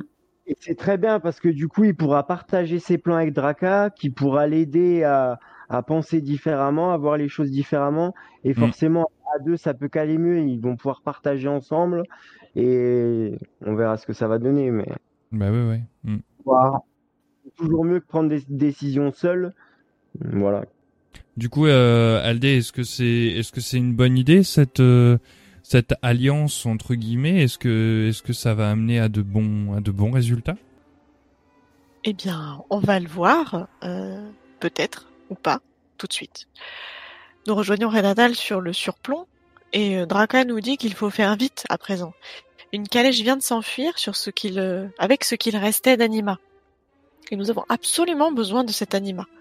Nous poursuivons donc la calèche avec l'approvisionneur Kraus à bord, qui nous menace évidemment que cet anima appartient au percepteur et que si nous approchons, nous mourrons. Malgré tout, nous le tuons, détruisons la calèche, et Renatal arrive avec les citoyens. Évidemment, nous participons à ce que euh, l'anima contenu dans la calèche soit offert aux citoyens. Renatal pense que une occasion d'intervenir s'offre à nous. Entre l'interruption du ravitaillement, la mort de Vartox, le désaveu de la population, le haut percepteur est plus vulnérable que jamais. C'est le moment idéal pour, pour frapper. Nous pénétrons le domaine du haut percepteur, et il se montre rapidement et dit à Renatal qu'il est hors de son élément ici, et il ordonne à ses gardes de tuer la baronne Draka, et nous attaque évidemment, pendant que Renatal siphonne l'anima. Renatal nous redit qu'il sent le pouvoir de son médaillon tout près d'ici. Le haut percepteur lui répond qu'il n'est plus le moissonneur de la domination, et que ce pouvoir appartient désormais à l'archiliche. Renatal est scandalisé. Nous avançons en tuant les serviteurs qui nous barrent. Le haut percepteur qui essaye encore de nous tuer, évidemment. Mais il s'enfuit. Encore. Et il demande aux Malraxi d'honorer leur engagement et de nous abattre. À moi, Archilich Servez-vous du médaillon Vous qui avez été confié euh, vous vous non qui vous a été confié et ensemble nous écraserons cette saleté de sans entrave. Kel'Thuzad le rejette. Ne comptez pas sur moi. Vous avez rempli votre rôle. À mon tour de remplir le mien. Mais où allez-vous? Là où la suite m'appelle. Quelle question? Essayez quand même d'en tuer quelques-uns avant de vous faire anéantir. On m'avait promis le pouvoir. En partant, Kel'Thuzad brise le miroir par lequel il s'enfuit. Le prince Renatal est en colère. Non Réparer ce miroir prendra du temps. Nous devons reprendre le médaillon de la nomination à cette fiche. Et Draka partage sa frustration. Les manigances de Kel'Thuzad ont fait sombrer Maldraxxus dans le chaos. Qui sait quel pouvoir votre médaillon pourrait lui conférer? Il pourrait lever de force une armée parmi les habitants de Ravendress. Avec de l'anima en quantité suffisante, il pourrait même altérer la trame de l'ombre terre. Nous finissons par tuer le haut percepteur et récupérons son médaillon de l'envie. Et nous retournons à Tombvis. Le prince Renatal nous attend et nous dit qu'une que l'archiliche de Maldraxxus manipule nos moissonneurs. Pareil outrage ne saurait rester impuni. Il se félicite que la baronne Draka soit tout aussi déterminée à régler son compte à Kel'Thuzad. L'heure de la vengeance a sonné, pour nous comme pour nos nouveaux alliés. Donc ici, on a enfin réussi à nous débarrasser du haut percepteur. Ça n'a pas été évident quand même. Hein. Comment vous qualifieriez son rôle au final, sachant tout ce qu'on sait maintenant et sa fin? Profondément anecdotique, je dirais. Dans, dans, sa mort que dans son rôle en fait, finalement. euh. Mais bon, en même temps, c'est le personnage qui veut ça. C'est un personnage qui est profondément pathétique. Moi, ce qui m'intéresse davantage, en, en revanche, c'est que, euh, en fait, finalement, il y a peut-être presque un parallèle à faire entre le personnage et Renatal. Parce que Renatal, il a été insulté trois fois en fait au tout début de la campagne par les, trois maçonneurs en fait, en disant euh, voilà qu'il était non seulement un quelqu'un qui ne voulait qui qui promettait que la guerre, que c'était un imposteur et que euh, il, avait, manquait de euh, de, de levier, de, de, comment dirais-je de, moyens de persuasion. Et en fait, finalement, qu'est-ce qu'il fait pendant ce chapitre-là? Non seulement il permet aux habitants de Raymond XIII de s'armer pour lutter contre eux-mêmes, contre la menace, contre l'oppresseur. Il, combat à leur côté, donc en- plus pour euh, lever tout doute sur sa légitimité, pour montrer qu'il est bien leur prince, qu'il est bien légitime.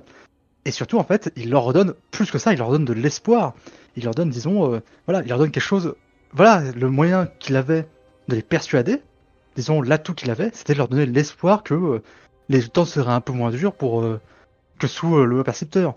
Et moi, je pense qu'en fait, c'est pour le coup, en fait, bah, c'est peut-être un peu expédié comme arc pour Renatal, mais moi, je trouve que c'est assez- satisfaisant en fait de le voir enfin agir en fait comme un prince, comme un leader, et de au moins, je veux dire, vraiment prendre en compte les critiques qui lui avaient été indiquées. Là, il agit vraiment comme ce qu'on pourrait attendre de lui, et c'est plutôt rassurant de le voir comme ça, même si c'est un peu rapide, je trouve. Ouais, ouais, on sent les, on sent l'évolution euh, sur euh, sur la chose. Euh, je suis assez d'accord avec euh, avec ce que tu viens de dire, euh, mais j'aurais une vision un tout petit peu euh, différente sur un aspect.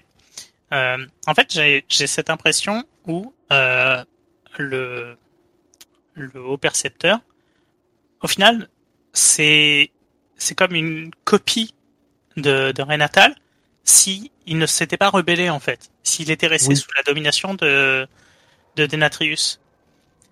Et au final, on, on a l'impression d'avoir les deux copies qui évoluent en parallèle des deux façons dont le personnage aurait pu évoluer.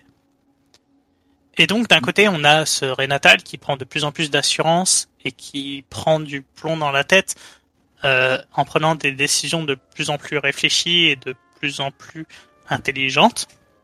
Et à l'inverse, on a le, le haut percepteur qui s'avilit de plus en plus et qui se retrouve en fait rabaissé de plus en plus pour finir par être euh, simplement rejeté euh, par Kel'Thuzad au moment où il demande euh, de l'aide quoi.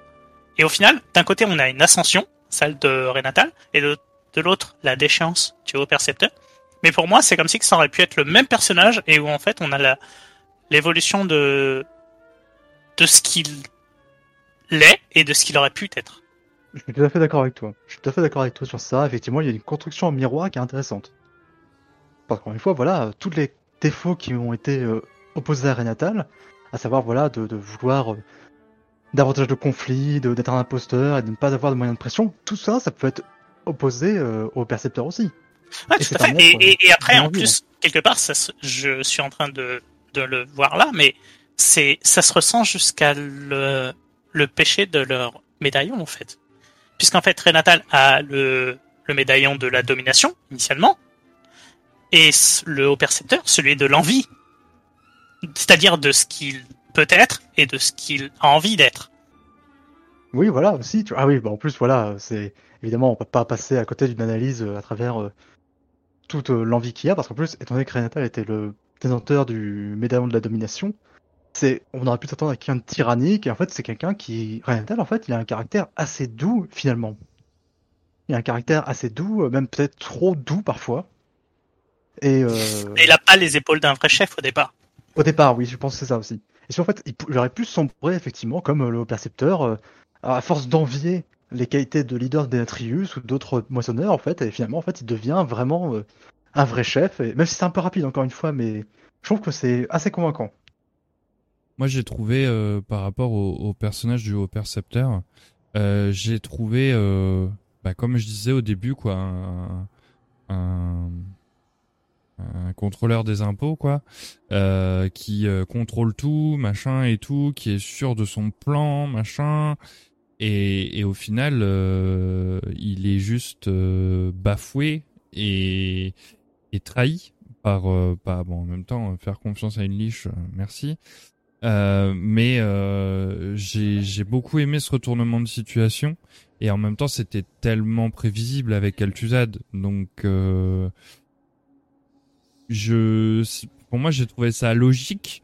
Euh, mais du coup on j'ai j'ai essayé de le jouer tel quel où vraiment on comprend enfin là, au moment où il comprend cette trahison où ben au final euh, c'est sa fin quoi euh, c'est ça doit être vraiment dur pour lui je pense je je pense je pense Ah, De toute façon, ça aurait pas pu se passer autrement. hein. Fallait que Renatal euh, il prenne du plomb, de l'assurance, etc. Et puis euh, le, le percepteur, il pouvait pas gagner quoi. C'était pas possible. Donc, euh, je pense pas que ça aurait pu prendre une autre tournure. Et heureusement que on a eu la bonne tournure quoi. Mais oui, je suis tout à fait d'accord. En fait, je pense qu'en fait, c'est euh, c'est intéressant, je trouve. En fait, de manière générale, en fait, le storytelling euh, là de cette extension est très intéressant parce qu'en fait, il nous montre des personnages qui sont profondément faillibles. On avait vu euh, Pelagos déjà avant. On avait vu Draka, qui est pas vraiment un personnage faillible, mais qui considère avoir failli en mourant. On peut voir aussi, alors chez les faillis, je vois pas vraiment, ah si, peut-être Aralorn, qui pense avoir failli à son devoir. Il y a beaucoup la thématique de l'échec en fait dans les Shadowlands. Euh, et on se rend compte en fait que euh, c'est assez profond en fait de parler de ce genre de problème parce qu'on se rend compte que euh, il y a différentes manières d'aborder l'échec. il, peut y avoir le déni, il peut y avoir euh, aussi comment le, le désespoir. Mais in fine, je trouve que les histoires qui sont racontées autour de ça, elles sont mieux écrites que ce qu'on avait déjà servi auparavant, à mon sens. Et, c- Ouais. et celle de Renatal, en fait, je pense qu'elle est, elle est pas si bien écrite que ça, mais au moins elle propose quelque chose d'intéressant. Parce Et- que je pense que Renatal, on l'a pas connu sur Azeroth. Ou en tout cas, on sait pas qui c'est sur Azeroth ou s'il a été sur Azeroth. Alors que les autres personnages, comme Kael'thas, comme euh, Draka, même si on l'a pas connu, mais on a vu un peu son histoire, ça, ça nous, ça, ça crée un lien, je trouve. Et comme on a déjà connu leur, leur histoire, découvrir leur histoire dans la mort et ce qu'ils vont en faire, justement, s'ils vont essayer de se rattraper, s'ils vont partir encore plus loin, si, ce qu'ils vont en faire, c'est c'est ça qui est super intéressant. Alors, je, je, je, je pense qu'on va devoir le faire le petit point Renatal quand même. C'est, je peux pas te laisser dire ça, Dark. En fait, c'est pas possible. Euh, Ah, de spoil. Non, pas de spoil, bien sûr. Euh, ne t'inquiète pas, Aldé. Je, on, a dit qu'on, on a dit qu'on ne parlait que du contenu disponible in-game. Il faut savoir que quand on fait, euh, et il y a Rag qui, qui, euh, qui est content dans le chat là, qui fait ah Renatal. euh, je sais pas si tu te souviens, euh, Dark, quand tu as fait les quêtes de Revendreth. À un moment, on te demande d'aller libérer Renatal dans l'antre. Euh, on, on arrive devant la cage de Renatal et Renatal nous dit qu'il nous connaît, qu'il nous a déjà vus sur Azeroth. Et euh, alors je sais plus si c'est vraiment comme ça qu'il le dit, Euh, et Si, que c'est comme euh, ça, hein, ouais, ouais. et, et, et que même euh, il est euh, un petit peu euh, euh, déçu de lui-même puisque euh, c'était un voleur hors pair à l'époque et que euh, ben pour lui les les les les comment les ah, Serrure. Ouais, les serrures voilà euh, ne- n'avaient pas de Moi, secret pour lui. Alors les voleurs humains, je les connais pas du tout. Oui, mais il doit dire pareil, il doit dire la même chose.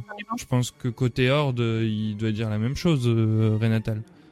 Et il faut savoir que d'après, alors je sais pas si c'est pareil qu'à Maldraxxus, mais au moins à Maldraxxus, les âmes peuvent choisir leur apparence. Alors je sais pas si au niveau des des autres régions c'est la même chose, euh, mais euh, mais en tout cas, euh, euh, c'est pas parce que il ressemble à un elfe ou un humain pour toi que euh, dans son ancienne vie c'était un c'était un humain ou un elfe ça pouvait très bien être une autre créature enfin une, une- un autre euh, un autre être vivant je veux dire pardon. Voilà je pense qu'on peut juste je pouvais pas juste les laisser dire ça c'est ça m'a donc euh, euh, voilà non. Enfin Renatal pour moi on le connaît. un personnage principal, enfin en tout cas pour moi, c'était pas un personnage principal comme comme Kael'thas, comme Kel'Thuzad, qui ont été des boss de raid, euh, voilà, importants quoi. voilà, Rag me, me complète euh, en disant euh, il nous reconnaît comme défenseur d'Azeroth. Donc il en vient, donc on l'a rencontré. Voilà. C'est ça la phrase qu'il dit. Ouais, ouais, ouais. Ça ferait jeune quand même pour le premier Ventir créé, non? Mais justement, déjà, le premier Ventir créé, à la, ba- à la, enfin, surélevé depuis une âme mortelle, donc pas le premier Ventirs, du coup, euh, et, euh, et, et euh, comment, euh, euh, il faut, il faut pas oublier que, euh,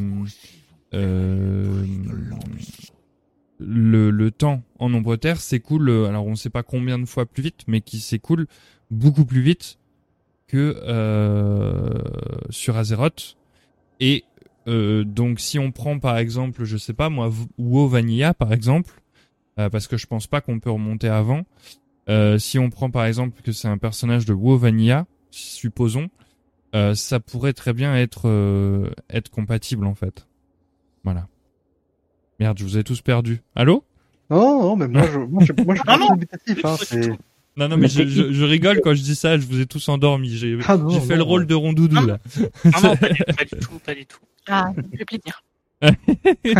Bon LD. Non, mais encore une fois, je suis dubitatif euh, sur Renatal. euh. Moi, ça me paraît en fait bizarre qu'on ait pu le connaître à un moment ou à un autre euh, sur Azeroth, parce que pour moi, en fait, ça fait tellement longtemps qu'il est en nombre terre, enfin, que de toute façon, en fait, on a. Il, il- il existe peut-être avant que les premières traces, hist- enfin, les premières traces d'histoire écrites sur Azeroth euh, commencent. C'est même avant l'arrivée des titans euh, sur Azeroth. Ça, ça me paraît bizarre en fait. C'est mais en même temps, encore une fois, on n'a pas la chronologie complète, euh, et donc Mm. c'est, on fait un peu des plans sur la comète euh, malgré tout. Je pense qu'il y a un moment où on va, on va peut-être avoir ces- des informations qui permettront de, Mais ça serait de bien. cibler un petit peu plus en fait. Je pense que, je pense que. Après, il faut, il faut, je pense qu'il faut garder juste le, le- un aspect un peu chronologique Mm. euh, sur la création des Ventirs. On sait que Renatal est le premier, donc c'est le plus ancien de tous. Et Oui, donc, en gros, il faudrait qu'on arrive à avoir un lien avec euh, un, un autre euh, Ventir, où on aurait peut-être un point chronologique euh, plus précis, et ça nous permettrait peut-être de, de mieux cibler, en fait, la période. Euh, euh, Virus, c'est le premier, mais à partir d'une âme créée, d'une âme euh, euh, élevée, pas euh, le premier premier. Ah, pour moi, il n'est pas le premier premier premier. En fait, il n'a pas été créé. Je sais pas. Hmm. Tu vois? Possible, mais c'est possible, hein, c'est possible. Hmm. Après, bon, euh, On voilà. dire que les autres, ils viennent de quoi Ou de où?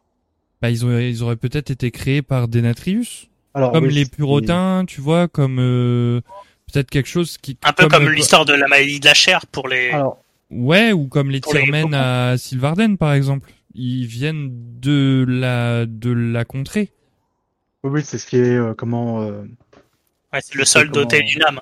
Ouais, voilà. En Mm. fait, c'est ce qui est comment c'est ce qui est dit en fait dans, la plupart, dans pas mal de quêtes en fait que euh, les tout premiers menhirs ont été créés par Denetrius lui-même. Et que euh, d'autres créatures en ont été créées par, euh, lui-même, mais je ne m'aventurerai pas sur ce terrain-là. Non, après, de toute façon, Ouais, on n'en sait rien, donc euh, euh, là-dessus, on fait que des spéculations et des suppositions. Euh, mais c'est vrai que moi, j'aimerais vraiment qu'on ait un petit peu plus de de de points euh, temporalité. Voilà. Bon, je, je clôt juste ce, ce débat sur Renatal parce que, comme j'ai dit tout à l'heure, sinon il pourrait prendre euh, trois heures et c'est pas le but. Euh, donc je pense qu'on a répondu à la, à la, la question sur le haut percepteur, à moins que quelqu'un ait encore à ajouter quelque chose. Sinon, je pense que on va pouvoir euh, continuer euh, sur Rien le chapitre ajouter. suivant. On, y a répondu en parlant de tout sauf du haut percepteur au passage. Hein. Si, si, on en, on, on en a parlé Oui, au début. bon, Il a, il a eu ce qu'il mérite. hein. Oh, le pauvre, c'est méchant. du coup, on va enchaîner avec le dernier chapitre de, de cette congrégation, enfin le dernier disponible en jeu en tout cas. Et Renatal nous dit que les réparations du miroir avancent à grands pas. Nous le rejoignons sur les hauteurs de Tombvis et on remarque que Keltas et le général Draven sont également présents.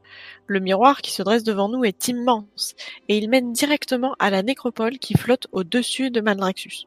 Le général Draven nous dit qu'avec Keltas à nos côtés, nous allons trouver Kel'Thuzad et lui reprendre le médaillon de la domination qu'il a usurpé. Nous traversons cet immense portail et la nécropole devant nous est truffée de pièges. Nous devons obtenir des informations pour nous permettre de piéger Kel'Thuzad. Nous essayons d'interroger les nécromanciens experts qui se trouvent dans les parages et à force d'en tuer, le cinquième nous dit que, en fait, Kel'Thuzad se trouve dans les profondeurs, sous la nécropole. Le général Draven nous rejoint, nous le faisons un petit compte rendu. Keltas lui raconte que euh, il compte sur lui pour se charger de la défense aérienne qui devient oppressante, et lui va partir en éclaireur. Donc nous, nous choisissons de monter sur le dos du général Draven et nettoyons les airs avec lui. Au bout d'un moment, nous devons atterrir. Keltas a localisé notre armée. Les liches de Kel'Thuzad les ont changées en pierre. Manque de bol. Nous parcourons l'esplanade devant la maison des rituels pour essayer de les sauver, et là une première cinématique se lance. Putain. Détruisez ces fouineurs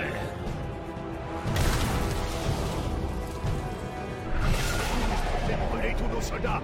On ne pourra pas tenir. Nécro-seigneur, tenez le front. Maldraxxus fonde sur nous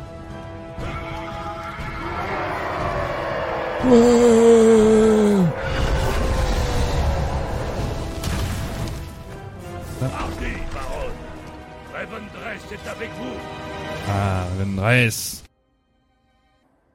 Hardy, baronne. Revendreth est avec vous.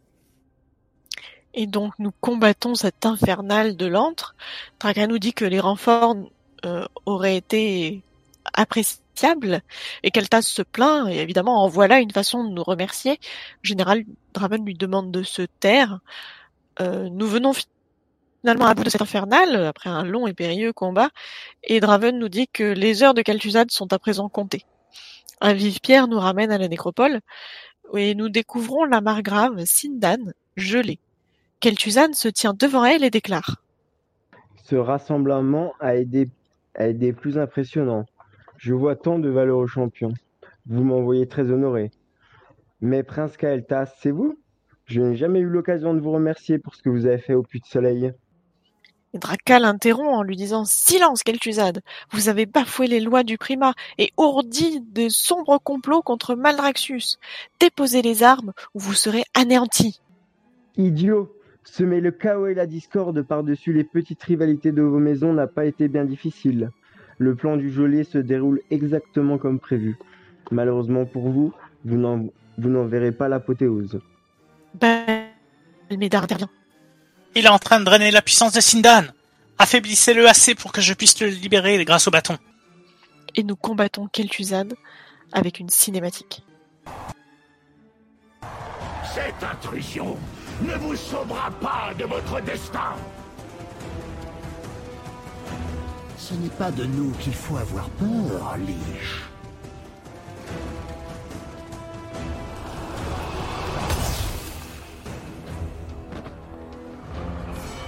Vous avez perdu, usurpateur. Vous allez répondre de vos crimes contre Maldraxxus et contre moi. Pauvre Margrave, votre victoire est sans conséquence.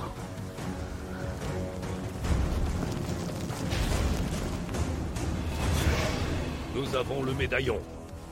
Rentrons en Ravendress. Hein? Mais on ne peut pas partir comme ça alors qu'il est encore vivant. Lune d'argent attend sa vengeance. Ce n'est pas à vous de choisir son sort.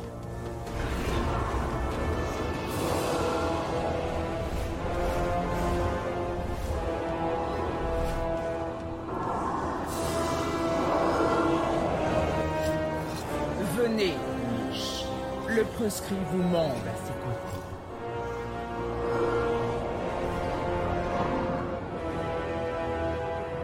Et donc, par rapport à ce qu'on disait tout à l'heure, euh, Elumi, euh, je sais pas si tu as pu voir la cinématique, du coup, euh, on voit bien là qu'il y a un portail depuis l'antre qui est ouvert en fait.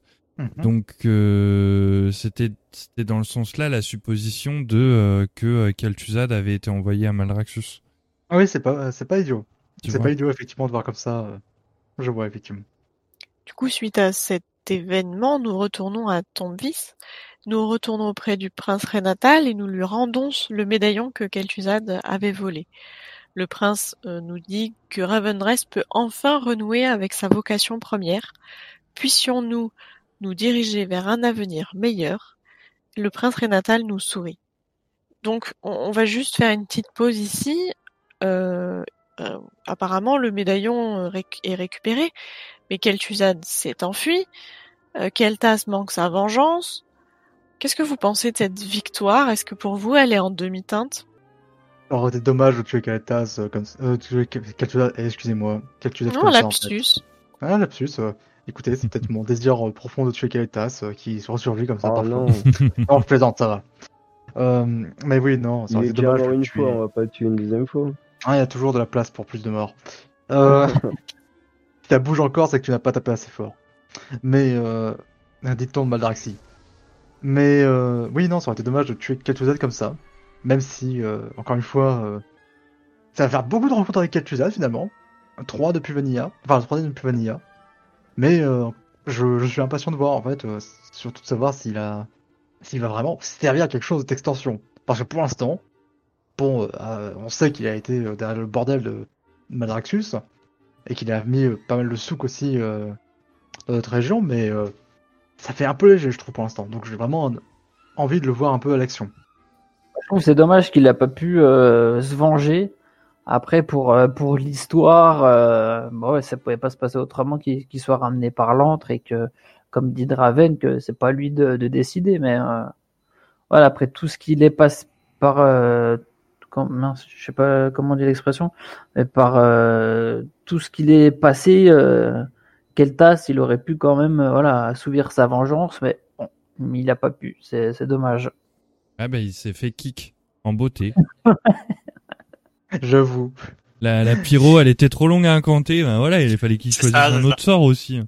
Ah, mais après, c'est vrai que moi, je suis un petit peu déçu sur ça. Alors après, euh, du fait que c'est la même cinématique que ce qu'on a pu voir sur euh, la campagne de Madraxus, euh, j'aurais bien aimé, au final, qu'il y ait euh, un petit échange de sorts de Keltas, Ouais. qui mette un peu à mal, en fait, Kel'Thuzad, quitte à ce qu'il se sauve comme, comme il se sauve là, euh, rattrapé par, euh, par le portail du geôlier, en fait. Avant la mort, ouais, ouais, ça aurait été, ça aurait été mieux, ça. Donc il y a un petit peu ouais ce, ce, ce petit truc et c'est vrai que ben, c'est vraiment une demi-teinte en fait parce que bah contrairement à ce qu'on a pu voir euh, quand on a fait la congrégation euh, à Madraxus, là l'objectif était différent pour nous euh, parce que nous il fallait qu'on récupère ce simplement ce ce, ce médaillon. Et, et c'est pour ça que Dra- Draven est intervenu en fait au final parce que ils considèrent que c'est pas à eux de de s'occuper des affaires de Maldraxxus, c'est à Maldraxxus de s'occuper eux-mêmes des affaires de Maldraxxus. Et Kel'Thuzad, euh, malheureusement, il est à Maldraxxus, quoi. Il aurait été chez, ça aurait été un Ventir qui s'est infiltré à Maldraxxus. Je pense que Draven l'aurait laissé faire euh, Kel'Thuzad. Parce Ah qu'il oui. voulait que ce soit un vampire qui règle les affaires des vampires. C'était plus une histoire de vengeance, mais ça allait plus loin que ça. C'était voilà, c'était l'histoire euh, de, de Malraxus, donc ouais, il pouvait pas. De ne pas altérer, voilà, Ouais, de ouais, ouais. pas faire d'altération dans dans les relations entre les deux congrégations. Du coup, je comprends mieux ouais, le, le truc. Et est-ce Qui que- frustre encore plus euh, tasse. Hein. Carrément. Mm. Et est-ce que c'est pas aussi peut-être l'accusatrice qui a demandé à, à Draven de veiller sur Kael'thas, justement?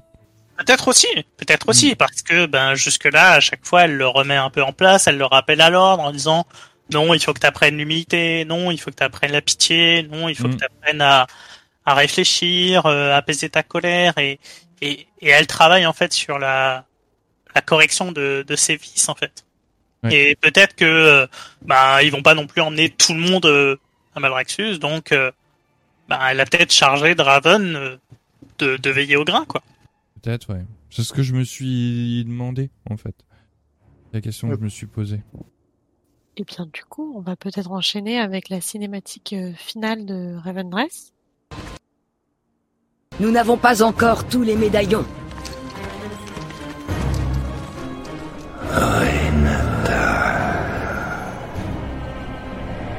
Vous savez quel pouvoir est le mien. Donnez-vous à lui. Revenez-moi. Oui, prince, vous le savez. Et vous savez ce que sa dévorante ambition a fait de lui.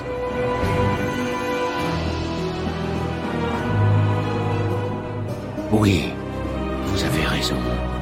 Je ne dois pas détenir un tel pouvoir, mais ensemble, nous le pouvons.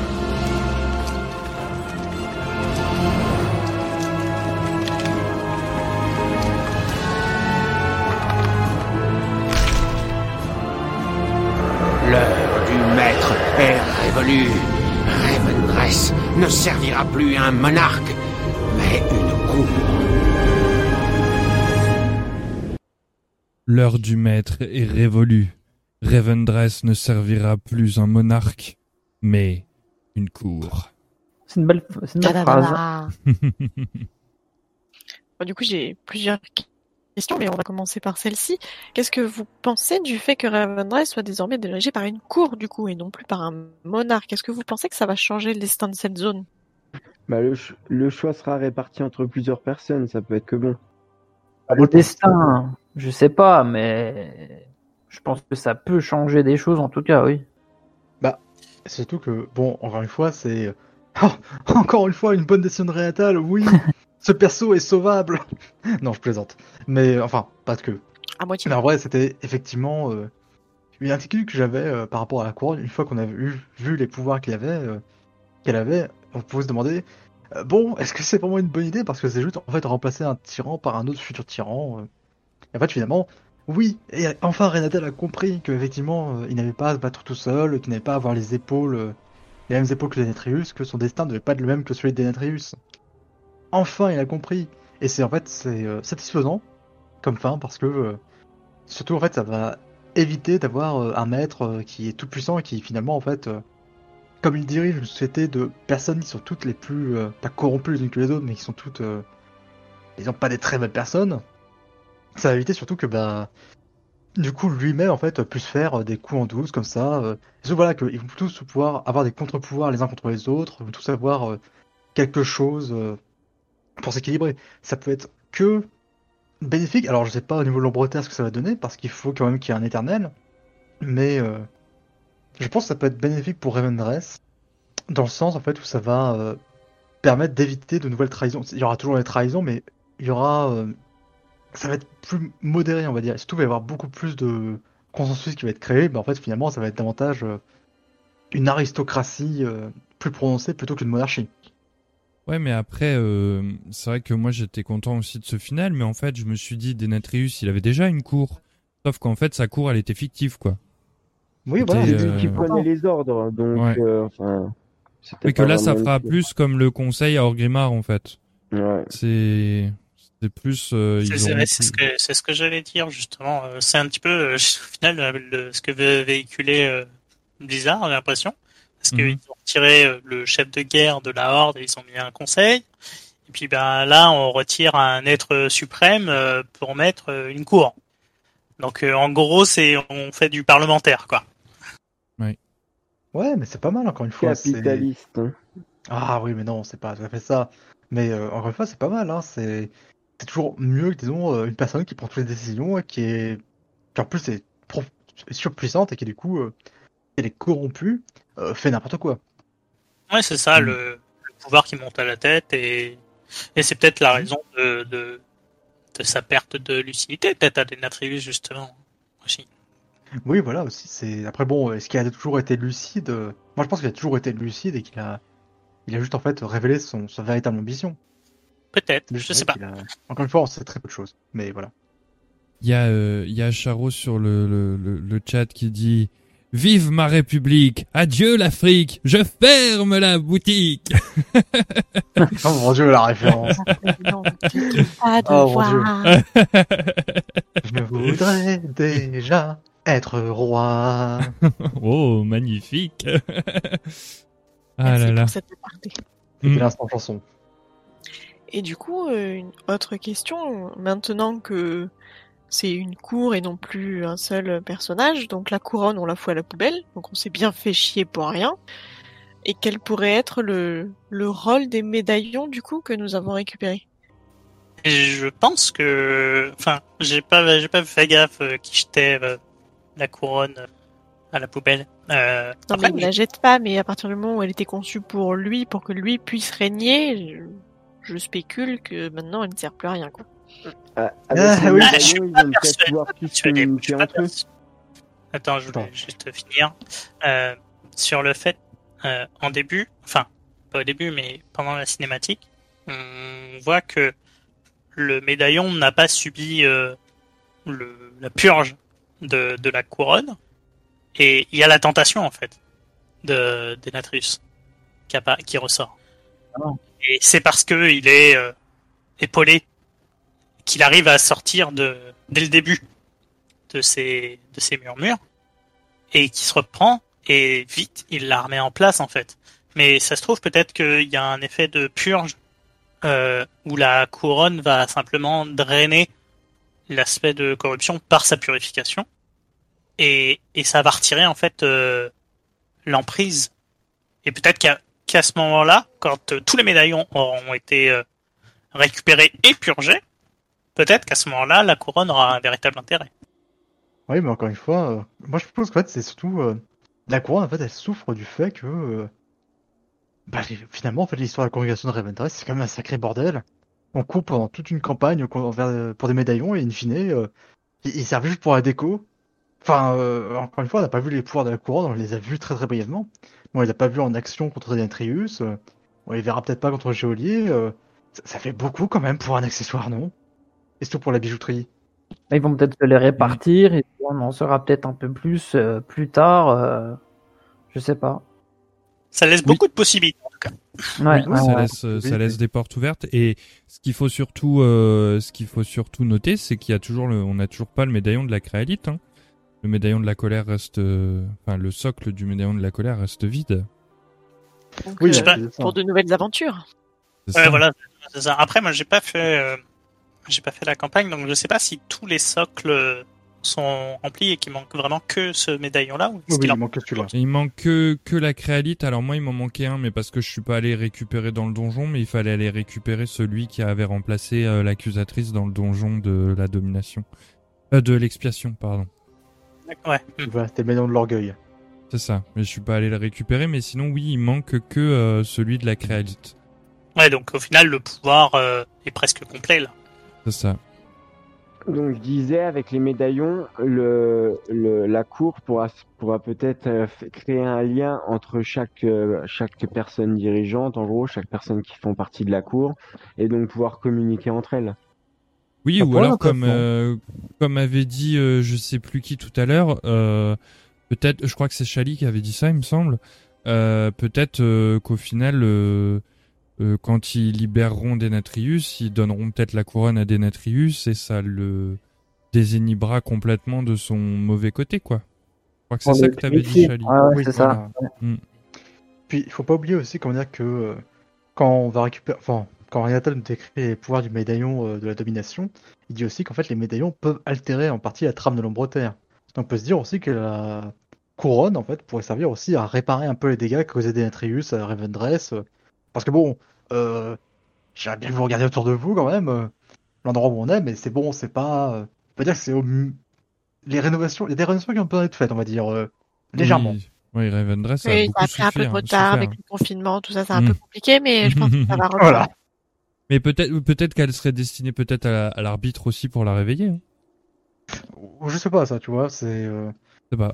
Ça fait un peu petit comme couronne, peut-être une bague ou un truc. non, mais... Mm. Non, mais en vrai, Oui. l'arbitre, effectivement, je pense que c'est un autre problème. euh, Je pense que c'est un autre problème, Mm. effectivement, malheureusement. Et oui. Mais déjà, euh, voilà, ça va de la, de la couronne euh, qui est censée gouverner et dominer Ravendreth pour la reconstruire et la rendre nouveau prospère. je, je pense que c'est une meilleure utilisation que de l'utiliser contre Denetrius. Parce que finalement, en fait, c'est juste un tyran qui, tue un autre tyran. Mm. Moi, je pense qu'en fait, c'est plus, c'est plus juste en fait de faire ça comme ça. En fait, c'est Ouais. Denatrius qui devrait aller dans l'antre. Ah oui. Euh, je pense que du coup, euh, on arrive euh, au bout de, de ce podcast, du moins la trame est finie. Du coup, moi, je vais vous poser ben, la question à tous. Je vais faire un tour de table. Déjà, vous remercier ben, de votre participation. Merci, merci à tous. Et donc la question, la question, on va dire euh, que je vais vous poser, ça va être un peu voilà, qu'est-ce que vous avez pensé de la campagne? Et euh, je vais vous passer la main petit à petit. On fait, on fait un tour de table et, euh, et voilà. Donc on va commencer par euh, par le par euh, bah, par Chali. Euh, comme ça, euh, on va commencer par les invités. On va commencer par toi, Chali. Du coup, qu'est-ce que tu as pensé de de cette campagne? Est-ce que tu peux peut-être euh, euh, donner un, voilà par rapport aux autres campagnes si tu en as fait d'autres euh, ou pas enfin voilà donner un petit peu ton avis en général sur euh, sur la campagne quoi. Ouais, alors euh, moi j'ai apprécié cette euh, campagne. Euh, Il y a des quêtes que j'ai pas trop aimées, etc. Mais dans, dans l'ensemble, j'ai bien aimé. Euh, je peux dire que par rapport aux autres campagnes, en fait, si tu veux, la, la fin de cette campagne-là, je la trouvais vraiment super avec la, la, la grosse bataille avec le mastodonte qui venait de l'antre et euh, j'ai trouvé ça vraiment euh, super. Et puis après, plus tard, j'ai fait une autre campagne et euh, euh, j'ai trouvé que au final, bah, ce, je sais pas si je si je vais spoiler ou pas, donc je vais pas dire plus de précision, mais la la, la campagne euh, par rapport à la campagne faillite, j'ai trouvé moins la fin moins con- convaincante. Euh, parce que j'aime bien qu'il y a des, des grosses batailles, un gros final bien bien bien servi. Et euh, voilà, mais sinon, euh, c'est- intéressant parce qu'on a vu vraiment plein de choses en fin de compte. Euh, Il y a eu plein de retournements de situation. On s'est pas ennuyé, quoi. Vraiment, euh, il n'y a pas eu d'ennui. Et puis, euh, à chaque fois qu'on se posait des questions, on- voilà, il y avait un dénouement à chaque fois. Donc, voilà, c'était c'était vraiment pas mal. C'est pas la campagne que j'ai préférée le plus, mais je, je, je trouve que c'est quand même une bonne campagne. Ouais, c'était sympa. Voilà. Ok, d'accord. Et, et du coup, euh, je, je retourne la question, euh, Elumi. Alors, euh, bah, je vais peut-être commencer les, les points positifs. Effectivement, c'est une campagne effectivement qui est, euh, voilà, si vous voulez trouver quelque chose où il y a vraiment de tout pour tout le monde. C'est que j'ai l'impression que c'est pas seulement, voilà, euh, de l'action. Effectivement, il y en a de l'action, y a de la bonne action surtout. euh, c'est une campagne où on s'ennuie pas du tout, mais euh, aussi il y a des moments plus, euh, plus étendus, un peu plus, euh, un peu plus profonds. euh. ils sont pas excellents, c'est pas toujours excellent ces moments-là, mais j'ai beaucoup apprécié le personnage de la comtesse. euh. mais en fait, le problème étant, c'est que justement, en fait, ce côté un peu polyvalent dans tous les thèmes que la campagne aborde, ça la rend, je trouve, un peu lacunaire. C'est que les moments épiques sont pas aussi épiques qu'on pourrait espérer qu'ils le soient, comme euh, chez Madraxus, où en fait, vraiment, là, c'est de l'action tout le temps, mais c'est normal, c'est le côté militaire. Mais aussi, les moments, disons, plus calmes et plus profonds, où on s'intéresse vraiment euh, un plus aux personnages et au lore, sont pas autant euh, mis en avant que chez Bastion. En fait, chez Bastion, bah, on s'intéresse un peu plus euh, aux différentes philosophies de chaque zone de l'ombre terre. Euh, On on a les deux personnages de Cléa et Pelagos qui sont très, comment dirais-je, touchants et qui, disons, sont, on s'attache très très vite à eux. Et là, en fait, bah, il y a tellement de personnages, en fait, finalement, dont on peut s'intéresser. Il y a Kalitas, évidemment, qui est euh, un personnage très très important, mais il y a aussi Renatal, dont on a connu l'histoire. Il y a aussi les différents moissonneurs, dont on essaie de comprendre la personnalité. Parce qu'en fait, il y a, finalement, en fait, la campagne, elle s'ouvre, en fait, de son trop plein de personnages. Et c'est, en fait, elle a du mal à doser. Par exemple, les différents arcs, c'est que l'arc de Renatal, il est intéressant en soi. L'histoire d'un prince qui a pas forcément les épaules pour régner, euh, c'est classique, hein, mais et qui finalement trouve les qualités pour mener son peuple et qui finalement en fait s'impose comme un grand chef. C'est euh, c'est un arc intéressant, mais c'est juste qu'en fait il est pas assez développé. C'est qu'en fait euh, la campagne est un peu décousue. Elle est pas autant décousue que la campagne des Fae, qui est un pas, pas un bordel monstre, mais c'est un peu le cas quand même. On a plein de storylines aussi. Et là, en fait, c'est que malheureusement, en fait, on s'attache pas assez à, tous les personnages, on s'intéresse pas assez à eux, et euh, ça, ça tient vraiment, euh, ça fait un peu décousu comme ensemble. Mais de manière générale, elle est, euh, et voilà, et surtout en fait, euh, pour reparler un peu du MacGuffin de la couronne, c'est un peu dommage quand même de nous faire courir à trouver tout le royaume pour un truc qui servira pas à la fin quand même. Bah, on, Mais bon, on n'en sait pas. on sait rien, vois, voilà, ça, voilà, c'est- c'est- pour le moment, on se, on se doute de ça, mais enfin, c'est une suggestion, une supposition qu'on fait, mais ça se trouve, euh, je pense pas qu'on a fait ça pour rien non plus. Elle va servir à quelque chose. Oui. On n'a jamais rien fait pour, euh, enfin, dans le jeu, on n'a jamais euh, fait quelque chose pour qu'au final, ça ne serve à rien. Euh, Oui. Blizzard, euh, voilà, donc euh, ça, il Mais- y a pas de.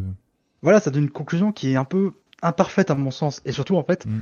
et là, en fait, il y a un truc qui plane, en fait, au-dessus de nous euh, depuis le début, en fait, de ce podcast, c'est que, euh, mince, quoi, c'est c'est juste, en fait, cette campagne aurait dû se conclure par euh, la défaite de Denetrius, au bout du moins qu'on nous dise que Denetrius, à ce moment-là de la campagne, était défait.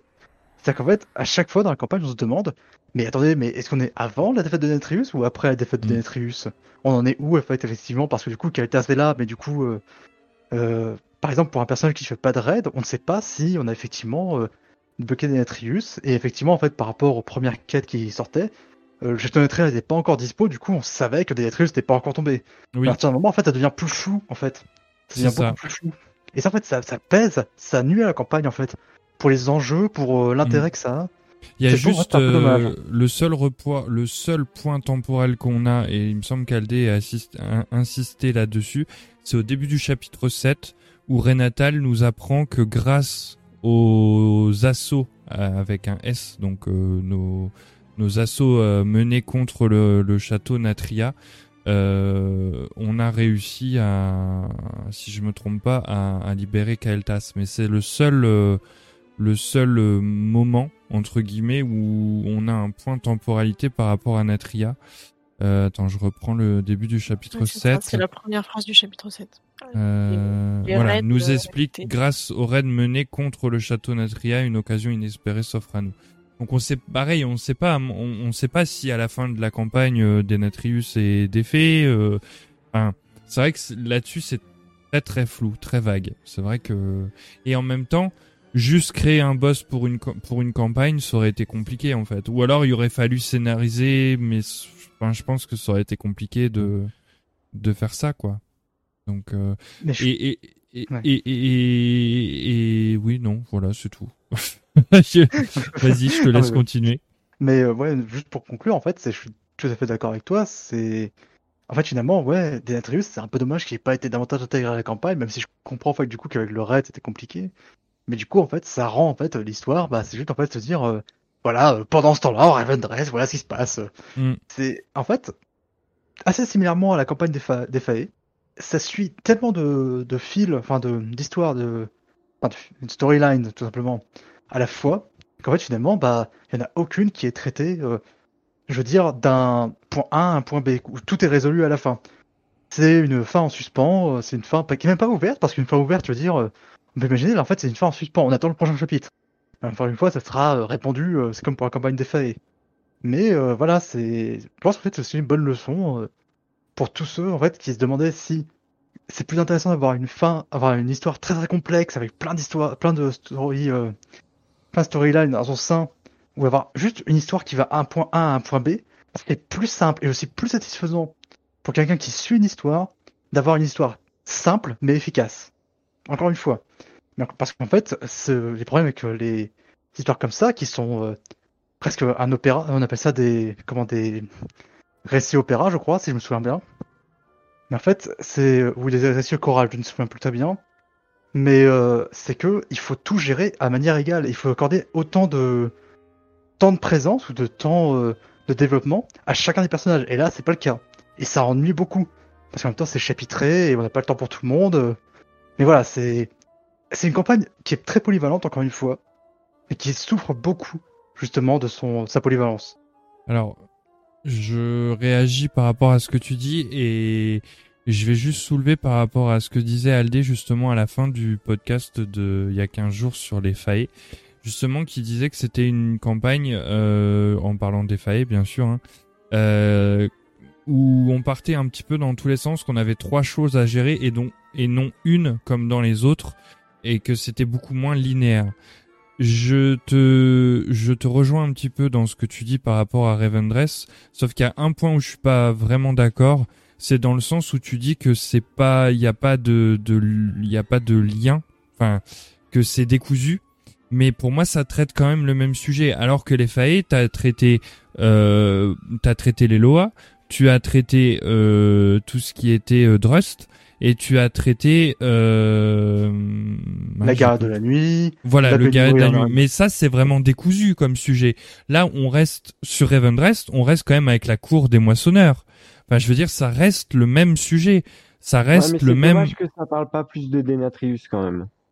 Ah oui, mais en même temps, Denatrius, il est pas là. Enfin, il se rebelle contre lui, donc c'est normal que. Enfin, pour moi, c'est logique, en fait. Je je sais pas euh, ce que vous en pensez vous les autres, mais en tout cas pour moi, euh, pour, pour moi il y a une il y a une logique dans dans cette campagne quoi. Par rapport à, à plutôt où ce que je, où j'étais d'accord avec Aldé, je rejoignais Aldé dans ce qu'elle disait plutôt sur euh, sur les failles nocturnes. Voilà.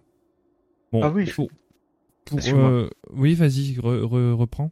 Non, je suis d'accord avec toi. En effet, c'est pas décousu dans le sens où en fait, ça n'a rien à... les liens n'ont enfin du moins il y a aucun lien entre toutes les histoires parce qu'en fait c'est décousu dans le sens en fait la trame d'ensemble, en fait, même si en fait tout a un lien, mais en fait, juste en fait, les, on pourrait dire que les finitions sont grossières en fait. Donc en fait, c'est qu'en fait ça se voit en fait qu'il y a trop de storylines qui sont mises là-dedans et en fait, du coup, en fait, ça fait un ensemble qui est pas euh, qui est pas très très joli à voir en fait malheureusement. Oui, parce, parce qu'on on doit traiter la vie des, des moissonneurs et du coup ils ont pas ils ont pas tous le même rôle, ils ont pas tous le même euh, tu vois. Mais en vrai, ça reste lié à Revendress. Ouais, mais encore une fois, je trouve qu'en fait, ça fait. Juste en fait, même si l'ensemble est un peu mieux fait que pour les Fae, ça fait quand même. Euh, Je trouve en fait, c'est c'est juste qu'en fait, c'est. Chacune des histoires aurait mérité en fait d'être mieux développée, à mon Mhm. sens. Bah peut après, comme on dit, hein, on n'est pas au bout des campagnes, donc euh, tu vois, ça, ça aussi Ouais, peut-être qu'on aura des, des infos dans le dans le futur. Et du coup, euh, bah, merci Lumi pour euh, pour ce, ce retour euh, construit. Euh, je vais passer du coup la parole à Aldé maintenant, puisqu'elle a très peu pu euh, euh, donner son avis. Donc euh, moi, j'ai- j'aime toujours tes avis, Aldé, donc je, je te laisse je te laisse volontiers la parole. Bah écoutez, moi je vous rejoins sur ce qui a été dit euh, par rapport aux failles qui étaient vraiment trop décousues pour moi. Euh, ça là était bien plus linéaire, mais je comprends à la fois ce que veut dire Elumi parce que on avait certes une quête, euh, on va dire un, un objectif final qui est de, de débarrasser de Denatrius, en gros, et en fait on a l'impression que Renatal euh, construisait son plan au fur et à mesure, sans qu'on soit vraiment nous au courant de la de ce qu'il voulait mettre en place. C'est-à-dire qu'il nous envoyait faire quelque chose sans trop nous expliquer pourquoi. Puis on revenait, il nous disait ah ben c'est cool, maintenant tu vas aller faire ça. Ouais, mais pourquoi? Ben c'est pas grave, vas-y, on verra après. Et en fait, c'est que dans les derniers chapitres qu'on a pu essayer de mettre quelques éléments en liaison. Et on s'est dit, ah ben, il y avait peut-être un plan euh, prévu, en fait. Et c'est vrai que ça aurait peut-être été un peu plus, euh, un peu plus clair, disons, et un peu plus facile pour le personnage de Renatal aussi. Parce que au début, enfin, c'est c'est vraiment amusant comment vous l'avez vu au début. Euh, pour vous, euh, Renatal, c'était vraiment un paumé, quoi. Il savait pas quoi faire. euh, bon, bah, fallait récupérer les trucs. Bon, ben on y va. On fait pas de plan. On réunit la cour des moissonneurs, mais on prévoit rien en échange. Peut-être qu'en fait, euh, il était certes un peu paumé, mais il avait peut-être quand même quelque chose derrière la tête. Il s'est peut-être dit que euh, quand il a, euh, réuni sa cour, la, cour des moissonneurs au début, il avait peut-être pas de monnaie d'échange à proposer là comme ça, Mais peut-être qu'en fait, il s'attendait tout simplement à ce que les gens se disent attendez, euh, Denatrius, il est en train de se faire maraver la gueule. Le Renatal, là, il était soi-disant perdu. Finalement, ils sont trois et ils ont le sans entrave. Faut quand même pas se jeter des fleurs, mais on n'est pas n'importe qui. Et ça aurait pu les faire changer d'avis. En gros, c'était un coup de poker pour moi. Bon, bah, ça a raté, ça a raté, mais ça a pas complètement raté, puisqu'au final, euh, la comtesse nous a donné son médaillon, on n'a même pas eu besoin de se battre. Vous voyez, pour moi, en fait, il y avait... Euh, Renatal avait une idée derrière la tête dès le début. Il n'était pas aussi paumé. Et le problème de, de la construction de la campagne, c'est qu'on l'a pas ressenti nous. On, on, a ressenti cet effet a posteriori. Et ce, ce qui peut être un choix, euh, effectivement, un choix narratif de, de effectivement changer d'avis sur Renatal. Mais euh, c'est vrai que moi j'aurais apprécié qu'on qu'on voit en fait la construction du plan dans la tête de Renatal au fur et à mesure où il, où il l'a construit en fait. Voilà. Mais sinon j'ai bien aimé cette campagne, elle était vraiment euh, j'aime bien déjà la région et puis le fait que ce soit des complots et tout, moi j'adore ça. Euh, dès qu'il commence à y avoir des petites trahisons à droite à gauche, euh, des complots, des machins, des trucs, euh, c'est mon kiff. Donc, tu serais une vraie comtesse quoi. Ah non mais moi je serais une vraie comtesse, hormis que j'ai horreur d'organiser des fêtes, tu vois. Et sinon moi je serais en train de demander à chacun ce qu'il pense de trucs et tout. Ah non, c'est les ragots c'est ma vie. Alors, du coup, à, à, avant de, de, passer la main, ce que je vais faire, euh, par rapport aux, aux, personnes qui sont encore présentes dans le chat, j'aimerais juste, parce que du coup, vous avez, enfin, je, on va supposer que vous avez suivi les quatre campagnes sur le podcast. Juste, je vais vous demander votre classement de la campagne préférée. Donc, juste, vous m'écrivez, ben, votre votre campagne préférée, et puis on, on je, je, je, ferai un un point et on verra la, la campagne qui va euh, qui va euh, qui va remporter euh, euh, qui va remporter, qui, enfin, qui, qui, va gagner par rapport au, chat. Alors du coup, moi, je vais passer la, la parole à Virus maintenant pour euh, pour ce point de campagne. Euh, bah, moi, c'est un peu un mélange, pareil, de tout ce qui ce qui a pu être être dit. Euh, et je, je vais rejoindre vraiment sur ce que disait Aldé sur le fait qu'on avait vraiment cette impression que que Natal était c'était un paumé en fait. Euh, mais pas sur le fait qu'il aurait euh, une idée derrière la tête. En fait, je pense qu'il était juste plein de bonne volonté, mais qu'il avait pas d'expérience pour réellement mener euh, la, la, chose à, à, son terme. Parce qu'il a toujours été un, un suiveur du temps de, où il était sous les ordres de Denatrius, et où on l'a mis en avant au moment de, de la rébellion parce qu'il avait cette bonne volonté de, de, se rebeller contre cette autorité euh, qu'il ne reconnaissait pas, qu'il ne reconnaissait plus, et les autres se sont mis euh, à son côté, mais sans se dire que euh, il n'avait pas les épaules pour. Et au final, c'est ça qui a mené au premier échec, je pense, de leur rébellion. C'est parce que tout le monde pensait que il avait les épaules pour, et ça s'est cassé la gueule en fait. Et là, en fait, on est parti sur quelque chose de différent, euh, où il a appris de ses erreurs, mais au début de la campagne, on est encore avec ce Renatal paumé, plein de bonne volonté, et il se fie un peu à notre expérience peut-être, en nous emmenant en disant bah en gros allez voir là-bas, allez voir là-bas, et il se retrouve en fait face à la réalité de son incompétence quand euh, il y a la le petit entretien avec les trois moissonneurs là et on le et on lui rit au quoi en disant mais tu veux quelque chose, mais tu nous proposes rien en échange, quoi. Et c'est à ce moment-là qu'il s'est mis à réfléchir, à se dire, bah, il faut que je m'entoure des bonnes personnes, en fait. Et c'est là où ses actions étaient hasardeuses au départ et sont devenues de plus en plus assurées. Et c'est vrai que j'ai eu un peu cet effet euh, de déception au départ, en me disant, mais pff, elle part dans tous les sens, en fait, cette campagne, donc euh, c'est pas c'est pas top top, quoi. Et puis au fur et à mesure, elle devenait de plus en plus euh, peaufinée, plus structurée, et où euh, le but était clair. On dit on va là et on va y aller comme ça. Et là, je, je reconnaissais quelque chose d'un dirigeant, d'un chef. Alors, bien sûr, on est sur euh, une cour, mais la cour, dans tous les cas, elle a besoin d'avoir des têtes pensantes, des têtes euh, qui les dirigent, mais elle a aussi besoin de personnes qui ont la compétence de, du relationnel, comme la comtesse, qui ont besoin d'avoir euh, une main un peu plus ferme, comme pourraient avoir d'autres d'autres constituants de, de, ce- de cette cour. L'accusatrice. Et- Ouais, voilà, comme l'accusatrice. Et euh, ils ont aussi besoin des des personnes qui mettent des coups de pied dans les fourmilières et qui sont un peu rebelles dans l'âme, comme le sont Keltas, quoi. Et il faut de la, il faut des exécutants euh, qui qui puissent effectuer les, les travaux un peu plus compliqués, qui sont pas forcément à la mesure des têtes pensantes, comme le fait euh, le Gérald Raven. Et au final, bah tout ça, c'est pour moi, c'était un gros brouillon au départ qui s'est transformé au fur et à mesure. Et au final, là, on est arrivé sur quelque chose qui devient viable. Et ça s'arrête à ce moment-là, en fait. À partir du moment où les objectifs sont devenus clairs, eh ben, c'est là qu'on nous arrête.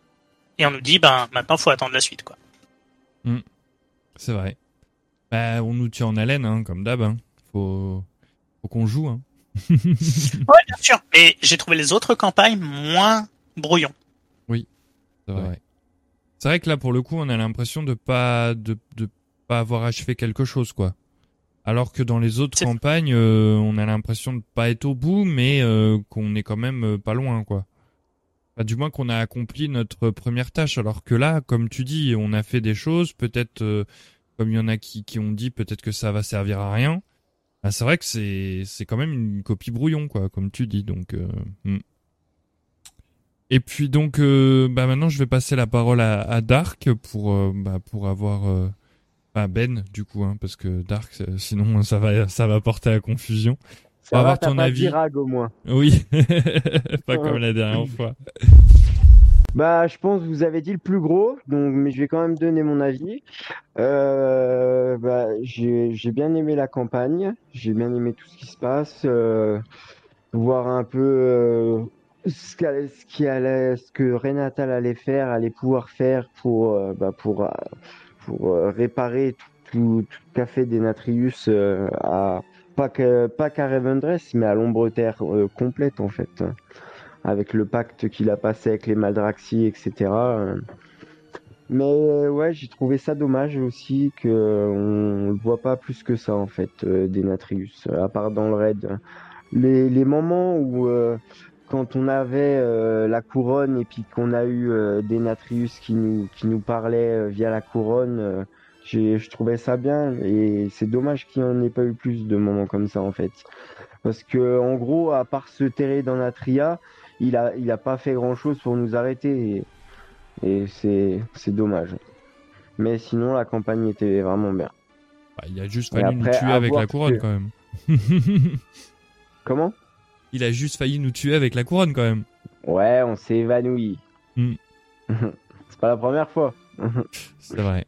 C'est vrai, c'est vrai. Même d'ailleurs, on s'est évanoui pour une pièce de théâtre chez les Failles, donc bon. Ok. Eh ben, écoute, euh, merci pour euh, pour ce retour. Euh, juste vite fait maintenant, je vais faire un- encore un tour de table et je vais vous demander sur les quatre congrégations euh, laquelle du coup vous avez préféré. Donc je vais regarder le même ordre et je vais euh, je vais commencer du coup par euh, par Chali. Alors moi, euh, je pense que j'ai préféré euh, en premier Sylvarden, Maldraxus et ensuite euh, euh, Ravendreth et euh, Kyrian. euh, je l'ai pas faite, donc euh, je peux pas vraiment donner mon avis, même si j'ai vu un petit peu, mais euh, voilà. Ok, bah fais-la franchement, ça vaut le coup. Ça vaut le coup. Alors, Elumi du coup? Euh, bah moi je vais être d'une originalité absolument incroyable puisque je vais dire que celle que j'ai préférée c'est celle de Bastion. Voilà, ça j'avais déjà dit que j'aimais énormément. Euh, même si j'ai beaucoup aimé aussi celle de Mandraxus et qu'elle est vraiment pas loin de celle de Bastion, mais euh, ça on en reparlera un peu plus en privé. C'est, je suis un Maldraxi euh, de cœur malgré tout aussi. euh, Ravendreth ensuite parce que même si j'ai dit beaucoup de mal d'elle, j'ai beaucoup aimé quand même. En tout cas, la jouer avec un personnage euh, que j'imagine dans ces congrégations-là, ça m'a vraiment envie de de me motiver pour faire l'histoire. Et euh, enfin Sylvarden, mais bon, ça c'est parce que euh, c'est l'histoire, ce sont les histoires qui m'intéressaient, je pense, euh, le moins. Je pense pas qu'elles étaient si mauvaises que ça. Juste que c'est celles qui, personnellement, m'intéressaient le moins. Ok. Euh, Aldé du coup? C'est pas évident parce que c'est vrai que sur les quatre congrégations, on n'a pas même, le même sentiment à la fin euh, d'avoir fini. En fait, c'est ce qu'on disait. C'est pour ça que euh, si je dois les classer, je dirais Bastion parce que, enfin les Kyrians, parce que on a un sentiment de fin en fait quand on termine les quêtes.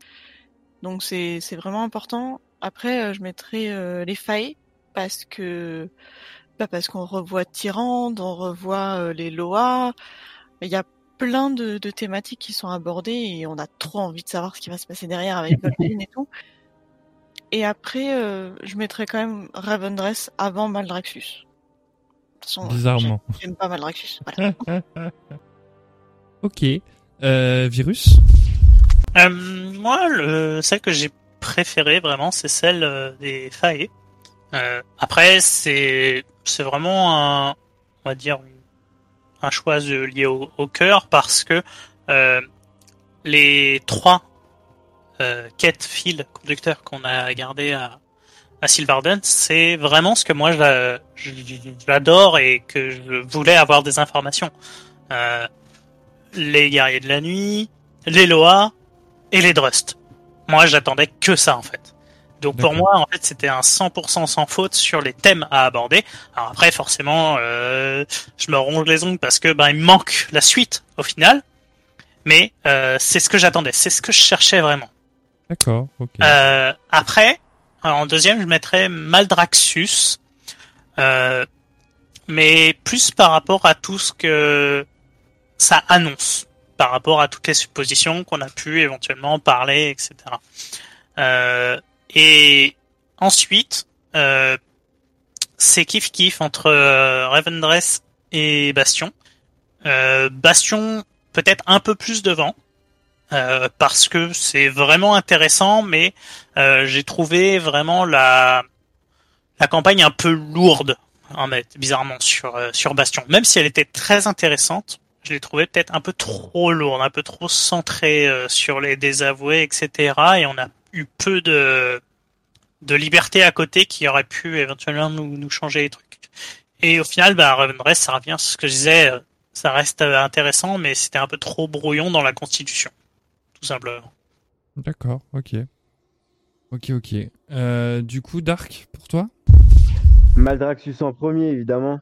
Parce que euh, bah voilà, c'était ma congrégation de cœur, donc euh, et puis l'histoire était géniale en plus. L'histoire était vraiment géniale.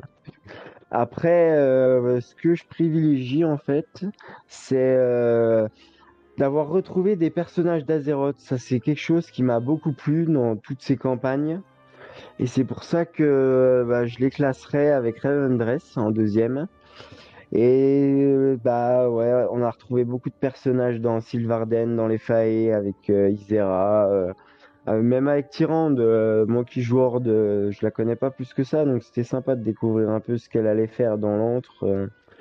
Et en dernier, bah Bastion, mais c'est pas parce que j'ai pas aimé, c'est juste parce qu'il faut bien un dernier. ok, d'accord.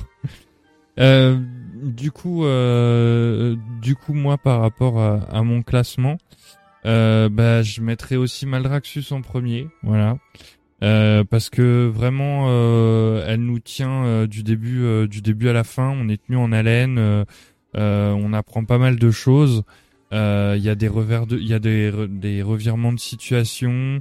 On, on, on intègre la peau de- d'une maison, enfin, on, on, on, on infiltre une maison carrément en étant dans la peau d'un d'un des membres de cette maison. Enfin, je trouvais vraiment ça euh, très très très bien fait, très bien très bien amené euh, la campagne de Malrexus. Après en deuxième, euh, ça va peut-être vous étonner, mais je mettrai les Fae parce que pareil, j'ai beaucoup aimé tous les, comme tu disais, euh, Dark, les retours de personnages qu'on a euh, chez les Fae. Je trouve que c'est une des peut-être euh, une des congrégations où on a le plus de retours de. Ouais, voilà, Bon Samedi, Vol'jin, les Loa de BFA, euh, Mousala, euh, enfin, il y en a. Voyager, hein. Il y a où, hein? Ils nous ont fait beaucoup voyager. euh, Oui, aussi, ouais. on va voir Alex Raza, euh, on va voir, euh, on revoit Uln, euh, on voit des guerriers de la nuit. Enfin bref, euh, j'ai j'ai beaucoup beaucoup aimé cette euh, cette campagne en la faisant. Euh, et puis donc pareil, j'arriverai pas à, à à départager euh, euh, le Bastion et, et Revendreth, même si je mettrais quand même euh, le Bastion devant. Mais pour moi, euh, pour moi, en fait, elles sont toutes fortes les les, les campagnes. Euh, juste où voilà comme un peu le, le gros le gros euh, bilan de tout le monde, c'est que et ce qui est dommage là-dessus, c'est que c'est vrai que Revendreth, du coup, ça se termine un petit peu comme un brouillon. Et c'est vrai que c'est bon, bah c'est c'est c'est dommage, mais peut-être que peut-être qu'on va être euh, époustouflé par la suite. Donc euh, voilà, au niveau de de l'équipe du podcast, euh, on a trois voix pour Maldraxus en premier, je parle. hein. Trois voix pour Maldraxus. Euh, on a deux voix pour le Bastion et euh, une voix pour euh, pour les failles, si je me trompe pas, ce que j'avais noté. Et euh, et après au niveau du chat, euh, il me semble que c'est Maldraxus. Non, mais compte pas les gens qui ont donné leur avis en vocal et, et qui l'ont écrit aussi. Sinon, ça double. Eh ben, y a Rag, Euh, y a Rag qui a oui. écrit Maldraxus. Oui, Non, il y a mais, Rag euh, Rag- Maldraxus. Et puis euh, Il y a pas d'objectivité.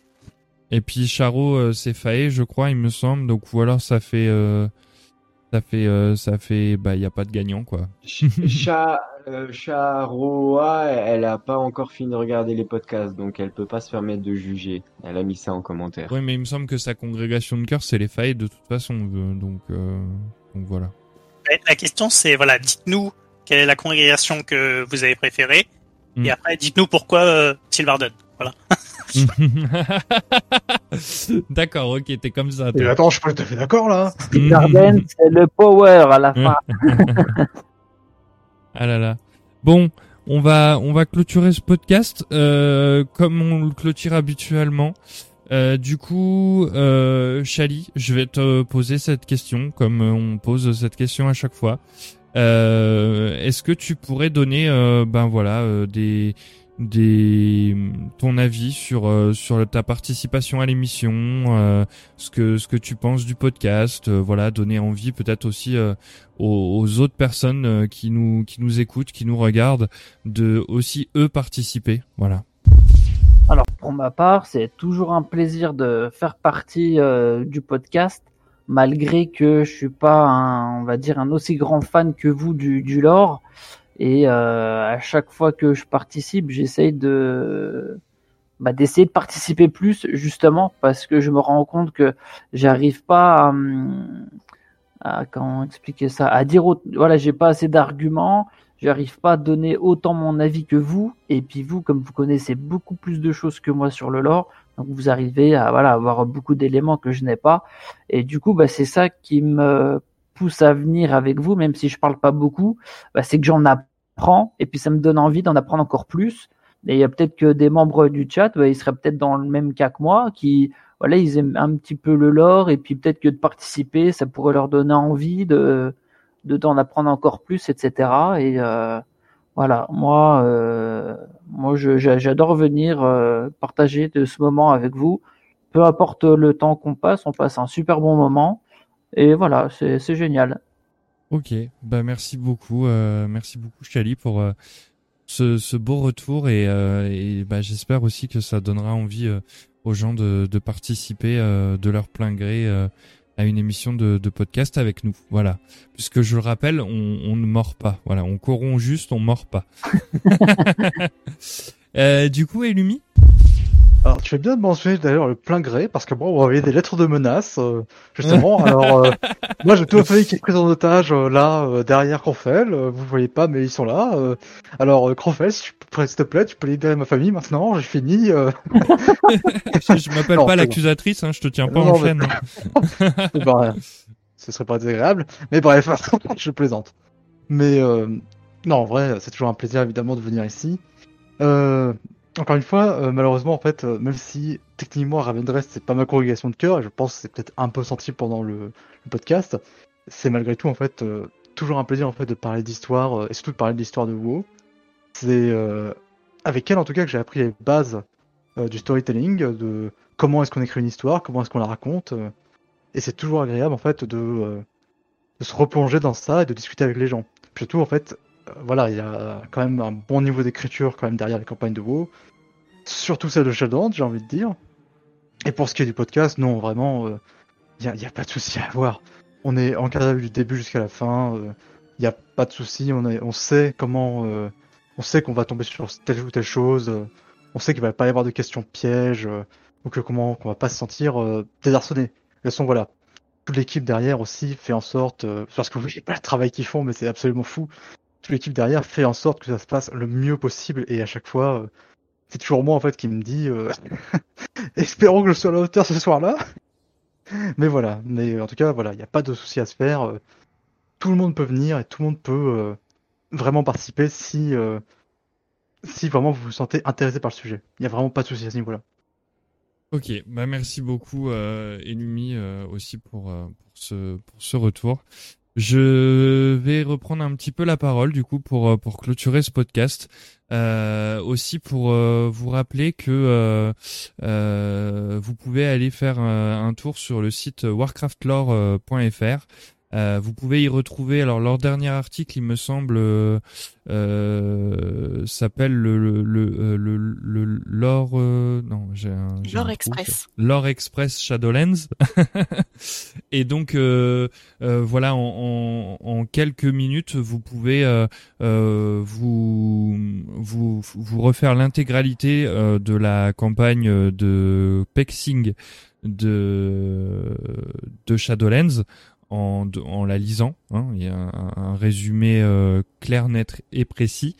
Euh, et vous pouvez également retrouver, euh, pareil, un, résumé de, de, de des campagnes de, de congrégation. et donc voilà, c'est un site qui a été créé pour pour euh, unir les gens autour du lore. Donc si vous vous connaissez pas Warcraft lore, je vous conseille de d'aller faire euh, d'aller faire un, un, tour sur le sur leur site. Voilà. Euh, aussi, N'hésitez pas euh, à nous suivre sur nos réseaux Twitter, euh, Instagram, Facebook euh, et YouTube. Euh, au cœur d'Azeroth partout, comme ça c'est c'est simple et, c'est efficace. Le prochain podcast, le prochain podcast du coup, il aura lieu le.